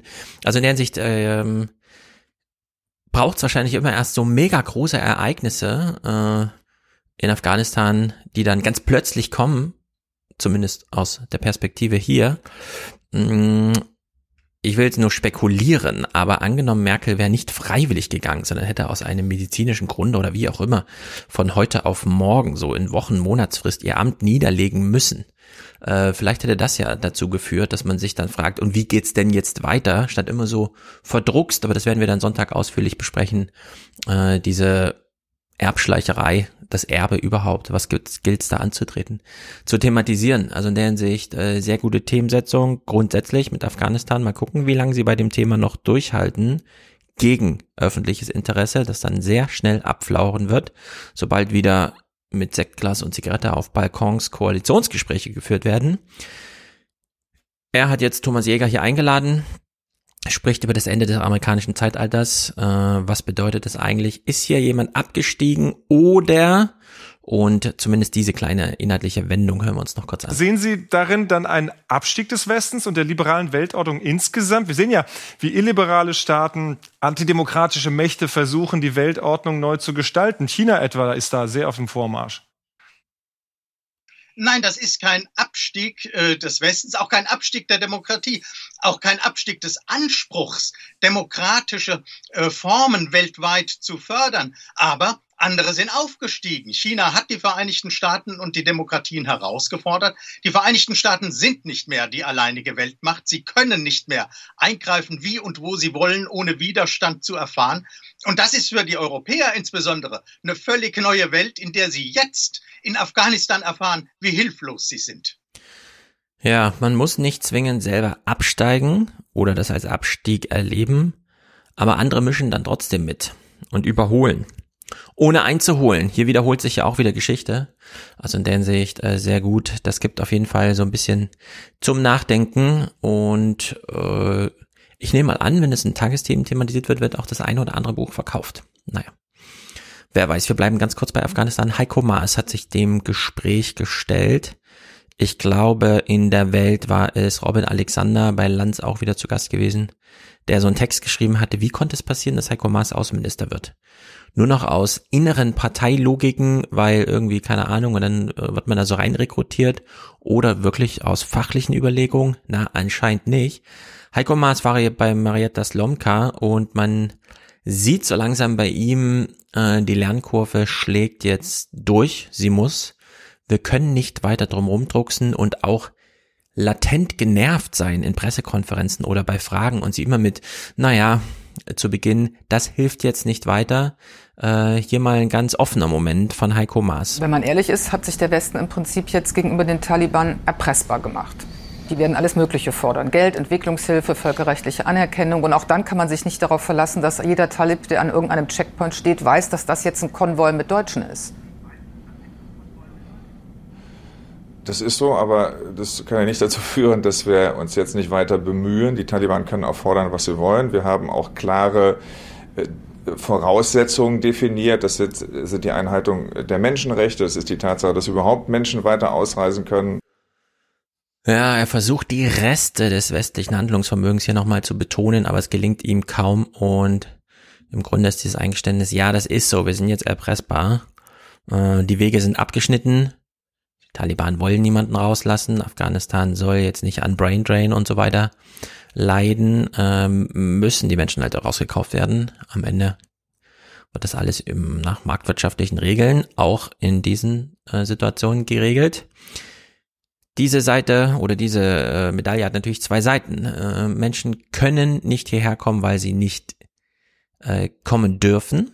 Das Land ist jetzt zu und weil sie auch nicht herkommen sollen. Und in der Hinsicht sieht man hier schon, es ist nur eine Kurzmeldung, mit der hier kurz auf das EU-Ministertreffen referiert wird äh, in, im Heute-Journal. Aber es ist so viel sagen, dass man eigentlich hätte wieder mit Thomas Jäger ausführlich äh, oder vergleichbaren dann zum Thema passenden Gesprächspartnern hätte sprechen müssen. Jetzt geht's mit Nachrichten und Heinz Wolf weiter und da auch zunächst nochmal mit dem Afghanistan-Thema. Ja, die EU will zunächst keine konkreten Zusagen zur Aufnahme von Flüchtlingen aus Afghanistan machen. Anreize zur illegalen Migration sollten vermieden werden, heißt es in einer Erklärung, die bei einem Sondertreffen der Innenminister in Brüssel verabschiedet wurde. Ja, man operiert ja tatsächlich noch mit der Kategorie des der illegalen Migration. Äh, da frage ich mich so ein bisschen, wenn irgendwer jetzt aus Afghanistan flüchtet, in welchem Rechtsrahmen kann das denn illegal bewertet werden? Muss hier nicht eine politische Sichtweise mit in Betracht gezogen werden, so dass es eigentlich gar nicht möglich ist, hier von illegaler Migration zu sprechen. Auf der anderen Seite Sollten wir nicht genau jetzt auf persönlicher Ebene Bande zu Afghanistan schließen, um beispielsweise, und das haben wir mit Wolfgang hier im 20er Podcast besprochen, könnte man ausführlich mit Thomas Jäger besprechen oder mit äh, Gerald Knaus, Afghanistan ist ja jetzt nicht im luftleeren Raum abgeschottet und dann machen die Taliban, was sie wollen, sondern die Taliban suchen jetzt selber nach Finanzierung, äh, wirtschaftlicher Anbindung und so weiter und finden die natürlich auch in Pakistan, in China, äh, was neue Probleme für Iran und äh, Indien bedeutet. Ähm, und das wird hier gar nicht in Betracht gezogen. Genau jetzt wäre es doch entscheidend, den Kontakt zu Afghanistan nicht komplett zu verlieren und selbst wenn man jetzt eine Ansage macht, der EU-Innenminister, alle, die es nach Europa schaffen, werden natürlich hier aufgenommen. Äh, so viel werden sich dann trotzdem nicht auf den Weg machen, weil er einfach beschwerlich ist. Und wie beschwerlich? Das hat Gerald Knaus nochmal beschrieben in mehreren Clips. Drei, um genau zu sein, gucken wir hier. Er war in den Tagesthemen zu Gast und bei Lanz und hat bei den Tagesthemen nochmal angeknüpft an diesen unsäglichen Satz der CDU, 2015 dürfe sich nicht wiederholen. Er schließt nun an und sagt, 2015 kann sich gar nicht wiederholen und er nennt zwei Gründe. Also zunächst mal, ich glaube, immer wieder zu sagen, 2015 darf sich nicht wiederholen, ist auf zwei Arten irreführend. Es wird sich nicht wiederholen, weil die Grenzen, die zu überwinden wären, heute kaum noch zu überwinden sind. Und das Zweite, was 2015 natürlich die positive Geschichte war, war die enorme Empathie in Deutschland und in einigen anderen Ländern, die ja dazu geführt hat, dass sehr viele Menschen aufgenommen werden konnten. Wenn wir heute eine ähnliche Empathie, ein ähnliches Mitgefühl sehen und es aber darum geht, eine sehr, sehr viel kleinere Zahl von wirklich gefährdeten Menschen, wie die Journalisten und Journalistinnen, wie die Homosexuellen, wie die Künstler, wie die Richter und Richterinnen des alten Regimes, äh, diese Menschen aufzunehmen, dann sehe ich hier eine Chance, ein, ein besseres System zu finden, wo eben Menschen gar nicht gezwungen sind, irreguläre, gefährliche Wege zu gehen. Denn 80 Prozent der Afghanen sind äh, Frauen und Kinder und für die wäre dieser Weg über die Grenzen mit Schmugglern ohnehin äh, äh viel zu gefährlich und nicht, nicht zumutbar. Also 2015 wird mhm. sich nicht wiederholen, aber die Empathie, die damals da war, zusammen mit einem Programm der geordneten Aufnahme, ist eigentlich das, was wir jetzt bräuchten, nicht nur in Deutschland. Ja, eine geordnete Aufnahme gibt's nicht, sondern es gibt nur illegale Migration, die zu unterbinden ist. Und die Empathie hier, mit der irgendwie am Bahnhof dann noch Flüchtlinge begrüßt werden, mm, die sieht er schon gar nicht. Also hier spricht sozusagen alles gegen eine Wiederholung. Das ist auch super traurig und äh, nicht nur auf dieser menschlichen Ebene traurig, auf dieser humanistischen, sondern eben auch auf dieser funktionell politischen, äh, wirklich weltpolitischen Ebene ist das eigentlich so nicht zu akzeptieren. Naja, Gerald Knaus saß ja nochmal bei Lanz und hat nochmal beschrieben, jetzt hat er hier nur diesen einen Punkt gemacht, äh, die Grenzen sind ja dicht. Was heißt das eigentlich? Was heißt, die Grenzen sind dicht? Die allermeisten Grenzen weltweit sind zu. Und wir wissen genau warum. Weil in Europa und in anderen, im, im Nahen Osten, rund um Syrien und überall in Asien. In der Türkei. In der Türkei, Türkei Iran, mit Gewalt an den Grenzen Leute zurückgestoßen werden. Ja, illegale Migration darf es nicht geben. Illegale Pushbacks werden allerdings geduldet an allen Grenzen, auch europäischen. Er hat die griechischen hier ausdrücklich jetzt mitgenannt. Und da ist der Vorwurf nicht den Griechen zu machen, sondern Frontex und so weiter. Und das natürlich unter Duldung, wenn nicht sogar Beauftragung der EU-Innenminister, die wir gerade gehört haben. Also in der Hinsicht ist das äh, ganz schön schief und krumm, diese Argumentation.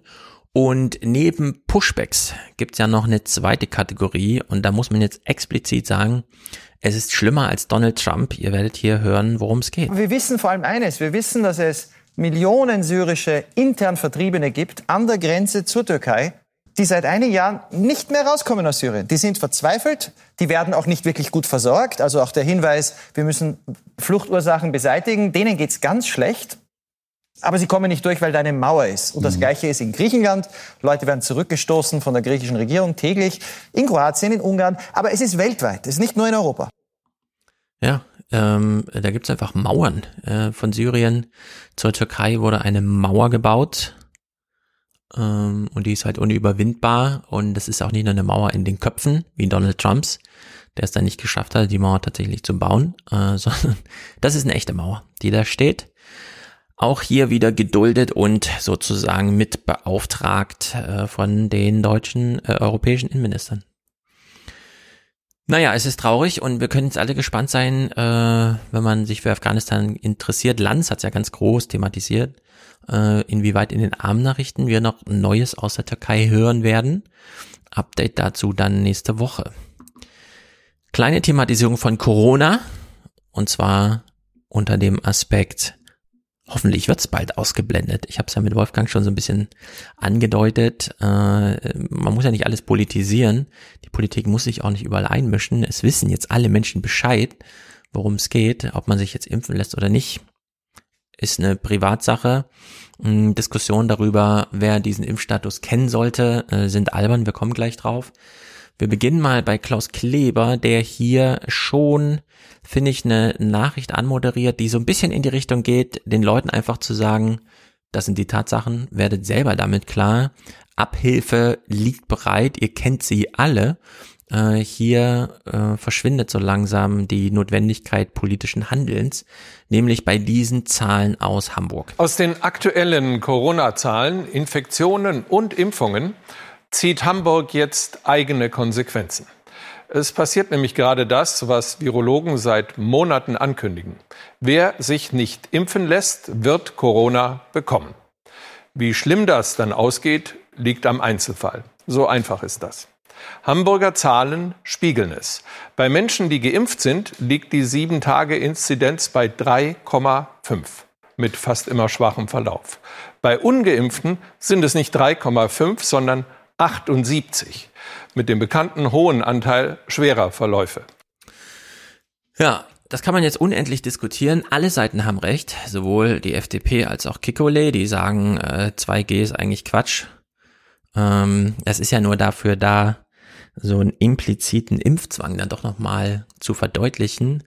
Und man kann aus einer weltlichen äh, Richtung sagen, und da werde ich jetzt äh, sozusagen äh, empirisch evident, zumindest was meine Lebenswelt angeht. Mm, diejenigen, die bis jetzt noch nicht geimpft sind, sich jetzt aber impfen lassen noch, äh, machen das aus dem Kalkül, dass sie auch im November, wenn die Inzidenz, und die ist in Frankfurt gerade bei 140 und wir haben gerade mal Anfang September, wenn die Inzidenz bei 400, 500, 600 ist, und zwar mit dieser Verteilung auf Geimpfte, Ungeimpfte, schon allein durch das Testregime und so weiter, äh, dass man ja dann trotzdem noch mit seiner Familie was unternehmen möchte, ohne die ganze Zeit genervt und gestriezt zu werden. Also holt man sich, wie man dann in den WhatsApp-Gruppen schreibt, äh, die Giftspritze dann doch jetzt mal ab, Smiley. Und in der Hinsicht finde ich, ist dieser implizite Impfzwang genau richtig. Obwohl die FDP trotzdem recht hat mit den ganzen äh, Gedanken, auch hinsichtlich, äh, was Kekulé dann immer hinzufügt, äh, das pandemische Geschehen ähm, wird auch von den Geimpften vorangetrieben, denn die sind ja auch infektiös. Es gibt ja diese sterile Infektion nicht. Jedenfalls nicht, solange die Impfung länger zurückliegt und hier oben im Hals, wo das Virus als erstes repliziert, immunsystemmäßig gar nicht viel funktioniert. Außer bei Kindern, da wird es gleich aussortiert, sondern dann eben erst relativ spät greift, individuell ganz hervorragend schützt, aber epidemiologisch eben nicht so viel beiträgt. Unter der Maßgabe finde ich das gut. Und ich finde, 2G sollte man jetzt mal überall machen. Und zwar nur, weil es wie ein Impfzwang äh, wirkt für einige. Sage ich hier ganz offen. YouTube-Kommentare natürlich herzlich willkommen. Hier eine Kurzmeldung, von der wir wissen, sie ist falsch. Bisher gab es wenige Daten zu der Frage, wie sich die Delta-Variante auf das Risiko auswirkt, schwer an Covid-19 zu erkranken. Nun zeigt eine Studie der Universität Cambridge, dass die Mutation doppelt so häufig zu einer Klinikeinweisung führt wie die Alpha-Variante. Mehr als 98 Prozent der beobachteten Covid-19-Erkrankten waren nicht vollständig geimpft, was die Wissenschaftler als Bestätigung dafür werten, dass die Impfstoffe sehr gut wirken. Ja, zum einen super interessante Studie, weil sie nochmal zeigt, die 90 plus ange äh, uns beworbenen Prozent, die die Impfungen wirken, stimmen. Wir sehen sie jetzt sozusagen im Real-Life-Test. Aber äh, Alpha und Delta unterscheiden sich, wenn man sich die Rohdaten der Hospitalisierung anschaut, nur um 0,1 absoluten Prozentpunkt, was konkret bedeutet 2,2 und 2,3 Prozent der Infizierten wurden im Krankenhaus zumindest mal begutachtet. Und wie man aus diesen Rohdaten äh, zu einer krassen Verdopplung kam, wie sie hier nannte, ist bis jetzt unklar. Mhm, auch Kekulé hat in seinem Podcast nur spekulieren können, wie es dazu kommt. Äh, klar, die statistischen Tricks gibt es dann immer.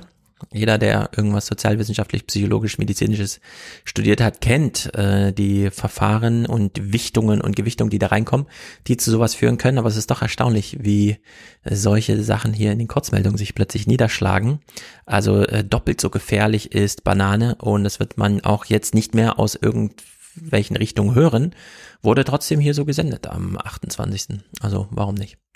Naja, Erstaunlich ist, was mit den Kindern passiert, nämlich wirklich relativ wenig, was Corona angeht.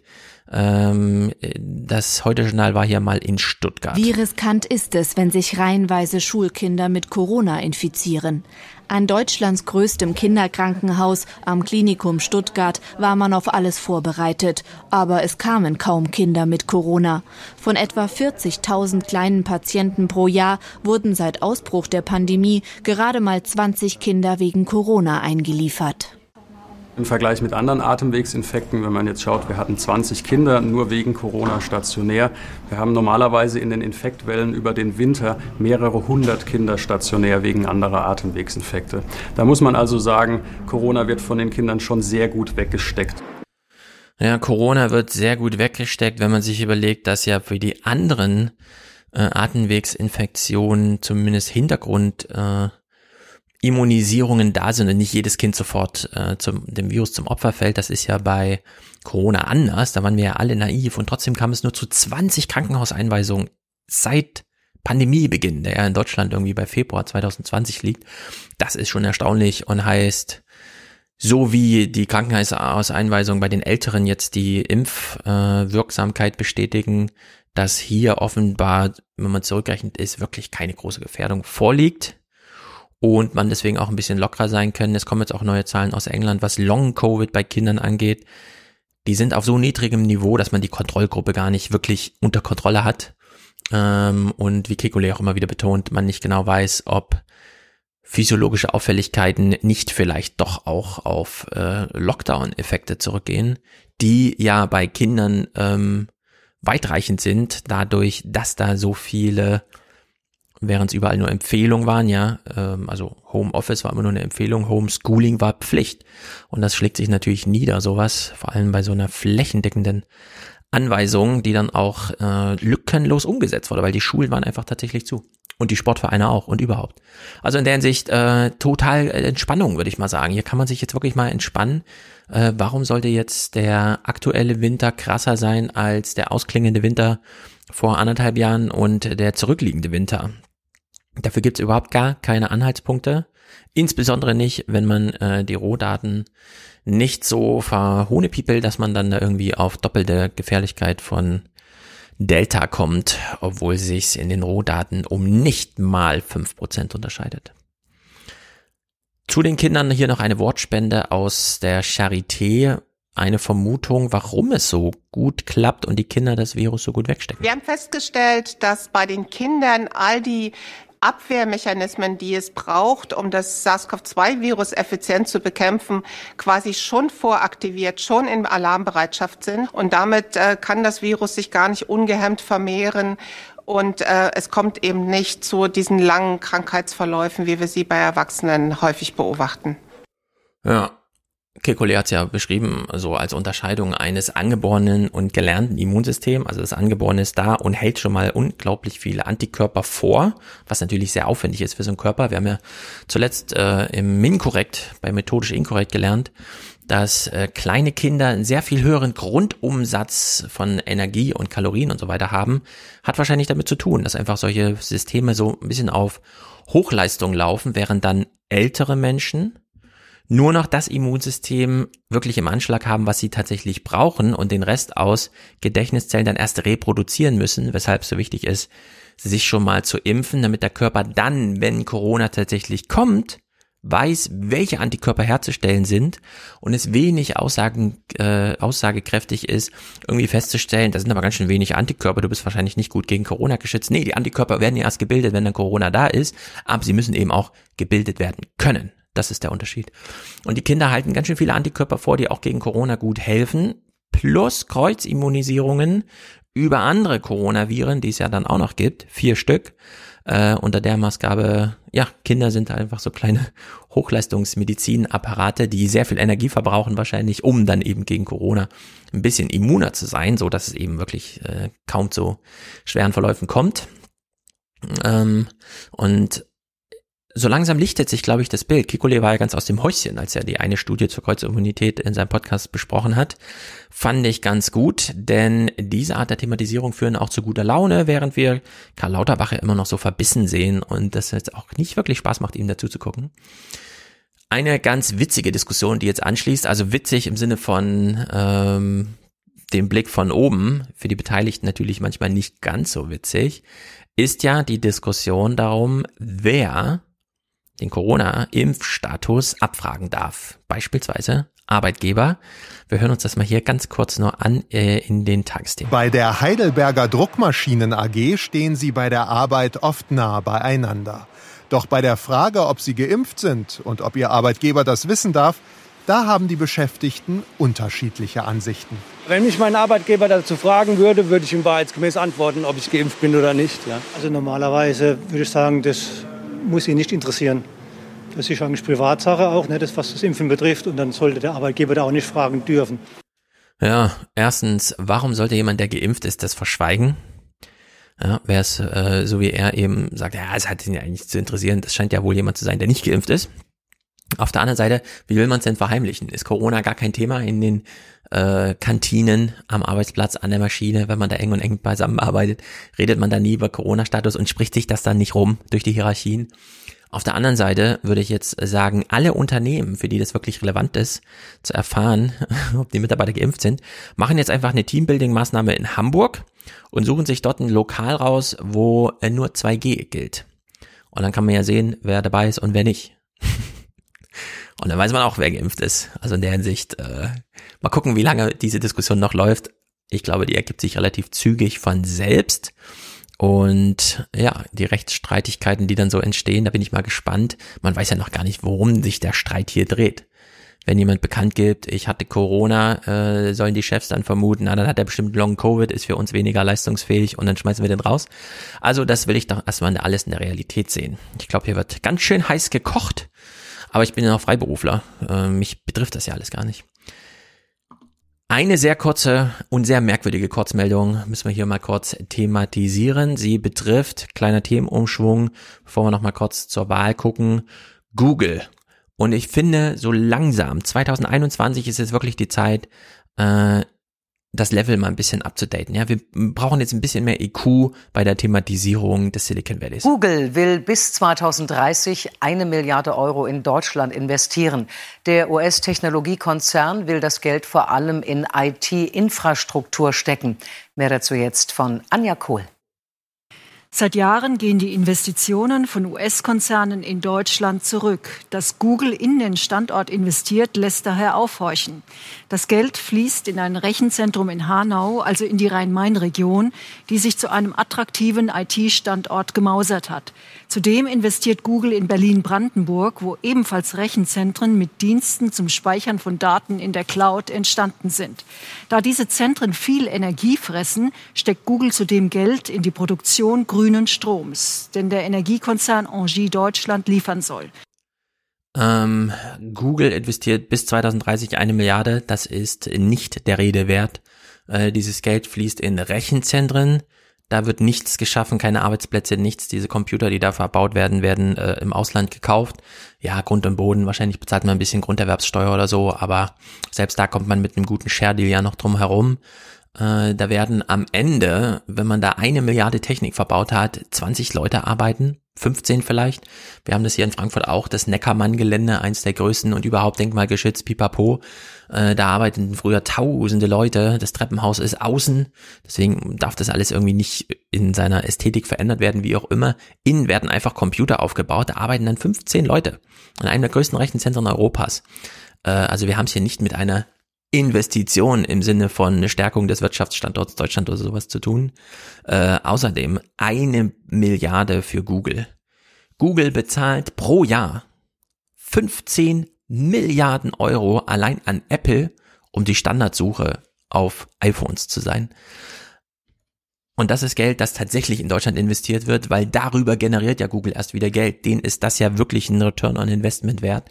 Und dass man hier über eine Milliarde, die in neun Jahren investiert wird, äh, so spricht, in einer, eine Börsennachricht draus macht und die eigentlich relevanten Geldflüsse rund um Google in diesen Rekordpandemiezeiten überhaupt niemals thematisiert, nicht mal außerhalb der Abendnachrichten, da wo man wirklich magazinmäßig mal reingehen könnte, ist absolut Unverständnis und albern. Das ist einfach ganz bekloppte Nachrichtenarbeit, die hier erledigt wird. Naja. Die Wahl. Äh, drei kleine Clips nur Je nachdem, ob ihr das jetzt gerade hört, weil es am Sonntag am Podcast anhängt oder als Freitag YouTube-Video mit Vorbereitung auf. Es ist schon ein bisschen albern, so insgesamt, wie die Wahl in den Fernsehnachrichten mal abseits der Parteienberichterstattung, aber die ist natürlich auch nicht besser, äh, thematisiert wird. Beispielsweise hier. Guten Abend. Dass dieser Wahlkampf ein besonderer werden würde, war klar. Zum einen hat keiner bzw. keine der zur Wahl stehenden einen persönlichen Kanzleramtsbonus. Und keine Partei kann davon ausgehen, locker zumindest über 30 Prozent zu kommen. Jo, wie oft wollen wir das noch thematisieren, dass es keinen Kanzlerbonus gibt? Was ist eigentlich ein Kanzlerbonus? Sind wir Deutschen so träge, dass wir immer, es muss aber einen Anschluss geben, wir müssen hier was verketten, wir brauchen Tradierungen, wir können nicht einfach mal so. Das versteht niemand, äh, aber Maria Slomka hat es auch nochmal thematisiert. Ingo moderiert hier, man hält es kaum aus auf seinen Sitzen, die Countdowns laufen, sei es auch noch so krumm, dass man sie hinbiegen muss, um die Countdown äh, Artigkeit äh, noch darstellen zu können. Heute in vier Wochen ist Tag eins nach der Bundestagswahl. Dann wird die Entscheidung gefallen sein, wer uns wie mit wem regieren könnte. Ja, und alles in allem äh, hören wir hier nochmal eine Marietta Slomka äh, Moderation, die einfach auch vielsagend ist. Wir wollen sie mal ein bisschen überinterpretieren. Doch nicht nur bei der Frage werden manch Unschlüssige nach Ansicht des Triels das Faustgefühl haben. Da stehe ich nun, ich armer Tor, und bin so klug als wie zuvor. Die Toren aller Geschlechter können sich vielleicht damit trösten, dass man alles in allem einer doch sehr zivilen Debattenkultur beiwohnte. Ja, und das kann ja hier mal so ein abschließender Gedanke sein. Wenn wir Trielle haben, wo drei Kanzlerkandidaten, die, wie wir eben schon gehört haben, alle so auf einem Augenhöhending mal demoskopische Fehlerwahrscheinlichkeiten einkalkuliert sein sind. Wenn die alle auf Augenhöhe miteinander operieren und dann am Ende ist irgendwie so ein Wählerwille und so weiter. Und dann treffen die sich im Fernsehen und reden zwei Stunden miteinander. Und das Fazit in so einer politischen Sendung ist, ja, jetzt denken wahrscheinlich viele wie Faust, jetzt stehe ich hier, ich armer Tor, ich weiß auch nicht weiter. Ich habe ja gar nichts gelernt. Hier hat sich ja nichts verändert.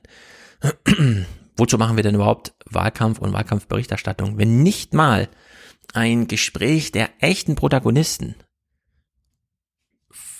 in der Vermutung etwas ändert? Wie viel Wert hat dann eigentlich so ein Gespräch über diese Protagonisten? Und da kommt man noch so langsam ins Krübeln, oder? Also, ich würde ja sagen, es ist unglaublich wichtig, was thematisiert wird in den Medien. Aber wenn es so thematisiert wird, dass äh, in den Medien selbst festgestellt wird, dass es eigentlich wirkungslos bleibt, dann muss man mal über die eigenen Formate und so weiter nachdenken. So insgesamt. Über das eigene Verhältnis zum Publikum, das ja die Wähler sind. Über die eigene Aufgabe, die man sich stellt. Beobachtet man einfach nur oder ist man auch Protagonist in diesem Spiel und erkennt das dann auch mal an und wird dann auch seiner Verantwortung bewusst. Also in der Hinsicht, äh, mal gucken. Wahlkampf läuft noch ein bisschen. Wir beobachten es natürlich noch intensiv. Und vielleicht kommen wir noch auf den einen oder anderen guten Gedanken, denn ähm, auch wenn man jetzt feststellen kann, dass es hier viele offene Fragen gibt, die Antworten sind ja deswegen noch nicht da. Naja. Das war der Podcast. Und dann nächste Woche geht's weiter, Leute. Haut rein, unterstützt diesen Podcast. Bis dahin. Ich möchte hier sehr klar sagen, dass im Augenblick nicht der Zeitpunkt ist, über die Lockerung dieser Maßnahmen zu sprechen. Wir haben, wenn Sie sich die Zahlen anschauen, immer noch einen sehr starken Anstieg von Neuinfektionen.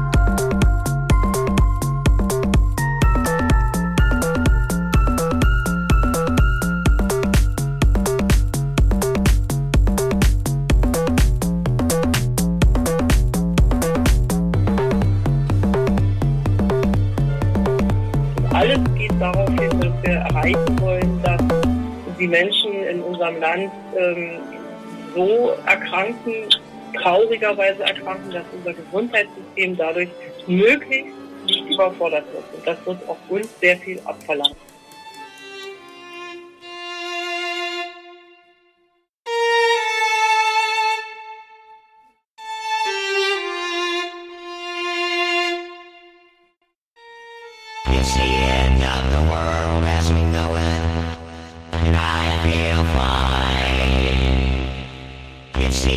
Of the world as we know it,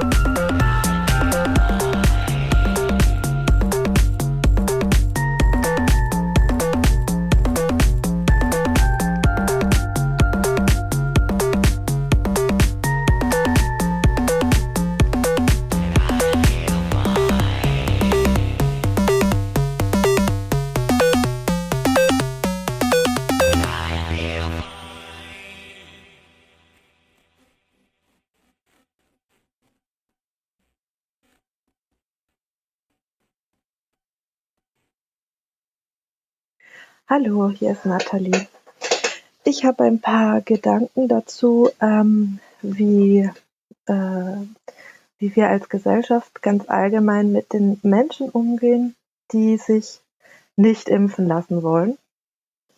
Ähm, und zwar, also ich beobachte da zum einen eine Reaktion, äh, wie jetzt zum Beispiel in Frankreich, wo wir hier gerade sind, ähm, wie doch ein ziemlich großer Zwang aufgebaut wird, also auch wenn kein, ähm, es keine direkte Impfpflicht gibt, ähm, sind dann alle Maßnahmen doch so, dass da ein, ja, ein großer Druck aufgebaut wird.